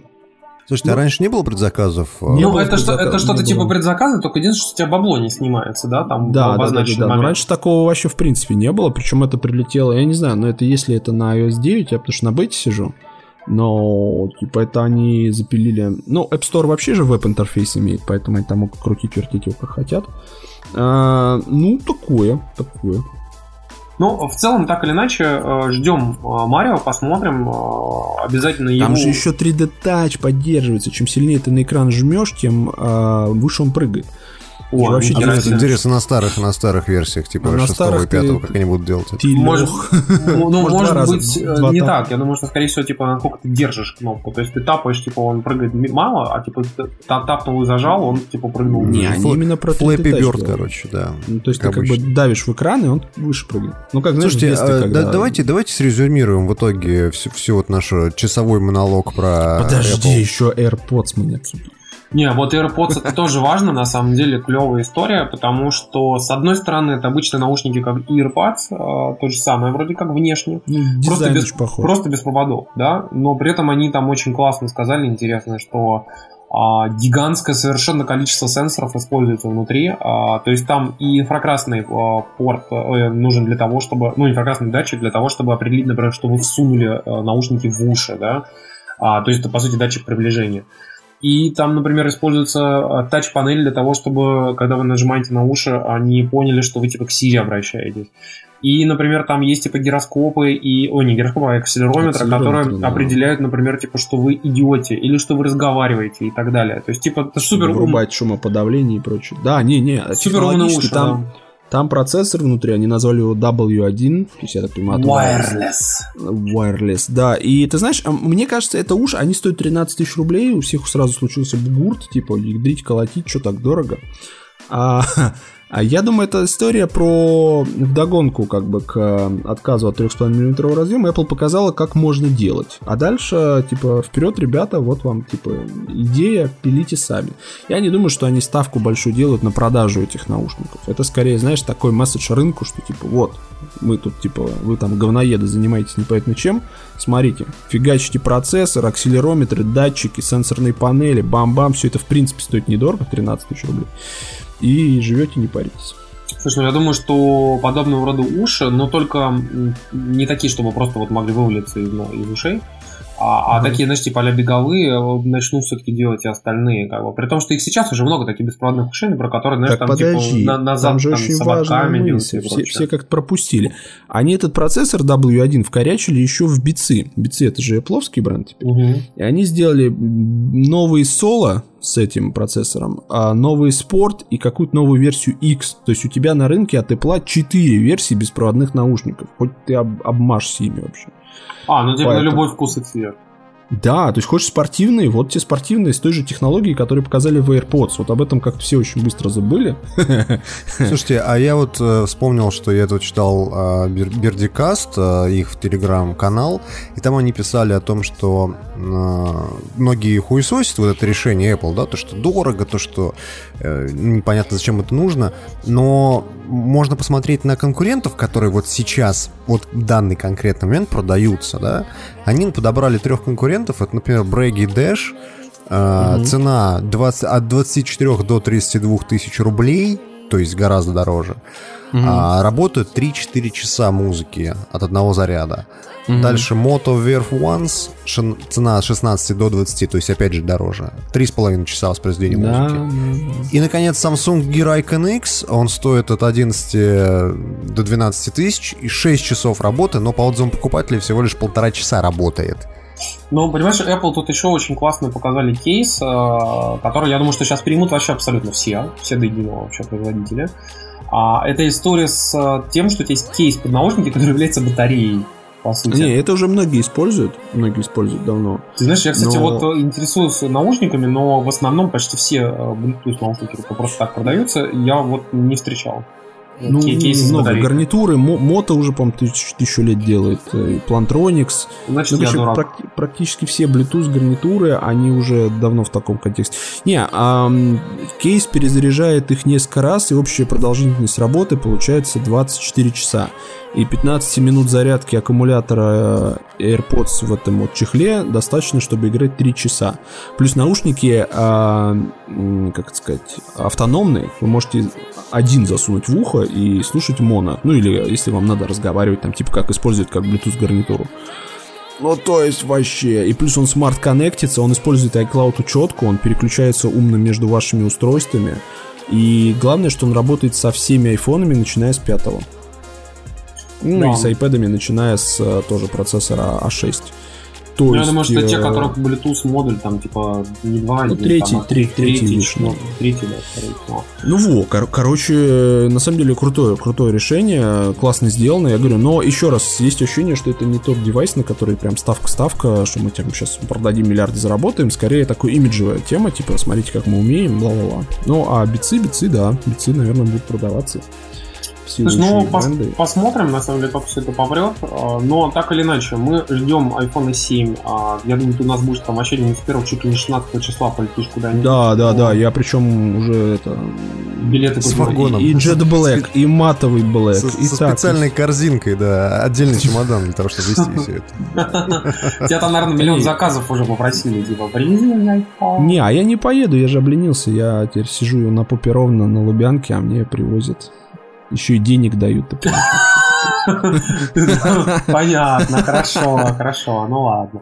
Но смотри, ждем, короче, айфона, а, посмотрим на Apple Watch, э, что как, тебе придется видос, снять, я думаю, в, бассейне, как ты такой плывешь, вылазишь Ну, и такой, ну, хорошо что-нибудь- Стеклянным над городом, да. Но, а, так, а, на- на- на- знаешь, что сделать, короче? Нужно будет, типа, пойти в океанариум, договориться дельфину привязать, короче, этот ай- новый Apple Watch, а потом потерять их. Там же где-нибудь, вот. А потом, а потом дельфин говорит, пошел нахрен, никто айфона не видел. Но а, посмотрим, в общем, всю эту историю. А, Так или иначе, я единственное, что хотел еще сообщить, наверное, если кто-то пропустил, об этом, кстати, в СМИ что-то не очень активно говорили. iOS 10 выходит у нас в ближайшее время, там чуть ли не помню 13 что ли 13 числа. Да. 13 да. А macOS Sierra выходит 20 числа, 20 сентября. А, При этом ждите. GM сборки уже доступны того, и того. Поэтому, если вы сидели на бете, паблик бете, то вы можете уже накатывать. Я, кстати, накатился, А. да, iOS 10 GM, я могу сказать, что, что уже с 6 или 7 работало все практически идеально, а на 8 Ну и да. на вот GM. Сейчас вот они батарейку допилили, наконец-то вот на GM накатил, перестал жрать батарейку, как, как скотина. Ну, Кстати, тоже, А, Да, то есть в этом плане... Не-не-не, крутая система, у нее много плюсов, есть минусы, я думаю, что там кому-то прям очень понравится, кому-то не очень, но это хотя бы какой-то глоток свежего воздуха после достаточно душных восьмерки и девятки, какие были грустные. А здесь какой-то хотя бы визуальный еще есть апгрейд. Ты потерял наушник, ты потерял наушник, ты потерял наушник, ты потерял наушник, ты потерял наушник, ты потерял наушник, ты потерял наушник, ты потерял наушник. Опять про игры. Если вы перемотали последний час, как все нормальные люди, то- у нас а, сейчас вот именно э, тот модуль, и у нас же модульный подкаст, помним об этом, да? У нас модуль идет про, про игры. Ну ладно. Так или иначе, давайте, у нас на- случилось второе очень важное событие на этой На неделе. этой неделе Sony снова обосралась, как и на прошлой, в общем-то. Сейчас нам Тимур объяснит, почему, да. Пацаны, вам показали говно а, вообще, которое не покупайте. Вообще, сами ебаные, идите Xbox One S покупайте. Все, заканчиваем. Ладно. На кор- самом- На Короче, самом деле, да. Ну и мы решили обой- не обойтись а, без а, специального внештатного эксперта нашего. Естественно, это не так, но на самом деле Юра, наверное, самый а, разбирающийся человек вообще в мире а, в графике среди тех, к кому мы можем обратиться. И поэтому позвали Юру Турбоджедая. Юру, привет. А, добрый день. Ну, я, наверное, не буду утверждать насчет самых разбирающихся людей в графике. Я Ну, из тех, из тех, кому мы, знаешь, можем обратиться, Да, да, так да. скажем. Из тех, кто не работает с ней напрямую. Да. так. И, в общем... я просто а, интересуюсь вещами. Вот-вот, ну ты знаешь, так или иначе, твое интересуюсь, оно примерно в 9 тысяч раз больше, чем любого другого интересующегося человека среди там моих знакомых, например, там, да. И я э, поз- вот, в принципе, хотел тебя спросить следующий момент. Смотри, у нас есть сейчас э, совершенно э, очень странная ситуация, э, даже я бы сказал с маркетинговой точки зрения, потому что э, компания Sony, видишь, анонсировала там PS4 Pro, и, соответственно, таким образом немножко сломала как бы вообще историю с поколениями, потому что, по сути, они, видишь, там поступательно-эволюционно теперь делают э, тему, да, как бы как это, например, делает какой-нибудь там производитель там планшетов или там, а, там телефонов, смартфонов и прочее, как это у них обычно получается, да, но консоли обычно так никогда не выпускали. И вот а, они, по сути, сделали не очень-то такой супер-гипер большой прыжок, а, но при этом вот все время всячески, например, берут и упирают на 4К. Хотя, как вот э, мы тоже до этого там всячески всегда обсуждали, что А вот у нас есть консоль, которая умеет, допустим, выдавать 1080p, там, 30 кадров в секунду. А тут тебе говорят, теперь, типа, мы будем в 4К делать. Ну, естественно, значит, она должна быть в 4 раза мощнее. Но она мощнее в 2,5 раза. Ну, формально получается. Вот ты скажи, как возможно ли все-таки выжить в 4К нормальную игру, ну, уровня такого нормальной игры, там, типа, на PS4, а не какой-нибудь там Rayman Origins? А, ну, если мы говорим о том, что мы берем игру, которая уже работает на PS4 в разрешении 1080p и пытаемся выжить из нее в 4 раза больше пикселей на железе, которое работает в 2 раза быстрее приблизительно, а, это звучит не особенно возможным, так как ну, мы знаем, что цена пикселя масштабируется примерно линейно. В два раза больше пикселей нам надо в два раза больше ресурсов. Но Sony предлагает здесь сделать несколько другую хитрую схему. Они предлагают э, рендерить вещи гибридными методами, так чтобы на самом деле пикселей нам считать приходилось не так много. То есть, что такое вообще разрешение и как дела обстояли раньше? Э, раньше, лет 15 назад, у нас была игра, она работала там в разрешении, скажем, 800 на 600, и мы могли с точной уверенностью сказать, что да, она действительно рендерит вот эти вот самые э, 480 тысяч пикселей, там запихивает какие-то вертексные буферы в видеокарту, пихает туда текстуры, ждет, пока видеокарта в ответ не начнет плеваться трансформированными текстурированными треугольниками. И это всегда были честные 480 тысяч пикселей. Не так сейчас. А Сейчас любая игра строит финальный буфер картинки из множества буферов, там какой-то буфер диффуза, э, скажем, буфер нормалей, буфер глубины, куча других вспомогательных буферов. Э, хитрым методом накладывается освещение через скринспейсовые техники различные поверх этого всего, проводится шейдинг, и дальше скомбинированный буфер каким-то хитрым образом, в общем, работает. Не Еще знаю, и как пост- постпроцессится, да? Да. еще? Куча постпроцессинга накладывается сверху. И интересный момент здесь в том, что что из этого мы считаем родным разрешением, вот с этим 1080p условным, в котором у нас типа работает эта игра. Но Потому видишь, что- они же всячески всегда, как бы, даже все специалисты типа того же самого Digital Foundry, они по сути считают формально то, что консоль вывела вот тебе на экран. Понимаешь? И вот они говорят, типа, вот там в 1080p, например, мы посчитали пиксели Да. на лесенке, да, там, и вот получилось 1080p. Как они считают пиксели на лесенке? Они берут вот эту вот наклоненную поверхность, считают угол, на который она наклонена, и считают пиксели на этой самой лесенке. А, Что образовывают пиксели на лесенке? Пиксели на лесенке образовывают по большей части а, буфер непрозрачной геометрии. И мы так вроде пришли к соглашению, что именно это мы и считаем разрешением фреймбуфера. Ну, типа это мы считаем нативным разрешением игры. Хотя на самом деле игра собиралась там из десятка разных буферов, из которых часть имеет половинное разрешение, какая-то часть имеет разреш- разрешение в четверть от разрешения финального буфера. А я так понимаю, что можно вспомнить, например, тот же самый Quantum Break, в котором, я так понял, там часть эффектов, например, и альфа-эффекты и прочие вот эти все вещи, они в 720p рендерились как раз. А, Quantum Break собирает 1080p frame из четырех э, зарендеренных до этого 720p фреймов, э, используя методы темпоральной реконструкции, чуть-чуть проще до этого делала Killzone, на которую очень-очень-очень много людей кричали, были недовольны в интернете, на том же самом NeoGAF е, а, говорят, что в мультиплеере она делает upscale. А Killzone не делала upscale, она считала половину пикселей честно, интерлейсом таким, вот, а другую половину построчно она строила, основываясь на предсказанном векторе движения, да? да, на предсказанном векторе движения пикселей с прошлых фреймов. А, Тут надо понять, чем это отличается вообще от апскейла. А, Что такое upscale, почему плохо, почему мы его не хотим. Когда у нас в апскейле есть когда у нас во фрейме есть такой сложный, скажем, условно, черно-белый паттерн из часто повторяющихся чисто черных и чисто белых пикселей, 900p такой, мы Мгм. его берем и апскейлим в 1080, у нас в результате не остается черных и белых пикселей, у нас остается серая мешанина. Потому что абсолютно все было заблюрено, и ни один из пикселей, который присутствует на экране сейчас, а, не является исходным пикселем с картин... исходным пикселем с картинки до апскейла. Он так или иначе интерполирован. Ну, потому что так или иначе, допустим, мы берем один черный пиксель, который увеличиваем в 4 раза, он превращается в 4 серых пикселя, так скажем. Ну Потому- да, как-то так. Мгм. А, вот.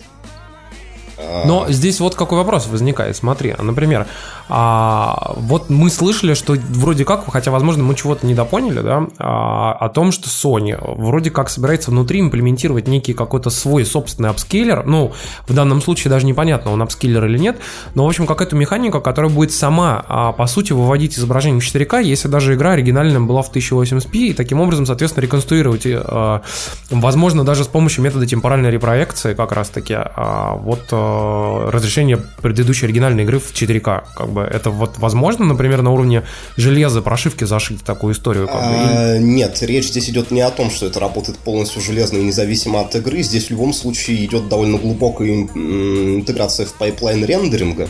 Но вот те слухи, которые появились несколько дней назад, утверждают, что на железе процесс такого upscale'а, на железе Sony в PS4 Pro, якобы бесплатный.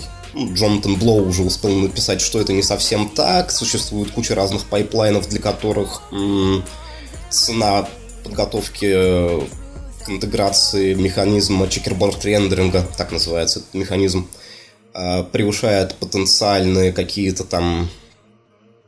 а, Вот ты цена, имеешь в виду... цена слишком высока, и можно этими ресурсами распорядиться по-другому, так, чтобы рендерить в 1080p более какую-то там насыщенную картинку. Но ты имеешь в виду в данном случае цен- цену, я правильно понимаю тебя, что все-таки, так скажем, затраты перформанса, ну то есть э, затрат э, ресурсов консоли. все зависит от того, как это имплементировано. То есть сам по себе чекерборд рендеринг, если... Объясним на пару минут, что это такое на самом деле. Checkerboard рендеринг это когда мы вместо того, чтобы рендерить небольшой фрейм и апскейлить его, рендерим фрейм в полном нашем целевом разрешении, но не все пиксели на нем. А берем паттерн шахматной доски и рендерим только те пиксели, которые попадают в квадраты одного цвета.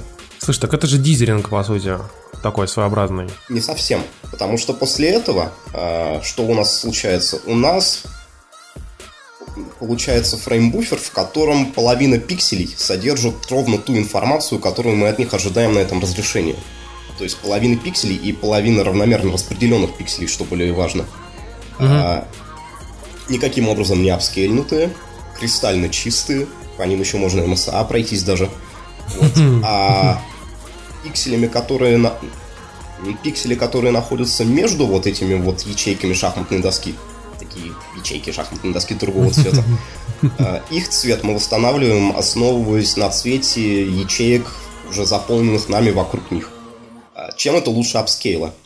У нас в результате 50% пикселей равномерно распределенных по экрану правильные, и 50% опять же равномерно распределенные восстановленные.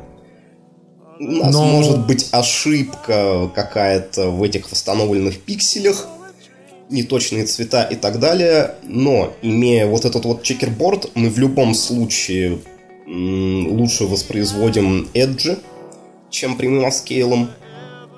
И в любом случае, после того, как мы сделали чекерборд и интерполировали пиксели, которые у нас не попали в рендер, мы можем пройти с тем же самым еще темпоральным, те же самые темпоральные реконструкции. Таким образом, мы добавляем немножко шума, конечно, темпорального, опять же, в буфер, но у нас гораздо меньше blur'а, чем мы получили бы, проведя прямой upscale. Ну вот, кстати, я вспоминаю, а, ты тоже об этом пе- периодически пишешь, например, помнишь а, апскейлер, который использовали в Xbox 360, ой, Xbox One, точнее, в первых его ревизиях, и там еще все жаловались на то, что были совершенно адские черные цвета, и то, что был перешарпленный специальный фильтр, я так понимаю, он использовался чисто, ну, то есть инженеры Microsoft решили, что типа, блин, типа, чтобы не делать блюренную картинку, давайте мы ее пошарпим, как бы, и, соответственно, может, что-то пиздато получится. А результат, я так понимаю, всех немножко расстроил, наоборот. И правильно ли я понял из твоего разговора как-то в Твиттере, что они в итоге избавились от этой э, схемы? Овершарп оттуда ударили довольно давно. Crushed Blacks, насколько я знаю, сейчас там особо не присутствует тоже. Ну, в общем, это все было починено, очевидно, обновлением, уж я не знаю, прошивки апскейлера или, или какого-то userspace'ного софта, который там где-то крутится. Я не знаю технических деталей на этот счет, но скажем, вот так вот работающий апскейлер привел к тому, что Crytek в Ryse использовал свой, свой механизм upscale'а, а не майкрософтовский апскейлер хардверный. Но здесь еще есть один такой небольшой элемент, что если ты в игре используешь свой upscale, ты можешь э, рисовать элементы интерфейса и, главное, шрифты на родном разрешении в 1080p. Если ты используешь хардверный апскейлер консоли, у тебя неизбежно размывается интерфейс тоже. А, ну это, кстати, да, это действительно так. А вот, кстати, вопрос получается следующий, что смотри, вот, например, а, PlayStation, по сути, сейчас столкнется со следующим моментом, да, вот хотя, несмотря на то, что продают консоль довольно дешево, потому что, ну, все-таки 400 там, евро долларов, как бы, да, это реально для про, там, high-end консоли, это, в принципе, получается недорого, вот, а, ну, там, очевидно, потому что я так думаю, что, например, таргет цена как у того же самого Project Scorpio Microsoft, который пока еще нигде не существует, да, как бы, но впоследствии его явно анонсируют и покажут. Он наверняка тоже таргетирован примерно на такую же стоимость, но только там э, просто через год. Вот. Я думаю, что, в принципе, 6 терафлопс теоретически через год за 400 долларов, наверное, тоже можно продать. Вот, возможно. Но вот а, здесь к чему я просто веду, что смотри, как ты считаешь вообще вот это решение а, сделать консоль такой вот а, хай-эндовую, которая по сути просто ну, эволюционно расширяет твою экосистему, но при этом сохраняет предыдущую консоль, не станет ли это головной болью для разработчиков, учитывая, что как бы они всячески, как бы, ну, многие из них на из биовара, они жаловались последний год, что типа, блин, если на консолях такое сделают, это типа будет очень хуево. Ну, два таргета хуже, чем один таргет. Это всегда так. Дополнительный таргет, дополнительная работа. Но Здесь вот нет никакого открытия. А вот скажи, например, вот когда делают э, игру на ПК, да, э, а, ее же получается, что делают таким образом, что она оптимизирована под э, сразу большое количество различных таргетов теоретически, да. Ну то есть она не оптимизирована сразу... под большое количество различных таргетов, она работает над них.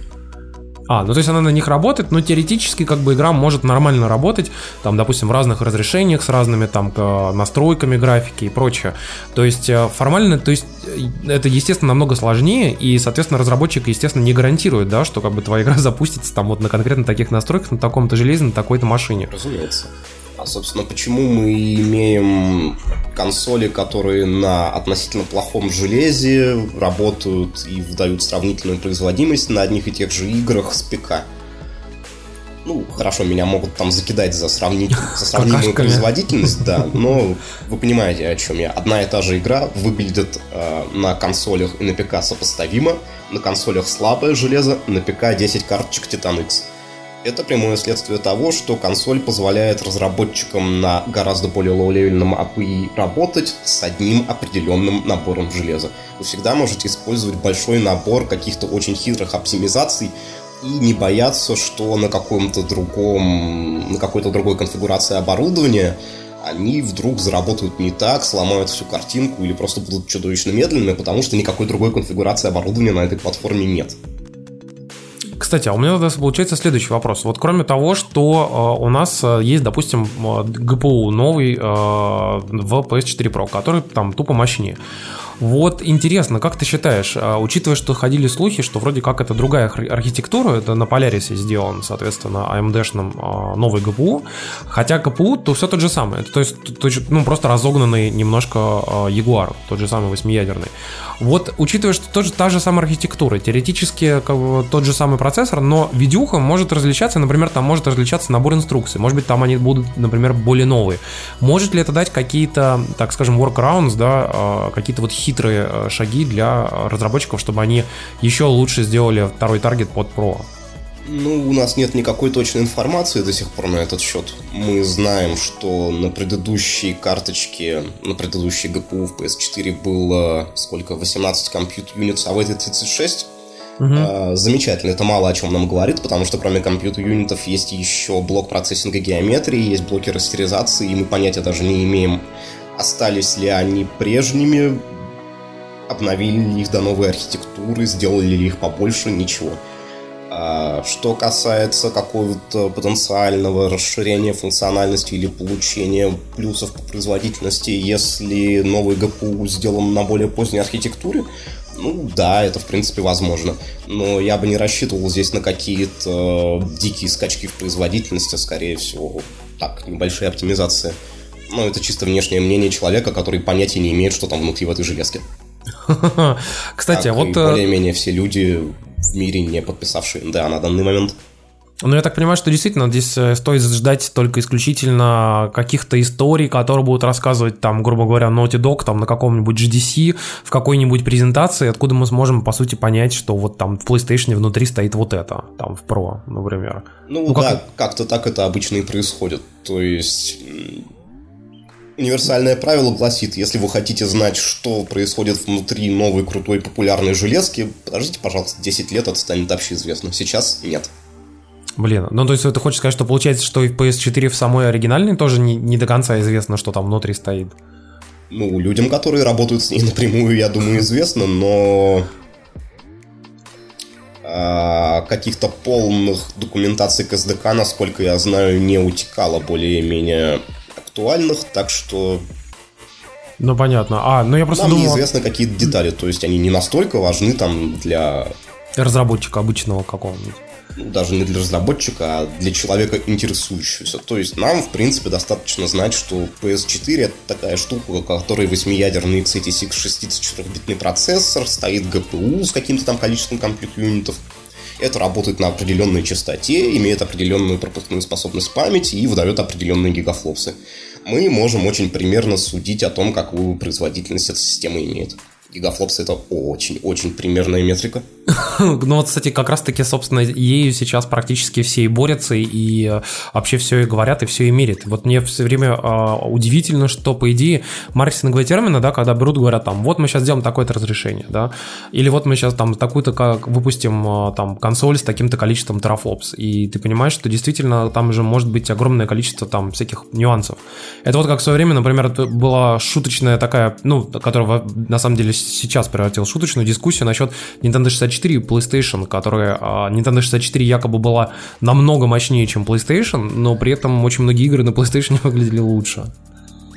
Ну, Nintendo 64, тем не менее, правда, могла в линейную фильтрацию текстур, а PlayStation приходилось point-фильтром ограничиваться. Ну, я помню, там даже 3D часто выглядело так, как будто оно не настоящее 3D. Вот. Ну да, потому что оно не всегда было настоящим из-за особенностей работы растеризатора и особенностей работы геометрического процессора, если можно эту штуку в принципе так гордо называть. Ну, там все равно, так или иначе, мне кажется, это было очень впечатляюще для, там, сколько там было, 40 мегагерц, что ли, процессор? А, что-то в районе 33, если я правильно помню, но, в общем, да. Кстати, вот а, смотри, второй вопрос, который я хотел задать тебе на самом деле в этом же направлении, как раз-таки насчет консоли, оптимизации и так далее. Сейчас всячески все пушат э, очень историю насчет э, мобильных процессоров, которые говорят там типа console level gaming, да, и ты такой сразу такой, м-м, так, окей. И вот единственное, что и мы с тобой как-то давно еще очень обсуждали историю с Tegra, и ты говорил о том, что вроде как Tegra это, наверное, один, ну, один из немногих э, мобильных чипов, который, так скажем, более-менее похож как бы вообще на консоль, ну, на консольный по, своей какой-то внутренней архитектуре там и организации. Вот. А вот скажи мне, пожалуйста, когда получается, вот сейчас ходят в слухи, народ спекулирует о том, что, например, та же самая Nintendo NX может быть, например, там на новой версии Tegra, да, какой-нибудь. И, естественно, она, соответственно, может быть портативной. Ну, Nintendo, конечно же, не будет делать консоль, которая работает там полтора часа. А, ну, то есть, грубо говоря, чип какой-то, который жрет безумное количество ресурсов. А, значит, получается, что она все-таки раз портативная, то, по идее, она должна быть, э, ну, такой как бы энергоемк, ну, нормальный э, ресурс экономить и при этом быть мощной. Вот как ты считаешь, вообще возможно ли сделать э, консоль, который теоретически, например, будет запускать э, там Dragon Quest, который они там показывали, да, который вот типа версия для PS4, и типа говорят, для NX такая же она. А, это сложно. А, начнем с того, почему у нас в мобильных устройствах какие-то специальные процессоры. Потому что в мобильном устройстве у нас небольшой размер, небольшая батарейка, и мы не хотим туда ставить активные кулеры от чего берется нужда в активном охлаждении вообще? От тепловыделения, которое от который тепла, выделяется который... из- за безумного ну, количества ресурсов, которые нужны для того, чтобы эта фигня работала. И она выделяет тепла много-много-много. Да. И из-за этого же, собственно, и повышенное энергопотребление случается у чипов. А, мы можем, в принципе, там запихнуть какие-то шейдерные конвейеры, большое их количество в GPU, работающие на мобильной платформе, и получить красивую цифру высокую по гигафлопсам, там пол терафлопса, может быть терафлопс даже быть там какой-нибудь ну, такой гипотетической новый следующий тегра, на который, может быть, выходит NX, хотя все это все еще вилами писано на воде.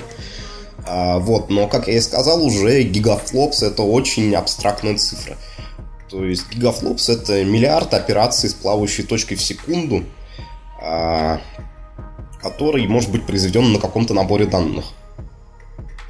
Но при этом мы так или иначе обсуждали, что есть огромное количество различных техник в современном там рендеринге, да, которые могут теоретически быть более эффективными. И, ну, то есть они чисто теоретически могут там строить буфер по-разному, могут по-разному там обсчитывать геометрию, освещение и прочее, и за счет этого как бы требовать меньше теоретических ресурсов, чем, например, там там 10 лет ну, назад. Чем прямое решение 10 лет назад, да, современные скринспейсовые техники во многих случаях выигрывают здесь. Но я не совсем об этом. Я о том, что это очень абстрактная метрика, которая проведена на каких-то абстрактных там данных, но в случае, когда мы работаем с настоящей игрой, эти данные не абстрактные, нам их надо откуда-то получать. Они берутся из памяти, и на нее есть вполне определенная шина какая-то там, которая работает с определенной скоростью. А в PS4, как мы все знаем, тут шины работают с пропускной способностью 176 гигабит в секунду. Это не совсем так по множеству очень глубоко технических вещей, но возьмем эту цифру как ориентир, просто будем ориентироваться на нее там, ну, типа в два раза меньше, плохо. Ну, допустим, да. Да. А, пропускная способность памяти на современных, на последней тегре 25 э, гигабит в секунду. Это во сколько? Раз в 7-8 меньше, чем на PS4, кажется. То есть это совсем не консол гейминг, да, такое получается? Ну, ну ну, то есть, или уровня, уровня старых от консолей. того, чем мы загрузим вот этот несчастный GPU, если он там выдаст даже терафлопс, и он, то есть, формально будет по уровню производительности чуть меньше Xbox One. Вот, но если у нас игра такая, что для того, чтобы задействовать этот абстрактный GPU, который работает с производительностью терафлопса, нам потребуется доступ к очень большому количеству памяти, то у нас возникают большие проблемы, потому что на мобильной платформе у нас медленная шина памяти. Все это аксиома, потому что шина памяти и логика, которая работает с ней, а именно забирает данные, отдает их процессору GPU и так далее, это одна из самых жрущих по ТДП вещей на процессоре. Поэтому шины памяти на мобильных процессорах либо узкие, либо работают с не очень высокой частотой из более-менее раскрытых вещей, которые сейчас известны, вообще говоря, а, процессор Apple A9X обладает шиной памяти в 50 гигабит примерно. Mm-hmm. Это специальный процессор, который был сделан для iPad Pro с большими батарейками, которым нужны, нужна большая производительность графики и так далее. У практически всех остальных мобильных чипов на армах, которые в данный момент есть на рынке, а пропускная способность шины памяти находится в районе от 20 до 30 гигабит в секунду. Ну, ты знаешь, я как раз посмотрел насчет э, Apple A9X, как бы, но тут вид, вот все говорят о том, что, в принципе, это очень крутой там процессор, он очень мощный, у него там 12 ядер там и так далее, но, ну, 12 ядер, в смысле, GPU у него внутри стоит, но вроде как это он действительно исключительно кастомный, ну, то есть такого решения просто никто больше не делал, потому что все же в основном берут э, решения, которые так или иначе есть уже на рынке, да, ну, то есть какой-нибудь там Adreno, да, там и так далее. А тут, по сути, Apple взяла, сама заказала, сама себе сделала такой процессор. Вот. Ну да, то есть мы не исключаем, что Nintendo тоже может сама заказать, сама сделать, но она в любом случае упрется в энергопотребление. Если мы говорим о том, что NX это такой классический handheld и все. То есть можно тут помечтать и вообразить какую-то ситуацию, в которой NX гибридная архитектура, слоган, который ходит по интернету довольно давно, можно трактовать вообще каким угодно образом и представить, что NX, когда ты вставляешь его в док, который стоит у твоего телевизора, вдруг получает откуда-то там дополнительную память из этого дока, может быть даже дополнительный подключенный GPU, и вдруг внезапно, получив побольше питания, процессор начинает активировать какие-то более широкие шины для передачи данных по всем фронтам. Ну, то есть, да, теоретически это может быть, теоретически там в нас завтра может въебаться астероид, но... Ну, ты знаешь, я, кстати, скорее поставил на второе. Ты знаешь, я вспомнил момент о том, как э, есть целая категория э, ГПУ, которая сейчас периодически выходит, но пока до сих пор так и не получила никакого там широкого распространения. Это внешний ГПУ, который подценяется через Thunderbolt. И якобы э, шины в, через Thunderbolt хватает на то, чтобы ну, более или менее сносно на каком-нибудь там ноутбуке, а какой-нибудь MacBook Air или там Ultrabook там какого-нибудь там Asus, да, запустить игру хотя бы там, ну, там, на половине мощности этой самой GPU подсоединенной. А, да, мы можем ожидать такого же решения, в принципе, с доком, стоящим под телевизором и от Nintendo, но, как я уже и сказал, это довольно оптимистичная оценка, и куда-то ударяться в безосновательную аналитику я здесь не стал бы и предсказывать вероятности, с которой это случится или не случится, но Такое ну, может быть. Такого знаешь, может не быть. Кстати, Мы вот вообще так... не уверены до сих пор на 100%, что NX это точно handheld. Ну, ты знаешь, там уже какое-то гигантское количество патентов э, разрыли от Nintendo о том, что вот это будет модульная консоль, которая, по сути, это будет экран, к которому слева-справа подсоединяются кон- контроллеры, и вроде как эти контроллеры впоследствии можно использовать то ли отдельно, то ли соединив их вместе там без консоли. Ну, в общем, там куча спекуляций, но то, что есть некие у них в патентах handheld, которые они причем подали э, за последние там полгода, вот, э, там и год, да, то, ну, там, то есть есть какие-то такие данные. То есть можно спекулировать на этом сколько угодно, может быть, это будет не Тегра, а может быть, еще что-то такое, как бы, ну... Да, спекулировать можно, но компании патентуют огромную кучу абсолютно безумной хуйни, потому что запатентовать какую-то абсолютно безумную хуйню относительно дешево, гораздо дешевле, чем на самом деле ее сделать, а в будущем, может быть, когда-то пригодится. Ну, кстати, да, в этом плане. Но, ты знаешь, э, вот э, если вернуться в итоге к истории с э, PlayStation, да, то меня, конечно, здесь в первую очередь удивляет, что люди как воспринимают эту историю, и самое главное, что то ли Sony не смогли правильно объяснить, как бы, то ли э, люди, ну, слушали в полухо, так скажем, да, ничего не читали, даже, ну, вплоть до того, что Sony пришлось написать там целый в блоге пост, там, fuck you, да, там, типа, что, что вообще чё к чему, потому что, например, у людей возникает вопрос, а зачем мне нужна PS4 Pro, если, типа, у меня нет 4К телевизора? Ну, то есть... Sony сейчас вообще в сложной такой ситуации. У нее осенью выходят целых два продукта, про которые ты ничего особо не поймешь, не посмотрев вживую. Это PS4 Pro и PSVR. То есть объяснить людям, почему они хотят VR-хедсет, не продемонстрировав им его вживую, тоже довольно сложно. Это правда, абсолютно. Я могу сказать, что до того, как я попробовал PSVR сам, лично на себе, я считал, что это какая-то ебанина вообще. И я пробовал до этого картборды всякие, там, Oculus, там, и, в общем, ну, они на меня никогда не производили прям впечатления такого. Ну, поиграться, да. А вот PSVR это, наверное, первый шлем, который действительно мне прям понравился. Ну, то есть вот как он эргономически сделан там, и вот как в нем все выглядит и прочее. И, но вот насчет именно самой консоли, ты знаешь, здесь вопрос в следующем, что вот я не понимаю, а им нужно было взять, пойти и рассказать, типа, что у вас будут игры пиздачи выглядеть, как бы. Или все-таки они правильно сделали, что напирали на 4К. Но тогда таким образом они, получается, путают людей. И люди действительно, ну, кто вообще не разбирается в вопросе, да, они такие, типа, блин, ну, типа, консоль чисто под 4К телевизором. Но ведь это же не так.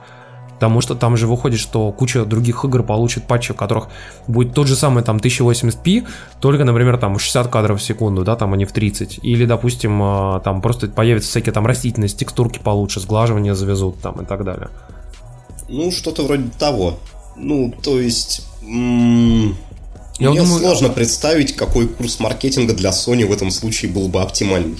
Э, собрать людей на насильную лекцию, где рассказать, как работают их техники рендеринга и почему картинка так будет лучше – Ну вот как-то да, непонятно, потому что а, вот просто, наверное, здесь это связано действительно с тем, что с чего мы начали, да, что есть некий эволюционный цикл, цикл консоли, который там 5-8 лет длится, ну, я смотрю на прошлое поколение.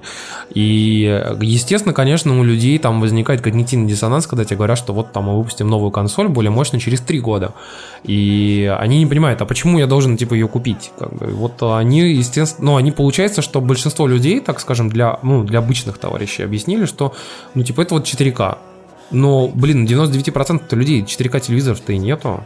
Вот, и они... Когда-нибудь они появятся, сейчас они активно уже начали вполне продаваться, плюс А PS4 Pro это не только 4К, но и HDR еще. Правда, Sony утверждает, что каким-то образом HDR она добавит и в классические PS4 фирмверным апдейтом якобы.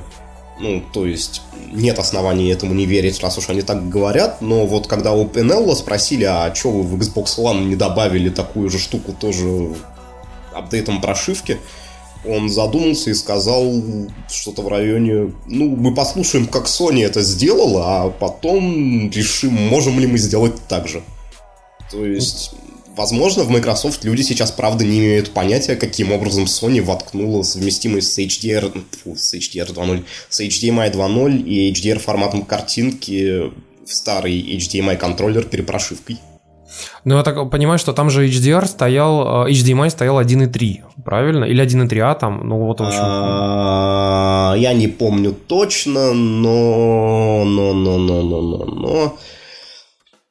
Короче, я поизучал этот вопрос пару часов после того, как Sony сделал этот анонс, и Sony используют для вывода HDMI сигнала у себя контроллеры Panasonic одной определенной серии, на которую в интернете нет открытых даташитов, но они заявлены как максимально поддерживающие HDMI 1.4. Может Блин, быть, ты- они нашли способ поддерживать и 2.0 тоже. Я не знаю. Ты знаешь, Может я, быть, да, я может быть, вспоминаю совершенно поехавшего чувака, того самого с Неагафа, который Джефф Ригби, который писал как раз об этом, о том, что там какой-то адский чип, который будет поддерживать UHD, а, собственно, вот в обычном PS4, но типа в 30 кадров в секунду, а не в 60. И вот он писал о том, что вроде как типа это возможно. Я не могу точно говорить о том, возможно это или нет.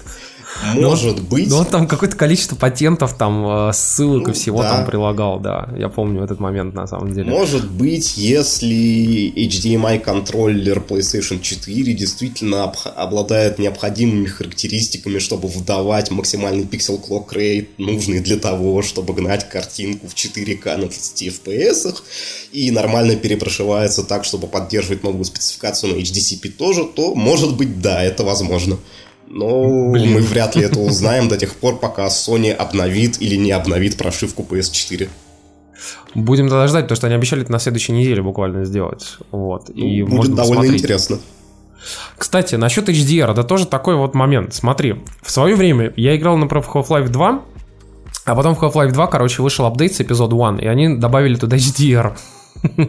И вот Да, современный да. HDR, который вот работает с того момента, как вот примерно тогда это было со времен Half-Life, все всегда и называли HDR, это по сути вот динамически изменяемое освещение в зависимости от того, куда ты смотришь. Типа вышел на улицу, там э, становится как бы, ну, из темноты, да, какой-то из пещеры. Там вот становится светло, а пещера становится темной, как бы, да. И вот всегда HDR почему-то назвали именно это.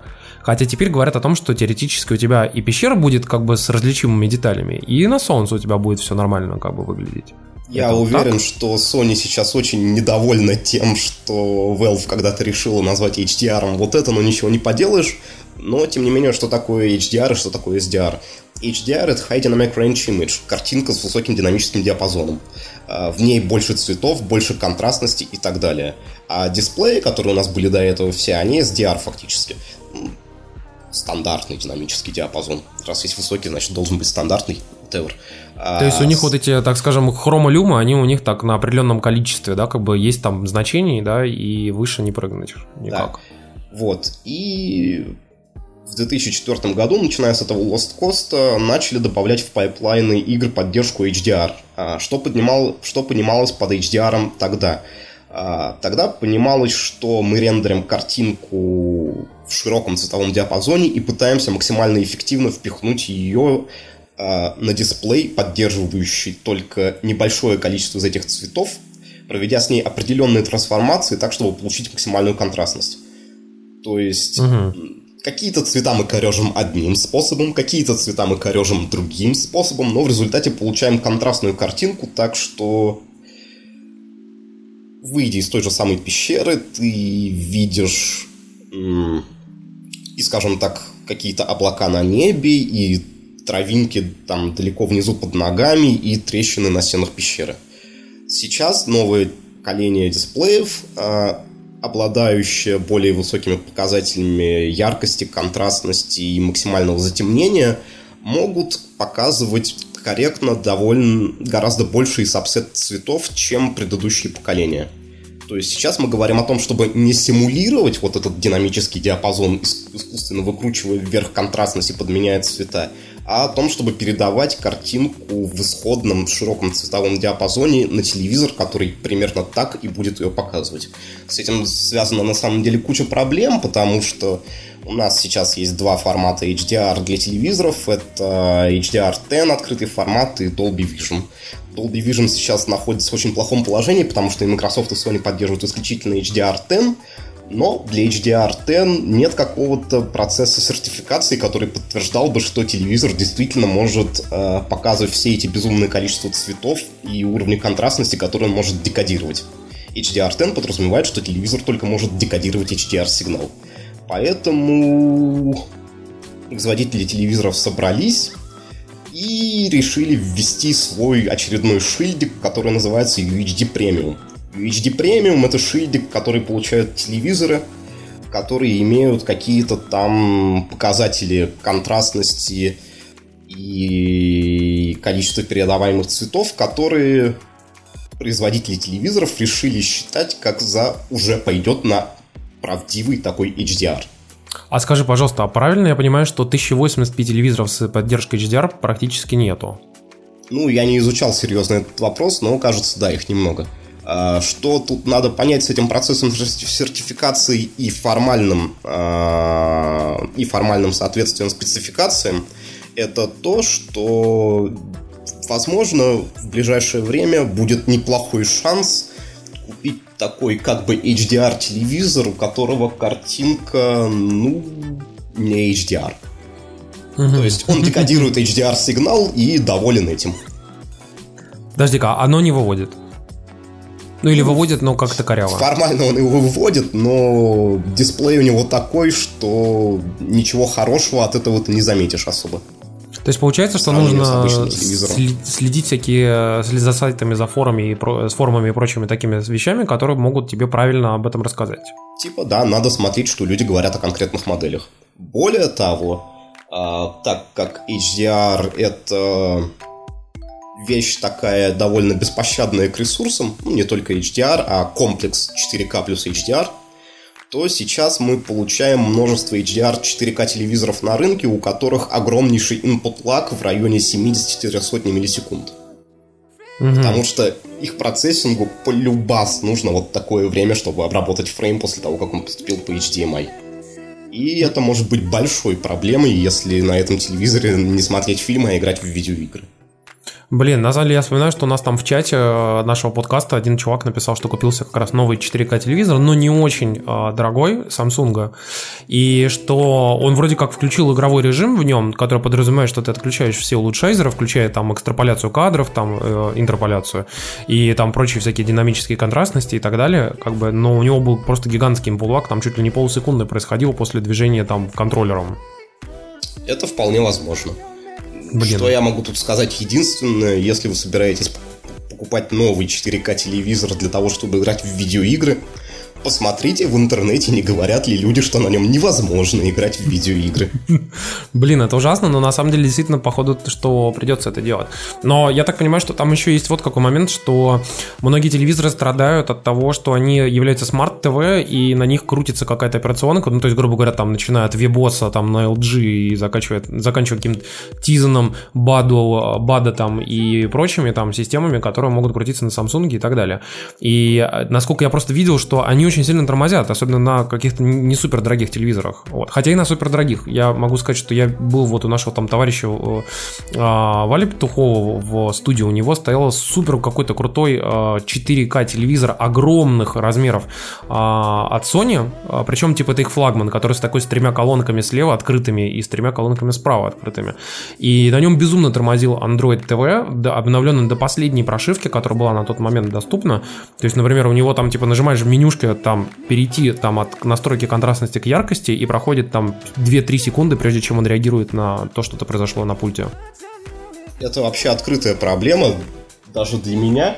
Э, у меня есть э, не такой старый телевизор Sony, еще не 4К, но Full HD с минимальным на момент покупки input лагом, в котором тоже вот этот вот какой-то я не знаю, на самом деле, что это, Smart TV, какая-то своя заморочка и так далее, но эта сука загружается. Они сделали телевизор, который не включается, а загружается. 5 секунд на нем висит splash screen, потом 5 секунд он уже показывает там какое-то видео с текущего HDMI входа, но если ты вдруг решил включить Xbox, у которого нет поддержки HDMI CEC, а у тебя до этого телевизор стоял на канале PlayStation, то ты включаешь Xbox, включаешь телевизор и, ждешь. ждешь, пока телевизор не разрешит тебе переключить видеовход. Как они это сделали, вообще я не представляю. Но, очевидно, они смогли. Это хорошее инженерное достижение. 2016 год идет как надо. Мы на дороге к хорошему будущему. Вот. Но Сингулярность уже возвращаясь, близко, да, да. возвращаясь к проблемам с лагом, э, если телевизор делают люди хотя бы с минимальным количеством мозгов в голове, то лаги софтверной оболочки все же не должны накладываться на процессинг сигнала с HDMI. Ну, ты представляешь, То что, например, он... наверняка нап- есть пара моделей телевизоров, которые меня посрамят и докажут, что я не прав, и можно вполне как-то занести лаги из оболочки в процессинг сигнала, но общая тенденция нет. Я надеюсь, что input lag, HDMI lag и тормоза оболочки это два разных лага, которые разнесены и не связаны друг с другом. Ну, ты представляешь, что они, например, берут и выводят изображение на телек софтверно. Ну, то есть, грубо говоря, а, это часть программы, ну, микропрограммы телевизора. Они напрямую... Я могу здесь очень сильно пособолезновать людям, которым пришлось это делать, и людям, которым пришлось купить такой телевизор.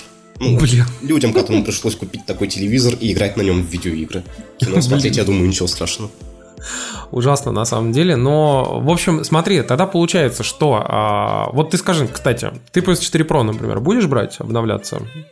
Ну, вообще, думал ли ты об этом? Или так подумал, типа, ну, ну похуй. Это очень сильно зависит от того, как будет PSVR работать на обычном PS4 для меня. То есть я в любом случае покупаю PSVR, потому что, бля, почему нет, он клевый. А, Да он еще дешевый самый, на самом деле, из всех из них, по сути. Ну, из Ну, хай-эндовых, да, так скажем. Учитывая, что у меня нет специального игрового ПК, а только ноутбук, для меня это еще и самый дешевый вариант. Вот, но тянуть как-то за PSVR еще дополнительно PS4 Pro и большой 4К HDR телевизор для того, чтобы играть в видеоигры раз в две недели. Я, к сожалению, именно так в последнее время и делаю. Это nope. Извините, я не хочу. Блин, ты знаешь, я, кстати, вспомнил о том, что на самом деле PS4 же Pro будет стоить там 35 тысяч рублей, и я посчитал так в свое время, да, что типа, что вот я возьму PS4 свою, продам тысяч за 17-18, соответственно, еще добавлю столько же, куплю вот себе PS4 Pro.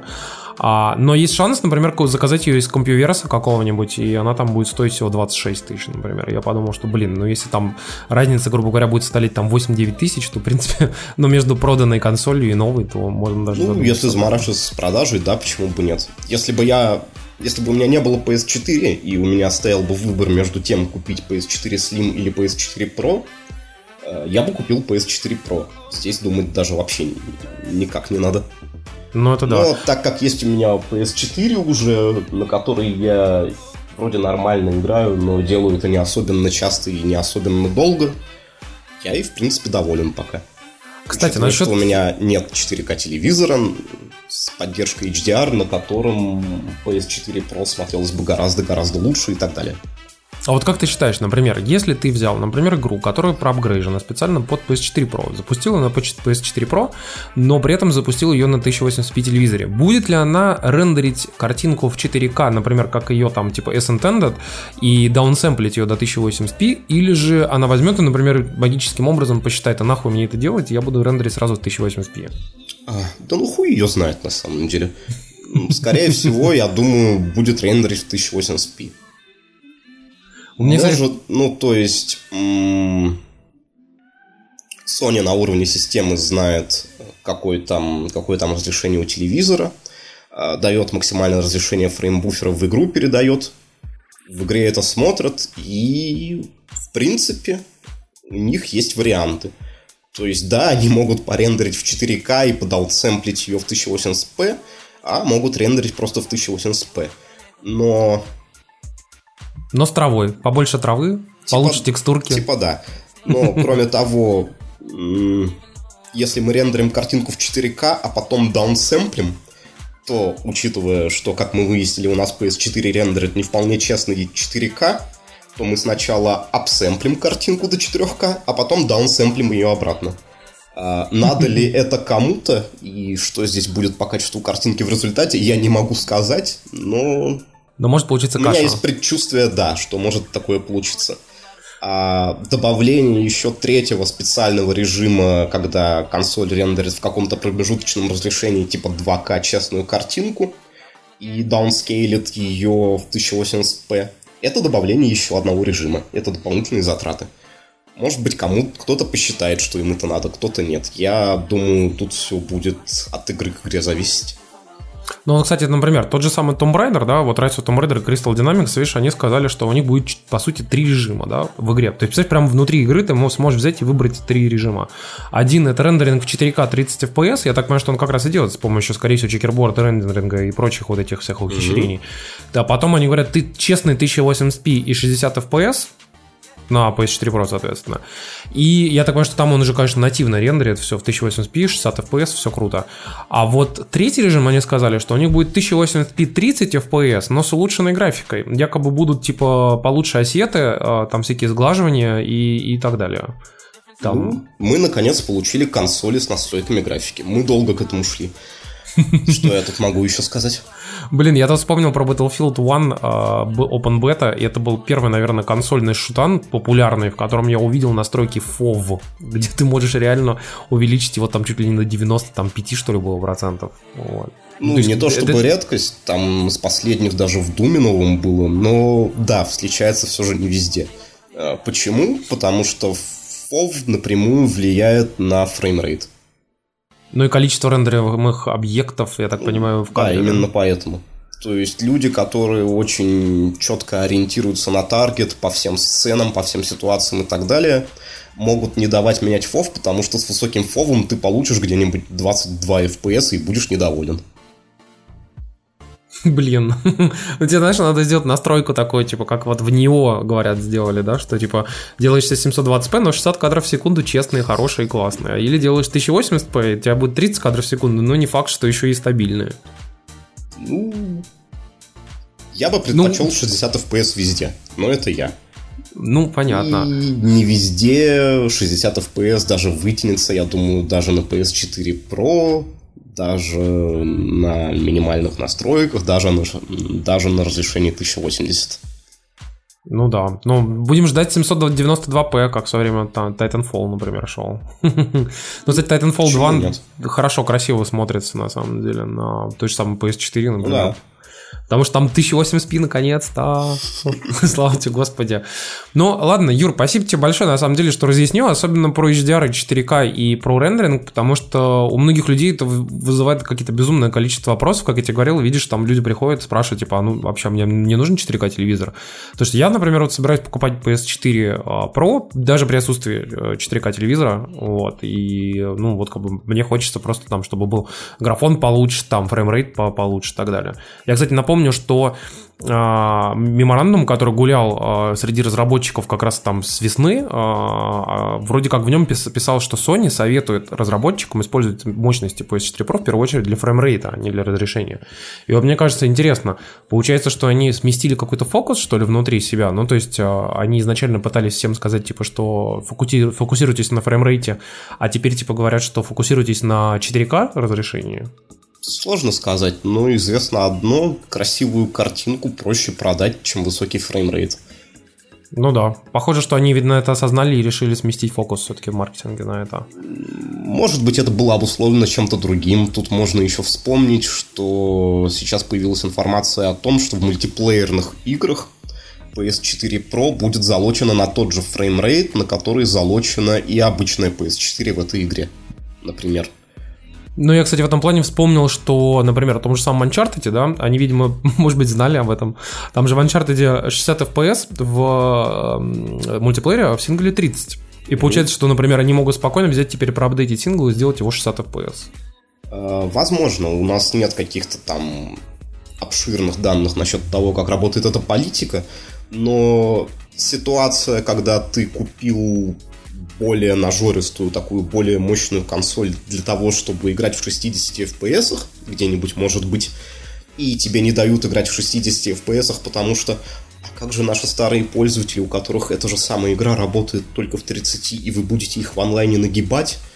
Ну, я не знаю, как-то на ПК-пространстве никого это особенно не волнует. Ну, вот, кстати, я- это странно, да. Да, я полностью за честную мультиплеерную игру и отсутствие преимуществ и так далее, но ради бога. У меня есть более мощное железо, которое дает мне больше кадров в секунду. Дайте мне его использовать, почему нет? Ну, я ду- думаю, что они максимум могут тебе представить это там типа сглаживание какое-нибудь ввести там или еще что-нибудь в этом роде. Ну, взамен этих самых 60 FPS. Вот все. Ну, типа да. Но тут, кстати, есть еще такой интересный вопрос. А что в синглплеерных играх, в которых тебе в игру может внезапно взять и кто-то прийти? Типа того же Bloodborne. Ну, вот, кстати, как да. они будут работать? То есть они будут работать в 60 FPS. А, Ладно, ладно, Bloodborne же хорошо. может иногда становиться PvP-шным, точно, я вспомнил. Да. Там, если друг, другим колокольчиком по- по- позвенеть, то ты, станов... ты, ты как PvP становится. Да, я вспомнил, кстати, да, интересно в этом То плане. есть что, такой абстрактный, работающий на 60 FPS Bloodborne? Господи, пожалуйста, я хочу это увидеть. Мне кажется, что всем все равно, они Bloodborne Да. сделают спокойно. Все-таки Ну, они, я как думаю... он будет себя вести, когда к тебе присоединяется другой игрок? Он будет такой раз и говорить, все, до свидания, теперь у тебя 30 FPS, и ты будешь 30 секунд еще дезориентированный бегать. Да ты знаешь, мне кажется, Bloodborne это э, вообще привычное. Если ты в него играешь, то ты уже должен быть готов, что ты играешь в 15 FPS иногда. Понимаешь? И ты с 30 Ну, до 15 падаешь. Поэтому я говорю, что Bloodborne, работающий на 60 FPS, это абстрактная ситуация, и я не верю, что они его сделают. Блин, ну я думаю, что, скорее всего, Bloodborne 2 какой-нибудь там по-любому они сделают. Все-таки Bloodborne оказался успешным, так или иначе. Но, э, Юр, спасибо тебе большое, что ты к нам зашел. Э, Тебя оказалось э, зазвать э, к нам сложнее, на самом деле, чем многих известных там всяких э, персонажей медийных и так далее. Вот, потому что, видишь, ты всегда вечно занят, на самом деле, и очень сложно. Но все равно спасибо, что выкроил время для нас. Ну, я сейчас сижу больной со сломанным велосипедом, так что почему бы и нет? Блин. То есть, да, у доступности есть простое объяснение. Но окей, обращайтесь. Может быть, когда-нибудь я снова заболею сломаю велосипед. Блин, спасибо тебе большое. Но я думаю, что когда вы анонсируют или покажут, или э, уже представят Nintendo NX каким-то образом, а я думаю, что это будет в ближайшем самом обозримом будущем, вот, потому что они чуть ли не осенью, вот, вот чуть ли не в сентябре Да, когда-то вот птичка шептала, что в сентябре это и произойдет. Ну вот, как бы, если у тебя там получится, да, то как бы мо- могли бы обсудить как раз э, это непонятное чудо-юдо, которое они Окей, да, я в принципе с удовольствием. Ладно, спасибо тебе большое. Все, до свидания. Показали на конференции а, две консоли, а, два стула. Вот. А, Какой выберешь, уже, ну, как говорится, за- зависит от вас.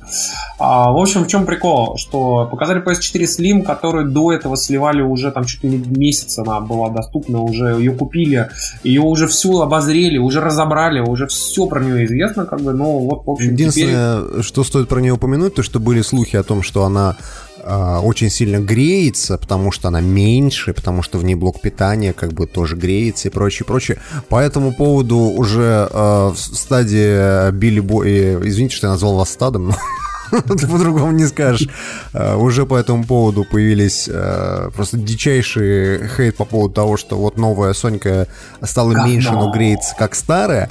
На самом деле, как мы выяснили на этой неделе, журналисты Еврогеймера просто провели а, технический анализ консоли, и она не греется практически вообще. Максимум, насколько они смогли ее разогреть, это 38 градусов. Что, в общем-то, вообще мизер.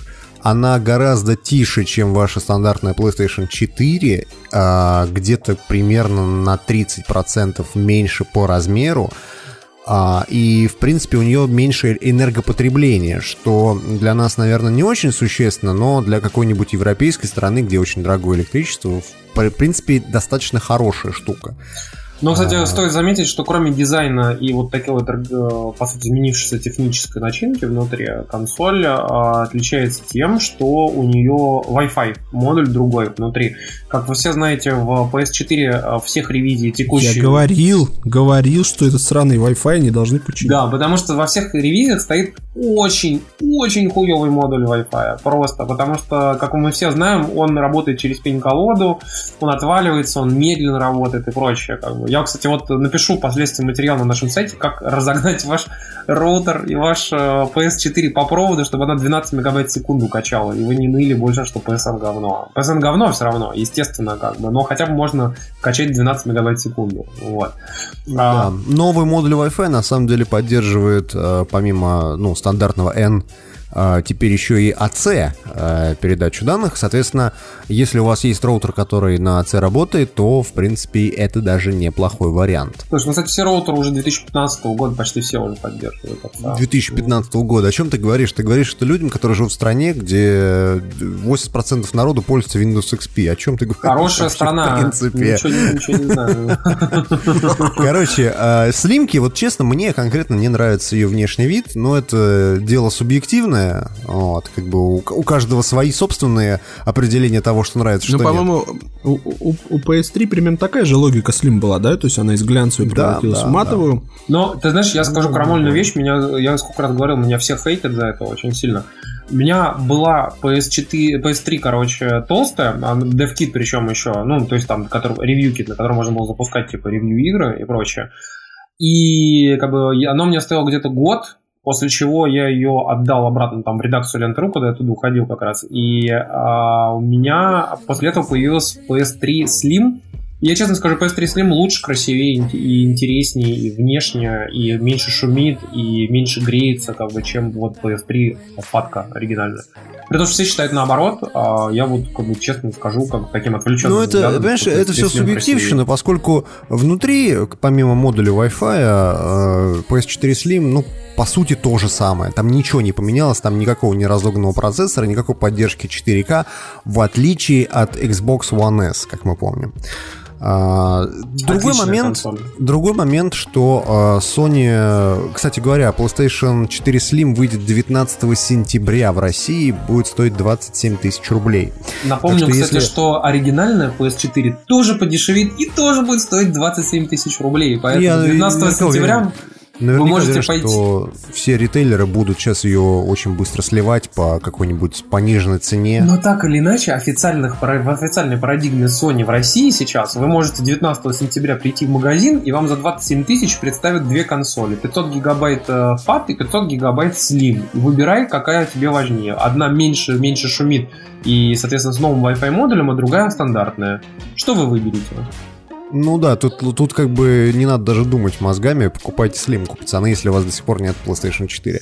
А, другое дело, что Sony показала а, PlayStation Pro, а, PlayStation 4 Pro, которая раньше называлась Neo под кодовым названием. Это та консоль, которая а, давным-давно ходили о ней слухи уже где-то, наверное, с начала мая ходят слухи о том, что она появится. В апреле слили с- еще про нее с данные, GDC, да, с GDC слили о том момент, что вот Sony думает о том, чтобы это поколение а, консолей несколько улучшить, но речь не шла о новой конкретно консоли, от новой ревизии там PlayStation 5 или чего-то подобного. Речь шла об некой улучшенной версии того, что уже есть. Собственно, показали PlayStation 4 Pro, и мы сразу с вами оговоримся, что это не новая консоль, это, скажем так, логич- логическое, логическое расширение линейки PlayStation 4. То есть, э, вот у вас есть, не знаю, там iPhone э, 6 и iPhone 6s.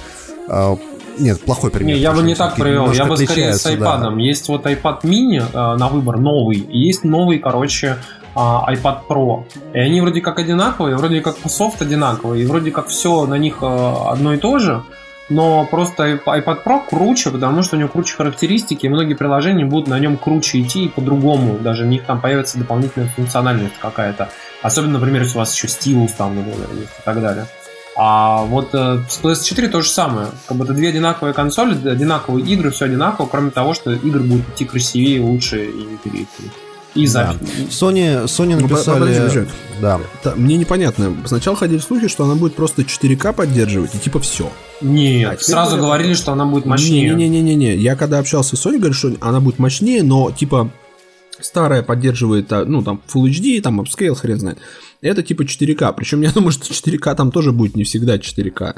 Ну, то есть, Тут возможно, там- есть а, здоровенный пост на блоге PlayStation, в котором они объясняют, как это будет работать. И, короче говоря, смысл, в общем, а, достаточно простой. Если у вас есть контент, который а, с разрешением 4К, то есть вы смотрите какой-нибудь Netflix в 4К, или вы запускаете игру с поддержкой 4К, то в зависимости от того, какой к этой консоли подключен телевизор, если, например, э, телевизор поддерживает стандарт 2К, а, то у него будет выводиться контент с разрешением 1080, стандартный Full HD. Если у вас 4К контент, он выводится как есть. Если 4К а, телевизор с поддержкой HDR, то он выводится как есть, плюс поддерживается HDR.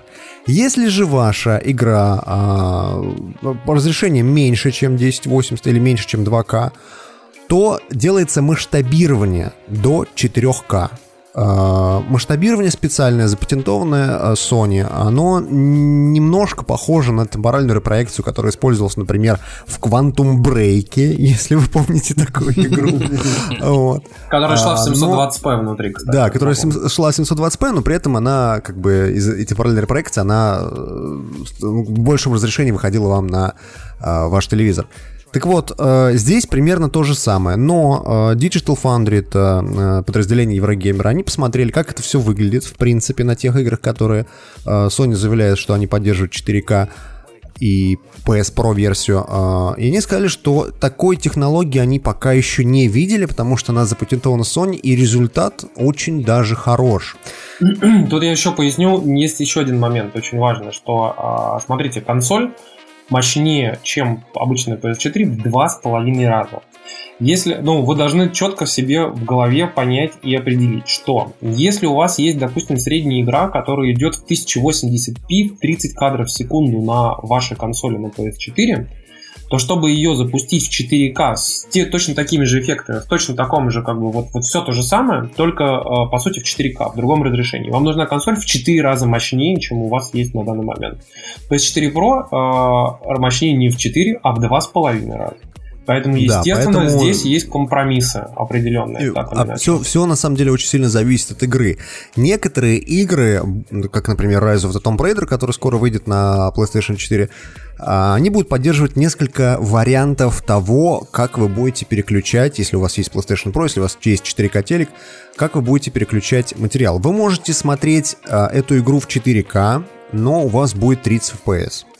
Вы можете смотреть эту игру а, в 1080p, 1080, но 60 FPS, да. но ши- 60 FPS, да, плюс э, у вас будет э, сама картинка строиться в 4К, затем ужиматься до вашего разрешения Full HD. Соответственно, для вас это будет означать, что игра у вас очень сильно сглажена и нет никакой лесенки. То есть то же самое, как на компьютере включить антиалайзинг, по сути. А, дальше и третий можете... режим 1080p в 30 кадров в секунду, но с улучшенной графикой. Лучше Да, тени, да. больше растений, лучше текстуры, там, а, сглаживание, фильтрации. То есть это все будет типа в более крупном формате. Sony э, несколько раз заявляли о том, что никаких эксклюзивов для э, PlayStation 4K не будет. Все Значит, игры... точно будут. Все Не, игры не, не будут будут, совместимы как и с обычной PlayStation 4, и с этой э, PlayStation Pro. Причем поддержку PlayStation 4 Pro даже для старых игр будут э, внедрять патчами. То есть, если разработчик захочет, он может пройти еще раз сертификацию этого патча у Sony, за что ему придется немножечко заплатить денежков. А, и а, патчик появится на старую игру. Если он не хочет этого делать, то а, PlayStation 4 Pro просто сама вам масштабирует этот контент. Да, а, 1080p в 4К, например. Или да, если да, у вас да, да. подсоединен к, к телевизору 1080p, то она будет выводить как есть. Да. Есть даже преимущество. Если у вас телек э, Full HD, как у большинства, наверное, из наших слушателей, то вам, наверное, 4К телек даже в принципе не появится, потому что оценить преимущество можете и на обыкновенном телевизоре. А, Сделано это, э, ну, как вот вы играете в игру, если вы подойдете прям близко к экрану, вы можете увидеть а, лесенку из пикселей, из которых состоят персонажи, там, полигоны и прочее, прочее. Так вот, если у вас контент изначально рендерится в 4К, а потом ужимается до Full HD, у вас этой лесенки не будет, в принципе, физически, потому что это как очень э, сильный Ну, это антиалайзинг. по сути, даунсэмплинг, это называется. Да. Вот. Кстати, Вот, я так здесь... что преимущество есть. Тут, тут еще такой момент. э, многие говорят, что нахера мне нужна, в принципе, PlayStation 4 Pro, а, если у меня есть э, PlayStation 4. Если вы так думаете, замечательно. Sony не планирует эту консоль как-то вот прям как флагман продвигать. Единственное, что нас с вами ждет, и к этому надо быть готовым, то, что большинство следующих роликов, а, которые будут выходить по играм, наверняка будет внизу надпись, что а, то, что вы сейчас видите на экране, демонстрируется на PlayStation 4 Pro, а на на обычный PlayStation будет говно. Это сто процентов так будет. Это надо просто понять и принять, э, что называется, сердцем. Тут еще, кстати, очень важно следующий момент. Обязательно его тоже воспринять как бы и э, смириться с этим, что а, вы очень многие игры показали на конференции, которые будут идти на PS4 Pro после патча в лучшем виде. То есть э, там действительно будут появляться какие-то дополнительные детали, там лучшие эффекты, красивее текстуры, больше там сглаживания, больше фильтрации там, и так далее, и так далее. Лучше тени, там фреймрейт может больше идти. Я напомню вам про все сливы э, в свое время, э, ну, внутренний, так скажем, меморандум, да, который Sony отправлял разработчикам, что основной историей, которую хорошо бы сделать разработчикам в их версиях игр для PS4 Pro, это увеличенный фреймрейт. А, это типа было очень важно для них, потому что Вы слышите это From ну, Software? по- потому что, та- так скажем, игры, как бы многие сейчас страдают от того, что, например, фреймрейт падает. Пожалуйста, в Bloodborne никаких 15 FPS. Ну, в общем, тут очень важно как бы это вспомнить, потому что, например, Final Fantasy в демках во всех 15 которые сейчас показывали, на PS4 на обычный, там был очень херовый фреймрейт. Он периодически падал дичайше адски люто. И есть надежда, что на PS4 Pro э, игра будет идти хотя бы даже не 60 FPS, но в стабильных 30, как бы, и, и красиво, хорошо, со сглаживанием. Там, Да вот мне, мне тоже, знаешь, странно, вот э, они приходят и говорят 4К, там еще что-то. Парни, сделайте 1080p, и чтобы 30 FPS и, не- и не падало, и все скажут вам спасибо. Я тебя уверяю, Понимаешь? что 4К это, это все маркетинговый булшит. Это потому фу- что фуфло, да, если она будет 1080p в честных идти, там, там уже все четко говорили, что как бы скорее всего, скорее всего, будут использоваться различные стандартные и нестандартные разрешения. Типа 1440p, в 2К, в 3К будут игра рендериться, да? Потому что, чтобы срендерить игру в 4К, это тебе должна быть игра, у которой, грубо говоря, на PS4 шла а, в 60 FPS, и шла вообще без проблем. Например, там, типа, я не знаю, каком файтинга, а там, а, там вот Injustice, да? Допустим, берешь Injustice, вот он в 1080p, в 60 кадров вообще без проблем идет. Вот его можно в 30 кадров в 4К запустить, и он будет идти так. Ну, вот непонятно, а хочешь ли ты в файтинге 4К и 30 кадров? Вот, бы там- А, вот. Понимаешь, в чем дело, Валь? А, Вот э, когда я просто купил себе 4К телек, э, как только я увидел контент в 4К и разница с Full HD, я тебе уверяю, ты захочешь это увидеть, разницу. Не, тут вопрос в другом. Вопрос в том, что ты можешь, например, игру отрендерить в 2К спокойно, что уже выше, Ну чем да, 1080p. апскейльнуть ее еще Да, и вот это красиво все апскейлить, как бы и все. Вот это вот оно хорошо будет работать, эта история. Да не, я, я говорю, я за, но я бы вот просто не топил за типа 4. Хотя, ну я понимаю их логику, потому понимаешь, что если ты начнешь рассказывать, что типа там круче графон, тебе сразу сожрут. Тут, понимаешь, тут вопрос в том, что а, что у Microsoft, что у Sony, у них абсолютно одинаковый подход к э, новому, ну, по сути, поколению э, консолей, да? Подход очень простой. А, Мы выпускаем какую-то более улучшенную версию когда-нибудь, да? Она будет лучше, но мы не оставляем а, свою фан-базу разделенную между несколькими консолями, как было вот с прошлыми поколениями, да? Ну да. То есть лю- люди, купившие там PlayStation 4, не могли поиграть в игры с PlayStation 3, да, и пришлось сделать эти ремастеры и прочее, прочее. Здесь такого не будет, поскольку э, все игры, э, даже, Да. даже старые, да, будут, будут получать поддержку патчами и, соответственно, как-то допиливаться. Ты можешь играть как бы на об- обычных настройках, можешь играть как бы на улучшенных, э, на другой консоли, да, но по И- сути ты играешь в одну и ту же игру. Но ты понимаешь, здесь э, на самом деле важно, что здесь происходит смена парадигмы вообще консольного рынка, мира и так далее. То есть как было во времена PS... Ну, об этом на самом деле много говорили, но здесь это вот уже свершившийся факт. Так как было раньше, чтобы консоль выходила и 10 лет существовала на рынке, такого больше не будет никогда. И PS4 Pro я даю ей полтора-два года, и ей на смену придет PS4 Pro, Pro S. 2. как- Я да, думаю, да, что да. скорее всего не так. Скорее всего, через 2-3 года анонсируют PS5, который будет, по сути, точно такой же. А, Возможно, да, может быть это будет, ну это уже маркетинговая история, по сути будет обновленная снова консоль и так далее. То есть, а, ну все, как бы, извините, надо каждые два года менять девайс, Не так. потом, а лучше каждый год. Нет, ты, ты знаешь, я думаю, что, скорее всего, все-таки это будет э, не так сделано. Это будет реализовано следующим образом, как сейчас с iOS. Понимаешь, вот ты покупаешь, например, игру э, какую-нибудь классную, да, на, ну, там, новую, супер-ультра модную, Ну да, графонистую, да, на ней написано, да, что да, iPhone 5 больше не поддерживается. Понимаешь? Ну, Не, iPhone ну, 5 при этом у уже тебя много лет, там, 4 года. Не, ну, Да, да, да, да, да. Ну то же самое. У тебя будет, соответственно, топовый графон на iPhone 7, похуже на iPhone 6s, 6, 5s поддерживается, то есть 4 поколения вниз у тебя, пожалуйста.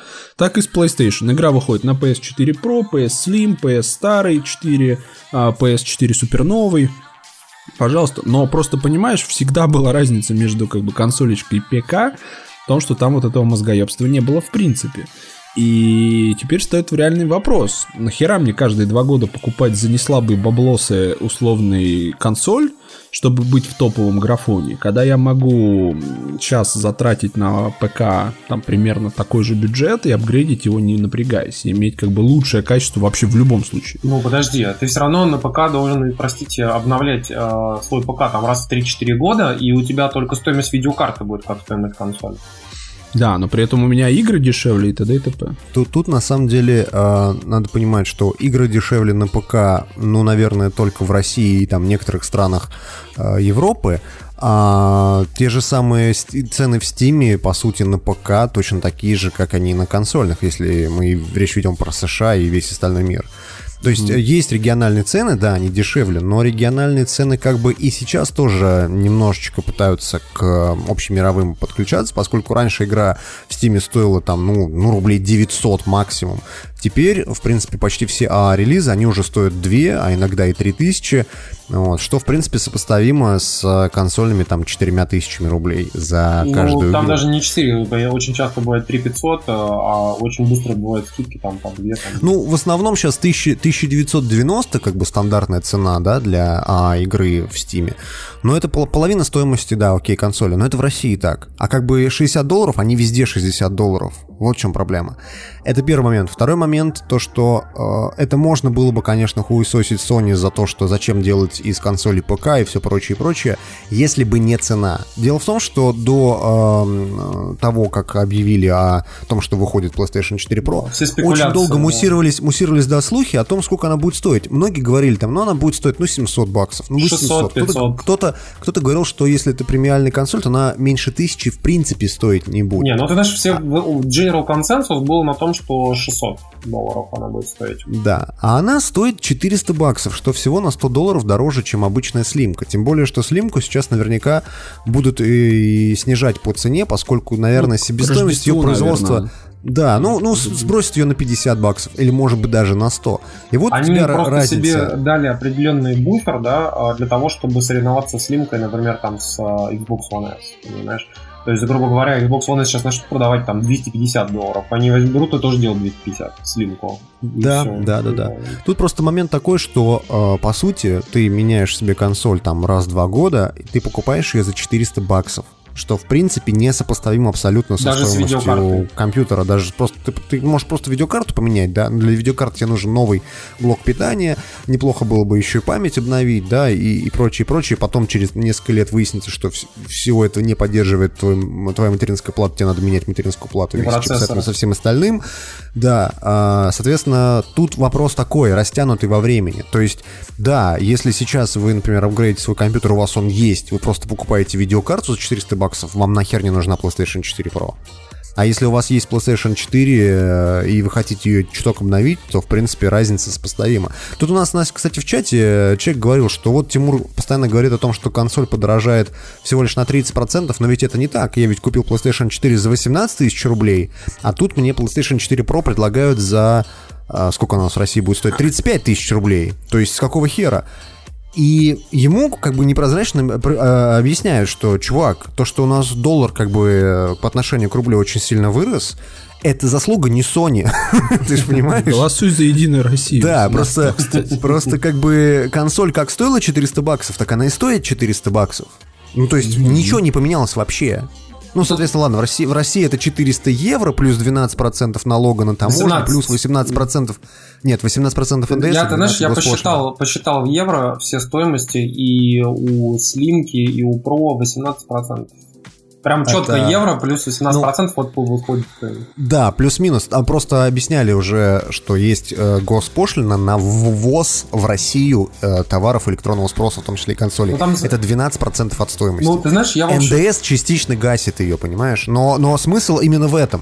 То есть у тебя Ну, в общем, 400 смотри. твои евро превращаются почти в 500. Вот я говорю, Вот смотри, происходит. э, 18, вот берешь, короче, 300 евро, чтобы они превратились в 27 тысяч, это ты берешь 300 евро плюс 18%. 35 тысяч точно так же по- получаются из того же. Тоже берешь там, Ну, это на 400 самом деле евро, нормальная практика для 20%. техни... И с айфонами то же самое Да, происходит. да. Тут единственное, Просто Валь, есть интересный понимать, какой что- момент. Нам Да. очень правильную вещь сказали о том, что в эти самые 400, до 400 евро и 300 евро уже входит обычно налог, который ты платишь в, ну, там, в европейской стране, понимаешь? А в России, как бы, ты, получается, ты заплатишь, ну, теоретически, ты, запл- ты платишь Ну. налог в Европе и еще и в России одновременно. Ну да, да, да. В Европе же цена уже с налогом тоже, Да. поэтому хорошо бы считать это американской цены, которая без налога. Да. То есть берешь американский ценник, который вот у них на сайте, добавляешь туда наши 18% и получаешь все равно там на пятюлю, а то и на десятку меньше. Но нет. как бы такой, ну нет, да, но это какое-то гадство, я считаю, на самом деле. Берите тогда не 300, 300 евро, а 250 или сколько там у вас налог на эту фигню получается. Ну, так устоя, так, так, как сказать, так сложилось уже. тут Не, как это как ничего. анекдот про мартыжик. Тут, тут- тут так принято. Ты как бы ты просто либо согласен, либо уходи. Не, ну я, я PS4 Pro, конечно, добуду, но мне знаешь, что нравится? Что ты, в принципе, старый, если даже у тебя есть, ты ее можешь на дачу увезти, там, друзьям. Ты можешь элементарно ее продать за тысяч там Продать. 15-18 сейчас. Да, да, да, да. То есть ты, короче, как бы не сильно обламываешься. То есть либо у тебя две консоли, либо ты одну продаешь. и т.д. и т.п. В этом смысле, конечно, решение выгодное. выгодное. Ну и я так понимаю, PS4 Pro весь рост поддерживает VR-чик там. Да, тоже, потому что, кстати, PlayStation VR, э, напомню, он выходит э, 13 октября, рекомендуемая цена э, 35 тысяч рублей будет. Э, Соответственно, действительно, под PSVR оптимально купить PlayStation Pro. Почему? Объясню. Э, Во-первых, многие производители игр там показали э, на конференции, что они улучшат графон специально чисто под Pro-версию. А во-вторых, просто элементарно, например, если раньше у вас игра с более-менее нормальным графоном типа Drive Club а, шла в 60 кадров в секунду с интерполяцией до 90 кадров в секунду в PSVR, то теперь они могут, например, взять без всяких интерполяций сразу делать 90 кадров и, например, там типа какое-нибудь сглаживание добавить. Там, или то- какой-нибудь там эффект еще сделать там дополнительный. Что уже, конечно, неплохо, если вы хотите получить лучший оптимальный опыт в VR, то лучше, конечно, купить э, То есть в октябре вы покупаете PSVR за 35, в ноябре вы покупаете PS4 Pro за 35? сколько там будет стоить? 35 и заносите Sony 70 тысяч. А потом 70 берете еще, да. покупаете телевизор Sony э, 4К, э, заносите еще, еще 60 тысяч, 70 тысяч, да? У вас получается 140, вот. Ну и PS4 вы продаете, минус 15, ну, да, 125 тысяч, и вы в дамках. Апгрейднулись. Да, Какой ну, если, ну, вы продадите свою машину или там часть квартиры, то у вас, в принципе, останутся еще деньги на iPhone и доширак. Да, доширака вон на 5 лет запас. Да, да, да, да, да. Тут момент еще, э, который стоит тоже обсудить. Заметьте, что PlayStation, точнее Sony, никогда не говорит про то, что эта PlayStation 4, она в принципе ориентирована на 4К. Они этого не утверждают. Именно поэтому они назвали ее не PlayStation 4 4K, да, как э, об этом говорили. Они назвали ее PlayStation 4 Pro. Почему? Потому что, по сути, э, в большинстве игр у вас не будет 4К вообще Я бы в даже сказал, что принципе. 90%. Да, то есть какой-нибудь Bloodborne в 4К вы, конечно, увидите, но это будет не 4К игра, это будет игра, запущенная в разрешении 1440p, растянутая у вас, по сути, на телеке до 4К. А, ну, то есть через темпоральную репроекцию, что, в принципе, намного-намного качественнее, чем если просто взять и растянуть картинку. А, этот момент надо четко понимать. А, Про 4К сейчас говорит совершенно другая компания, это Microsoft, у которой есть на бумаге полноценная поддержка 4К во всех играх, 6 терафлопс э, мощности, и эта консоль существует пока что только в воображении инженеров э, э. Microsoft и э, во всех головах ее фанбоев. Потому что, когда у тебя нету железа, ты можешь говорить все, что угодно. Ты можешь хоть про 8К разговаривать и говорить о том, что у тебя будет 500 терафлопс, но пока ты не показываешь конкретное исполнение в железе, э, это ни о чем. Это даже обсуждать здесь нечего абсолютно. Но тут, понимаешь, интересная история. Во-первых, э, Microsoft, с одной стороны, будет проще выходить на рынок, типа, вон там Sony уже, типа, пилят, чем мы хуже. Ну, естественно, Но они при еще этом- запилят побольше туда железа. Знаешь, там, ага, у Sony 8 гигабайт, а мы в Да, 32 ну, щас- воткнем. Да. Да, но при этом сейчас все купят уже Pro, понимаешь? И вот кто сейчас сидел такой, типа вот... То есть, грубо говоря, Microsoft опять усиленно, ударно просирает рынок. И вот это очень странно. То есть, как бы S это не та консоль, которая, ну, затащит. Наверное, я один ее куплю все-таки.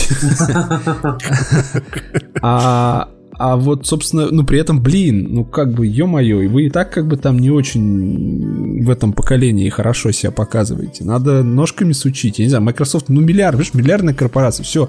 В разработке, наверное, это давно. Ну ускорьтесь, суетнитесь, я не знаю, Ты сделайте. знаешь, все абсолютно люди, все инсайдеры, все аналитики, все журналисты говорят в один голос, что это решение о Scorpio было принято супер вообще быстро, скоропостижно на фоне слухов о PS4 Pro. Только слухи о Ага. PS4 Pro появились Да. в апреле, а консоль выходит в ноябре. А, понимаешь, Ну, да, ну, Microsoft к А следующему E3 выкатит. а Microsoft к следующему E3 только представит консоль, когда уже, по сути, там полгода будет э, Pro продаваться. Ну да, да, Понимаешь? да. Тут И- же и еще- Sony уже делает что-то другое. Тут, тут же еще момент такой, что до того, как а, PlayStation показал а, PS4 Pro, все думали, что эта консоль выйдет только весной. То есть все думали, что сейчас будут показывать ее презентацию и говорить, что вот весной ожидайте и весной покупайте. Хера лысого, э, э, консоль выходит 10 ноября. То есть вот буквально через два месяца.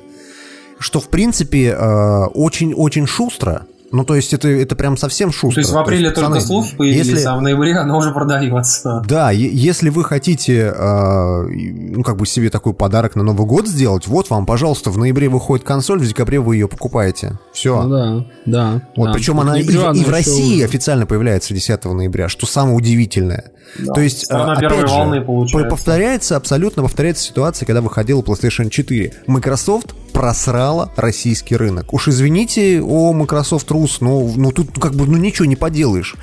А, потому, поскольку Xbox One S в России а, вообще никак не анонсировано, ну, по сути, да, кроме валенного видоса, никто про нее не знает, в принципе. А, когда она будет в России, непонятно, потому что Microsoft хранит молчание, и если даже она появится тоже там в ноябре, например, в России, да, ну, у вас есть как бы вариант, да, купить консоль за 35 тысяч рублей белую или купить консоль за 35 тысяч рублей черную. Одна из них поддерживает 4К э, в видео, а другая поддерживает 4К как бы в играх. Хотя это не настоящий 4К, но Смотрите, важно. давайте я вам э, вашу елейную песню санебойскую подолью ложку дегтя и скажу вам, что Xbox One S, кстати, поддерживает э, 4К и у этот, э, HD, Blu-ray. HD Blu-ray, Blu-ray, короче. Прямо вот, вот из коробки. У нее все совершенно нормально.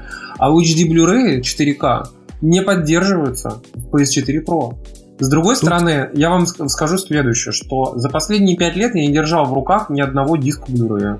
А, фильмы, в Это, смысле. это раз. Во-вторых, не, подожди, про HD, HDR ты имел в виду? Я вообще не держал, в принципе, ни одного Нет, ты фильма. говоришь, HD Blu-ray, я чуть не понял, что это такое. А, HDR? UHD, 4К да. Blu-ray, 4К А, Blu-ray. HD, 4K да, Blu-ray, все, я понял. Я, в принципе, не А, держал ни одного фильма Blu-ray за вообще последние нет, пять лет. тут Никто не, не смотрит э, контент с дисков уже давно.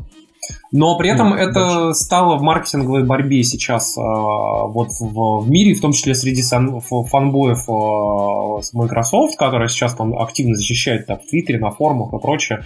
А, Ну, вот все они говорят, что типа вот Blu-ray там в 4К поддерживаются, а эти вот говноеды из Sony не смогли сделать. И с одной стороны, как бы я их могу понять, как бы, но с другой стороны, реально, я, я лично, вот лично я за 5 лет ни, ни одного Blu-ray руках не держал. Парни, Фильма. вот я просто зашел сейчас на Amazon, просто зашел на Amazon, набрал Movies and TV, категория такая есть на Амазоне, 4К Blu-ray, 268 штук, 268 фильмов в принципе, которые существуют на дисках. Сравните это с 56 тысячами 249 тысячами штук, где обычный Blu-ray. Понимаете? В чем разница? То есть э, у вас преимущество, оно может быть и есть э, у Xbox One S, но конкретно для э, каких новых, совершенно новых фильмов, да, вот найдите, пожалуйста, э, не знаю, там Капитан Америка Civil War, да, какой-нибудь там последний фильм, найдите его на 4К Blu-ray. Его нету, потому что 4К Blu-ray выйдет там, допустим, после премьеры через полтора года. Ну и нахера вам эта поддержка нужна, да? Или там э, хотите посмотреть какой-нибудь старый фильм, да, в 4К Ну да, там Blu-ray. как бы совсем А там, а там нету, не осталось исходников пленки. То есть Да даже фильм оцифрован максимум Full HD. исходников, э, как я вот уже говорил в нашем подкасте, о том, что а, большинство 4К фильмов, которые пишут, что 4К на диске, они на самом деле монтировались или постпродакшн делался в 2К. Понимаешь? Максимум, да. Да. И поэтому, соответственно, они его впоследствии экстраполировали и увеличивали до 4К как бы масштабирования. Понимаешь? То есть, как бы Мгм. разница с 1080p Ну да, есть, п- но не такая прям убер, гипер огромная. При этом, на самом деле, э, контента в 4К есть много. Я уже об этом говорил в подкасте, когда купил 4К телек. То, что весь этот контент, практически весь, он раздается в цифровом виде. То есть там э, Netflix раздает в 4К. Какая-нибудь там Амедиатека раздает э, в 4К. Да даже YouTube тот же самый. YouTube раздает 4К, да. То есть это все есть действительно, но это все цифровой контент. Для него не нужны диски в принципе вообще. Блять, Мгм. ты, ты расстроил меня. Ну, э, еще момент, э, который как бы э, с точки зрения Xbox, конечно, э, хорош. То, что по сути, да, Microsoft говорит о том, что у нас вот будет честный 4К, а в Sony как бы, ну, обманный, да, то есть потому что это не, ну, не настоящие 4К. То есть очень мало игр, которые вот будут в нативном 4К у вас идти. То есть, э, я не знаю, Резаган какой-нибудь наверняка можно будет запустить я- 4К. Ин- Инди-говно. Вы которое- знаете, да, да, да. пацаны, вот в этом контексте я вспоминаю совершенно угарную ситуацию, и, ирни- просто ироничную. Потому что Microsoft, как вы помните, в свое время топил с Xbox One, когда они его анонсировали, говорили, у нас 1080p, 1080p, какая вам разница, как, как нативная игра рендерится, если у нас все в 1080p делается. Им говорили, вы что, охуели, у вас игры половина 720 и 792p идет. Понимаете, а потом там еле-еле до 900p д- начали добирать. Там тот же самый Titanfall 792p. Да. Им говорили, типа, вы охуели? Они такие, «А, а, какая вам разница? Вы что, пиксель Ну, считаете? Вы в игры играете?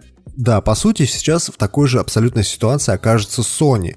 Но здесь надо понимать то, что новый Xbox, да, ну не знаем, как он пока будет называться, но будем называть его по коднейму Xbox, Xbox Scorpio, да, Scorpio, да, А он по идее должен выйти в следующем году, то есть где-то начать продаваться тоже в ноябре, то есть спустя год. Что мешает Sony за этот год а, подтянуть спецификацию, поменять там а, какую-нибудь видеокарту и прочее, прочее, и уже в 2018 где-нибудь там в а, весной представить какую-нибудь PlayStation 4 Pro 2. Да не так, PlayStation 5 будет просто. Они возьмут, сделают как, как iPhone, понимаешь, iPhone S там и, э, и следующую модель. Они просто сделают PlayStation 5, которая, по сути, будет раз- ра- разорвана с PlayStation 4 по циклу, там, допустим, на 6 лет. Понимаешь, 6 Ну, лет вполне нормальный да. цикл, как бы. Они возьмут, Да, просто да. сделают PlayStation 5, который будет точно такой же, как бы, по архитектуре в рамках этой экосистемы, который будет поддерживать игры с PlayStation 4, все эти сервисы, там, вообще все будет поддерживать, э, но только будет мощнее. И стоить тоже будет 400 долларов. Да. Ну, э, резюмирую, резюмирую как бы все это про э, PlayStation 4 Pro. А, Консоль будет стоить не очень э, дорого с точки зрения там американцев. Консоль дороже на 100 евро, а мощнее в 2,5 раза. Да. Но с точки зрения русского человека, конечно, ну, неплохо она стоит. 35 тысяч рублей она будет стоить. Э, С 10 ноября будет в продаже в России. Да, А, а там терабайт будет или тоже 500 гигабайт? терабайт. Там терабайт, терабайт. А, вот, Ну, терабайт. Ну, Кстати, Терабайт. знаешь, я думаю, что э, вот мне предстоит очень странная ситуация. Мне нужно будет где-нибудь взять э, внешний жесткий диск на 2 терабайта и, короче, на него восстановить свою текущую консоль, а потом э, из бэкапа восстановиться на ту консоль. Нет. Кстати, интересно, Sony, поддерживает Sony нет. представила, э, Sony представила новую систему передачи данных со старой консоли на новую. Она будет доступна в новой прошивке 4.0, которая вот скоро выйдет. Тебе достаточно будет включить свою старую э, PlayStation 4, выбрать там типа «Я хочу передать данные на новую консоль», вставить обыкновенный Ethernet провод, ну, который у тебя в сеть воткнут, и ты его вставляешь в новую свою PS4 Pro, и ты по этому кабелю передаешь все данные абсолютно. Чего? Я да, ты где взял такое? Я даже не слышал Это, это в блоге PlayStation.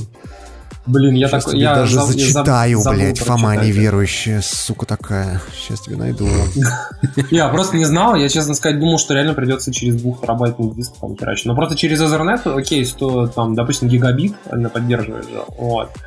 А по гигабиту, в принципе, должно хорошо передать.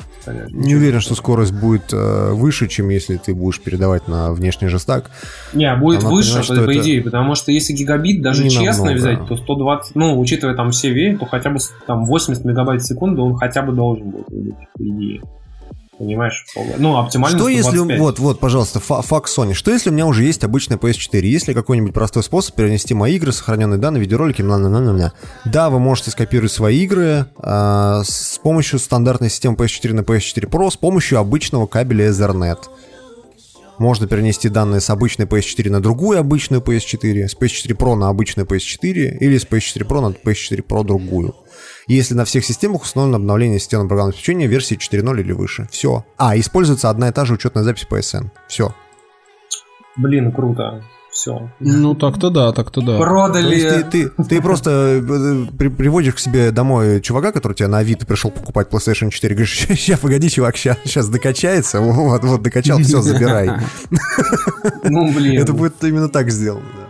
Ну, а, в общем, Ну, давайте да. мы э, закончим еще историю про игры, как бы следующими двумя моментами интересными, что э, первое это Xbox One, как вы помните, он у нас потихонечку переходит на ПК-платформу, на UVP, это вот Win- Windows приложение.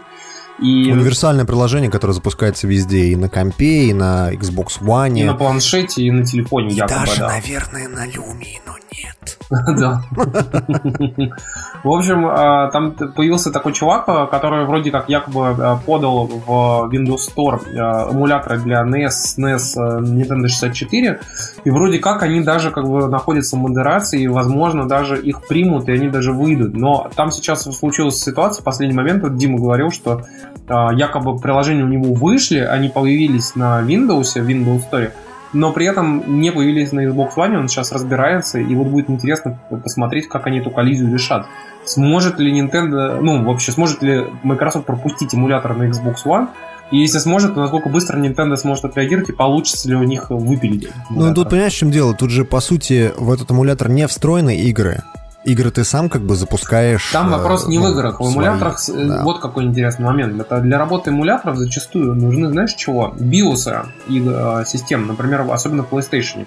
И, например, как этот вопрос легально ре- реализован? Когда ты, например, качаешь какой-нибудь эмулятор э, PlayStation 2 себе на комп, в нем не встроен BIOS. И он тебе говорит, типа, что для того, чтобы он заработал, вам нужен BIOS PlayStation 2, но мы типа вам не ска... ну, мы типа вам не будем говорить, где его скачать. Вы типа, если найдете, скачаете, то тогда эмулятор заработает. Ну, естественно, в интернете везде этих биосов от любой варианта консоли PlayStation 2 миллион. Ты берешь, просто скачаешь его, вставляешь, и у тебя все работает. То есть, как бы, но при этом легально придраться, кроме как к людям, у которых есть этот самый BIOS, никак нельзя. Ну, слушай, тут может, вполне может быть точно такая же ситуация. Просто у тебя ставится некое приложение на твой Xbox One, а дальше тебе это приложение говорит, вставьте флешку, и на ней должны быть и BIOS, и игры, там, допустим, под NES, SNES и так далее. И по где сути, вам скач... где скачать, мы вам Nintendo- не скажем, да. Да, у, у Nintendo не- неформально нет никакого повода придираться для этого. Как бы, ну, приложение, приложение, и чё. И Microsoft тоже, как бы, не имеет формального повода все это право удалить. Мало ли, что там приложение это делает, понимаешь? Это как бы такой вопрос достаточно двоякий. Я уверен, что чувак сейчас решит все свои проблемы, а потом по какой-либо причине э, наверняка удалится этот эмулятор. Я уверен, что какое-то время он поработает. То же самое, как всегда на iOS. Выходит эмулятор какой-нибудь там под видом чего-то, и через какое-то время просто... У меня до сих пор есть эмулятор, короче, в, под видом приложения менеджера, менеджера файлов, в котором, типа, есть эмулятор SNES и NES. И до сих пор он стоит на айфоне, как бы, можно поиграть спокойно.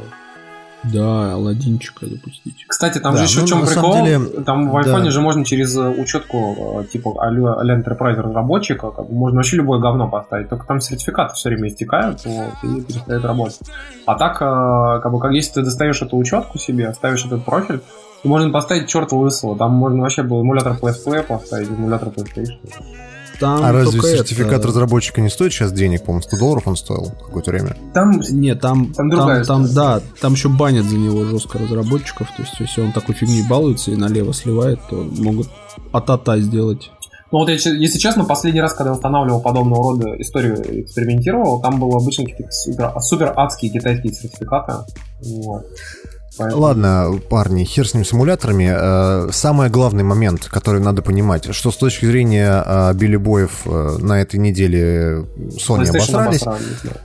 Да, причем хорошенечко обосрались. Но масло в огонь подлила и вот последняя буквально тема. Дело в том, что компания Bethesda, разработчики Fallout 4, заявили о том, что поддержки модов на консоли PlayStation 4 в принципе не будет, поскольку Sony очень сильно против и не хотят пускать их в свою в собственную Fallout 4, экосистему. ни в Skyrim. Да, не- не в, в новом Skyrim, который вот э, ремастере, тоже не будет никакой поддержки модов. И по этому поводу у Microsoft праздник, поскольку у них на Xbox One поддержка модов есть, и, собственно говоря, в новом Skyrim она тоже ожидается. А, дело в том, что а, поддержку модов, может быть, и неплохо было бы реализовать, но для этого тебе необходимо дать некий а, пласт своей экосистемы, которую ты отдаешь, грубо говоря, отдельным вообще разработчикам, то есть в данном случае Bethesda. И вот вопрос доверия со стороны Bethesda, ну, вы когда-нибудь видели вообще моды на, на Skyrim, на Fallout, на ПК? Вы видели, как- какой, какой кусок параша там, в принципе, существует? Покататься на москвиче по Тамриелю, да. Да, да. А, Я так понимаю, что Sony, наверное, боится за какие-нибудь возможные эксплойты своей собственной системы, потому что в рамках одного приложения ты можешь э, запустить все что угодно, и сертификация для модов не будет, как она делается для обычных э, приложений. Причем это не какой-то стандартный сейчас- юзер-контент, да, который производится э, средствами самой системы внутри. Ну, то есть, грубо говоря, как Little Big Planet рисуешь что-нибудь, да, ты создаешь контент, э, ну, средствами самой игры. Да, а да, тут ты как бы делаешь что-то вообще левое абсолютно. Да, и, собственно говоря, э, не очень ясна момент э, с точки зрения Microsoft, почему они за этот во- вопрос не опасаются. Может Потому быть, действительно им насрать. А, да, но а, Sony уже сказали, что все, нет, модов никаких не будет, и по этому поводу интернет реально бомбит, поскольку на всяких фочанах, реддитах и двачах обсуждается то, что Sony окончательно охуели, как, а где мои моды на Fallout, а где мои моды на Skyrim. Хотя до этого людям было похер. Вот серьезно. Когда есть они вот не только вышли, вот- да, когда их да, не было, только сейчас. было посрать. Если вы сейчас, если вы сейчас зайдете на, на любой ролик на YouTube канале PlayStation, то практически каждому ролику будет куча дизлайков и надписи Sony верни нам моды или там Sony я я покупаю Xbox One S. Серьезно. Ну, То есть на- на- настолько у людей бомбит. Я вам напоминаю, пацаны и девчонка, что вот все то, что э, вы слышите от компании Bethesda, э, говорит вам тот Говард, который вам много чего наобещал до этого, понимаете? Очередной lies. раз, да. А, Они, получается, не договорились просто с Sony, но при этом страдают Sony, но никак не Bethesda. Хотя, по идее, вы должны хуесосить Bethesda за, за такое. А, Ну там Максим вот. нам передавал, что там есть некоторые проблемы еще не кроме э, запуска, еще с аллокацией памяти, что вроде как там типа э, Bethesda очень, очень кривой код, И Fallout 4 и так, в принципе, идет довольно Это ни криво. для кого не новость, в общем-то, да, Да. что у Bethesda кривой код. Да, как бы, и вот там э, Юра Турбоджедай тоже писал о том, что, типа, как бы, продукты Bethesda хуёво идут на плей- платформе PlayStation, никогда такого не было, и вот опять. Да-да-да-да. Вы вспомните Skyrim, как тормозил на PlayStation 3, это же был полный пиздец. Ладно, Ну, это знаешь, короче, это вот кто да. как умеет. Rockstar, например, э, тоже на PlayStation, помню, 3 работал крайне херово. Ты знаешь, кстати, Да, вот Rockstar да, да, в да. этом Dead плане слишком, слишком хуже. хороший пример, знаете, в каком плане, что GTA 4 игр- и шла просто адски совершенно на а, PlayStation 3. Red Dead Redemption шел совершенно адски. Но GTA 5 и Mad Max шли уже очень хорошо. Понимаете? То есть они научились, Ну, исправили, переделали. мы- скорее не логика Max PS. Payne ты Макс. Макс Пейн, да, да, да, прошу Да, прощения, да. Макс Пейн 3.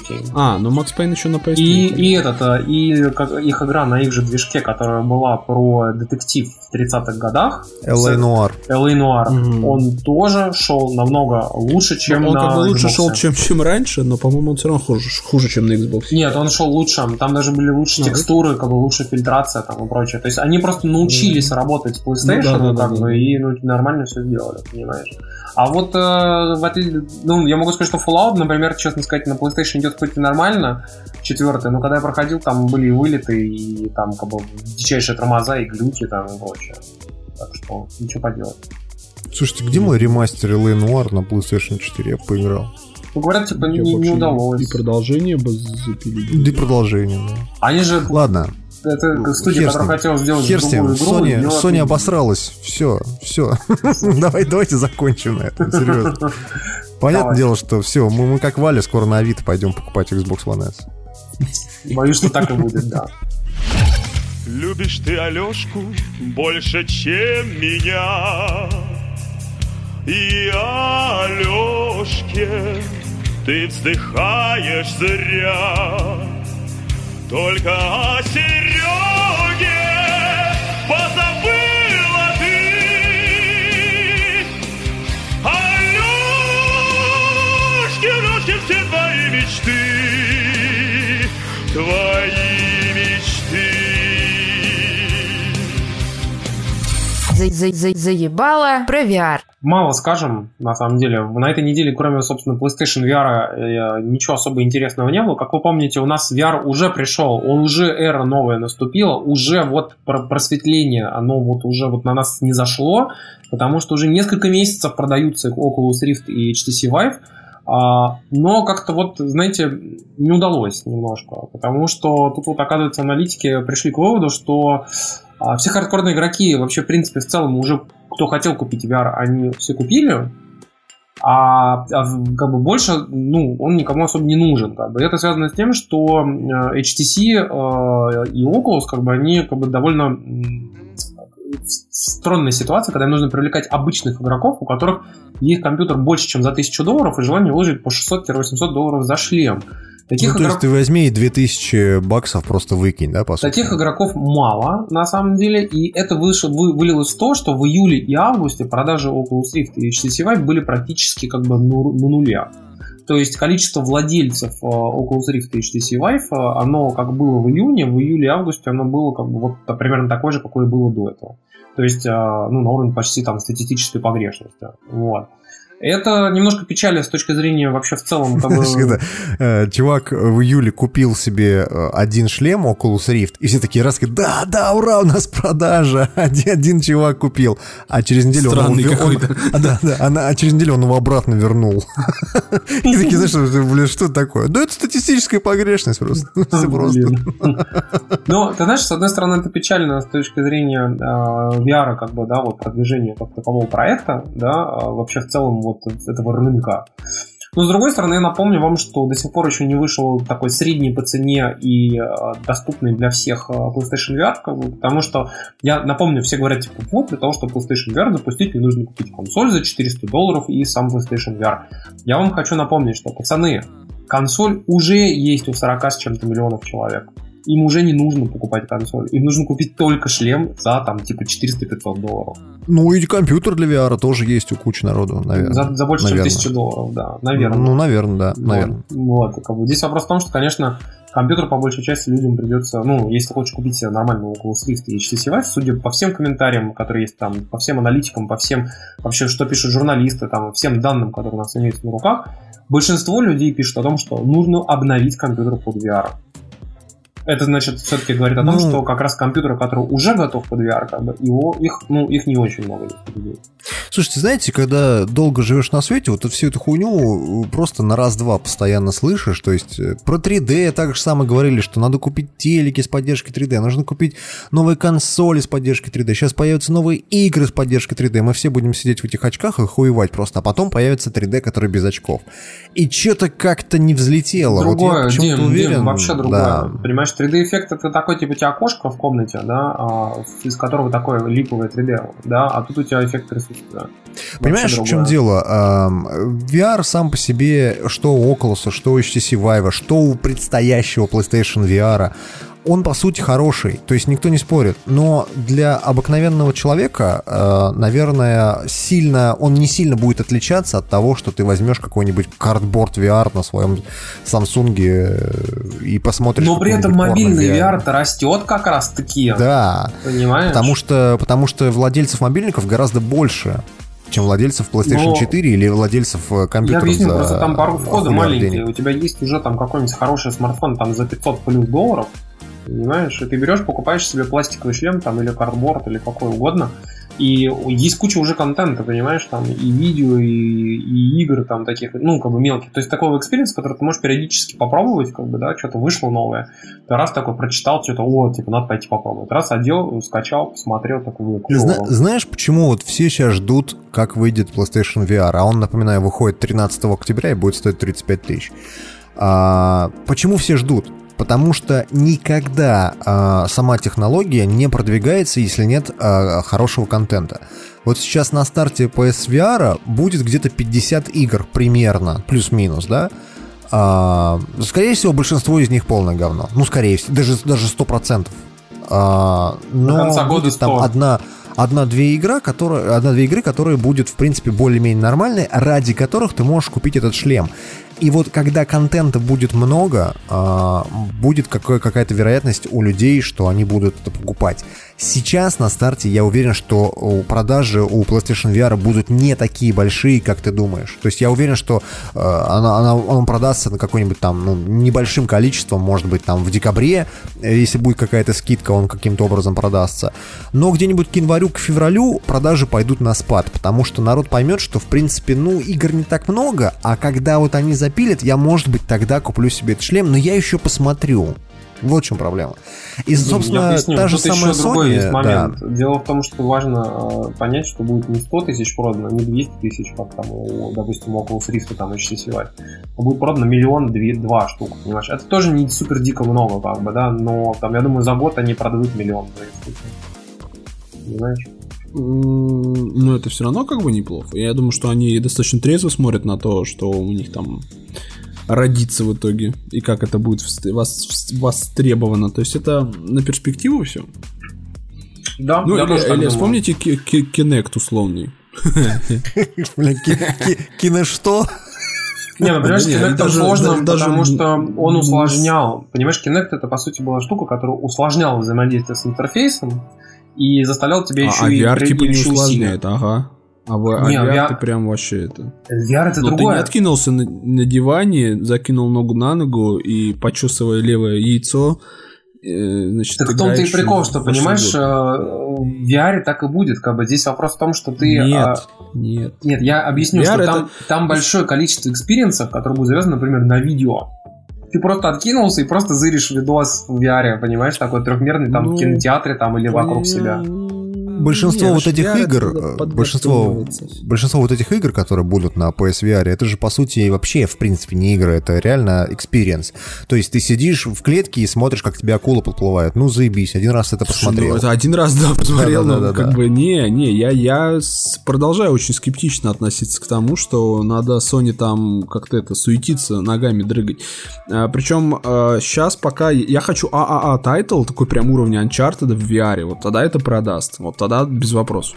А все, что есть, оно круто. Я как гик, как человек, который, ну, как бы, типа, хочет, я куплю, но массово это не взлетит в таком объеме.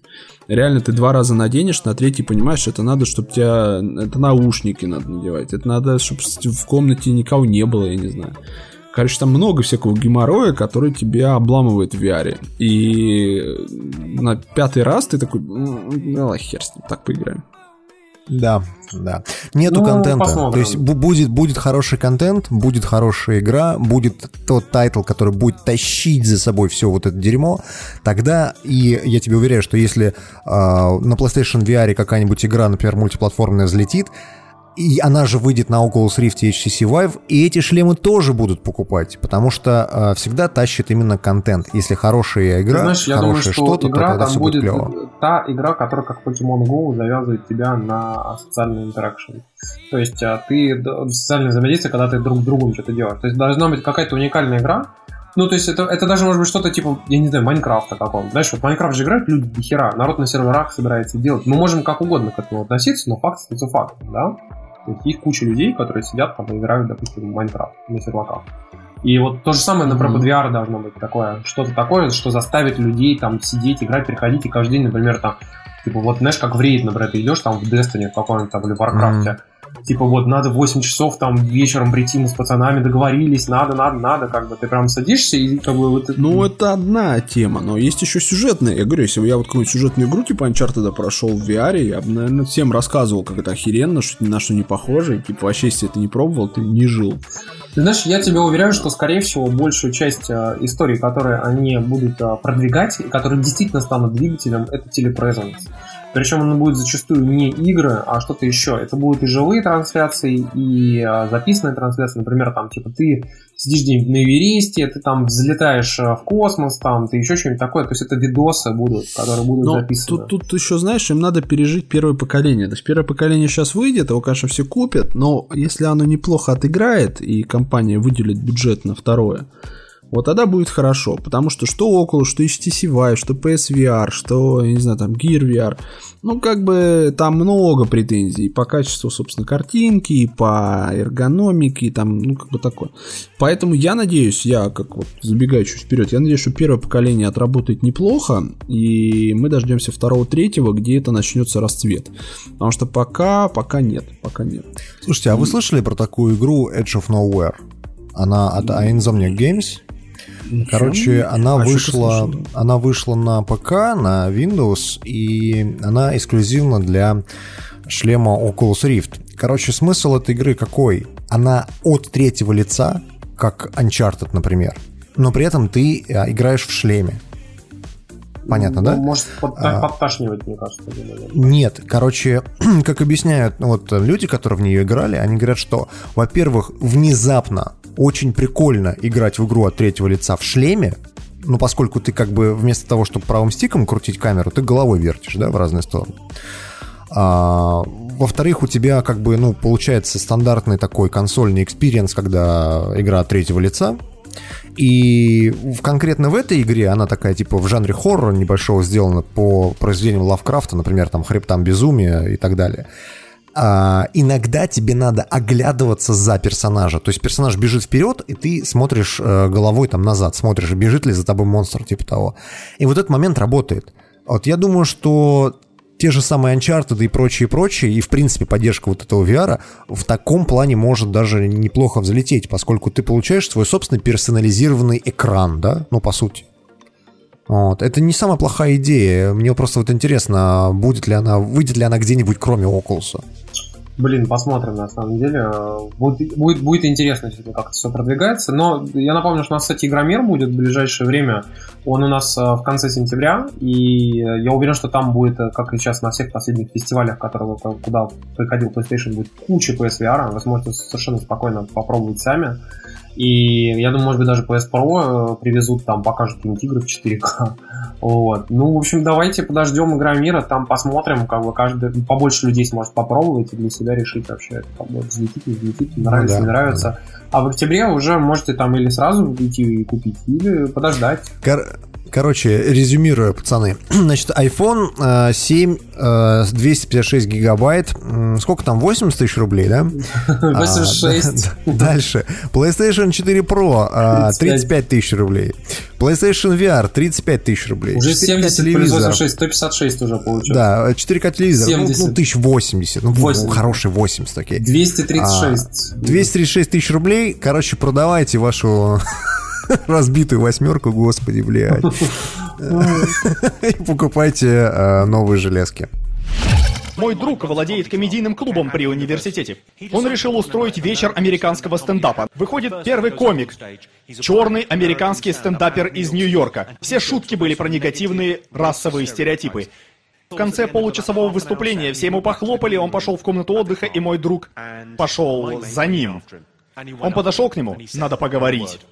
Деньги за сегодня ты получишь, тут без вопросов. Но я не хочу больше видеть тебя в своем клубе с такими шутками. Это расизм и так нельзя. По-моему, то, что ты черный, не повод рассказывать российские шутки. Уж ты-то должен это знать. По-моему, это порочит борьбу афроамериканцев. И не говори потом, что тебе никто об этом не сказал, потому что я говорю сейчас. Это расизм и так нельзя. А комик говорит, я согласен. От правды не убежишь. Но я другой черный комик, я еще не выступал. Бухлокаст. Ваша любимая рубрика «Кто что бухал на этой неделе?» Я вам честно скажу, я вам честно скажу, я не бухал. Да, Я прям да, давайте начнем с Вали. Валь, ты бухал на этой неделе? Я, я, я, я, я. Как черт. Да, я пил корона экстра. Так, все, вы выгнали Валю из подкаста. Вот. Просто, ну как Короче, на, на этой неделе я попробовал такое пиво под названием Сент Михельсберг Хефе Войсбер, или Вайсберг, как так пишется. Хефе Вайсберг, да. Да, короче, я вам а, прочитаю, наверное, русское название. Оно называется Бамбергское аббатское. Я, кстати, просто единственное А. быстренько отмечу, что это а, белое пиво. Это пиво, которое очень распространено, а, нефильтрованное пшеничное пиво в Австрии и Германии. Оно имеет очень специфичный, но очень классный вкус. Оно существенно отличается от какого-нибудь там типа лагера, который вы пьете, там, вот там, Туборг какой-нибудь, там, или какой-нибудь Хайники. Оно существенно отличается по вкусу. Ну, оно такое, знаешь, оно, во- во-первых, из-за того, что оно не фильтрованное, оно... Жир- да, жирнит. Оно- оно- Ну, во-первых, в содержание алкоголя такое для светлого пива чуть повыше, скажем так, чем а, обычно. То есть обычно светлое пиво это там, ну, 4, может быть, да, там вот что-то около того. Здесь 5,3, что, в принципе, не очень много, но чуть выше, чем обычное светлое пиво. Следующий момент. Э, Оказывается, я просто этого не знал до начала нашей записи, э, что это одна из самых старейших марок пива в Германии. Традиции варенья этого пива насчитывают 9 веков. В, в первый раз это пиво сварили в 1122 году. 1122. Крафтовое пиво, как обычно, говно какое-то советую. Кра- крафтовое пиво э, каких-то э, э, этих самых монахов какого-то там аббатства, и вот оно дожило до наших дней. Естественно, его, скорее всего, варят уже не так, но тем не менее у него вкус достаточно такой приятный. Ну, такое, как вам сказать... Пшеничное Типичное пиво, такой солод, да, то есть вот, я даже не знаю, знаете, в чем проблема с этим пивом? То, что оно хорошее, но оно не запоминается. В нем нет чего-то необычного. Оно просто хорошее. Ну, то есть вот, э, если вы увидите когда-нибудь там э, монаха и будет ниже написано Сент-Михелсберг, то берите и не пожалеете, в общем-то. Дежурное напоминание о том, что Валю нам нужно вытащить каким-то образом а, все-таки побухать. Тем более, что у него рядом есть пивбар. Почему ты до сих пор никак вот не выйдешь? Жена не отпускает. Это Читал недавно да. историю, что э, какого-то там челябинца э, не пускает жена бухать, э, типа того, и, значит, челябинцы, ну, для того, чтобы, типа, поддержать человека, пишут, типа... Видоса. Записывают, запис- записывают видосы, типа, выйди попивчить, или как-то так, короче, такая фраза. Я думаю, что за фраза такая его странная? жене, типа, там, типа, отпусти своего мужа. Отпусти Не-не, а побухать. вот именно от- отпусти, типа, попивчить, или как-то так, это какая-то фраза странно звучит. Я думаю, что за такая странная фраза? Начинаю гуглить, и до меня доходит, что это в принципе вообще ни хера не настоящая история. Это вирусняк какого-то сайта. А, вот, нашел, нашел. От Аня «Отпусти Сашу попиваторить». Бля. Попиваторить, блядь. Э, Есть такая, такой сайт э, пиватория.ру, они там то ли пивом торгуют, то ли еще что-то такое. И вот э, это их вирусняк. Ну, то есть он не особо сильно разошелся, но тем не менее. Так вот, если бы в нашем случае это было бы так... а, Отпусти, отпусти Валю попивбарить. Вот. Да. Валя, мы сейчас начнем писать тебе кучу вирусных видео. Вот давайте отп- отпустите Валю попивбарить.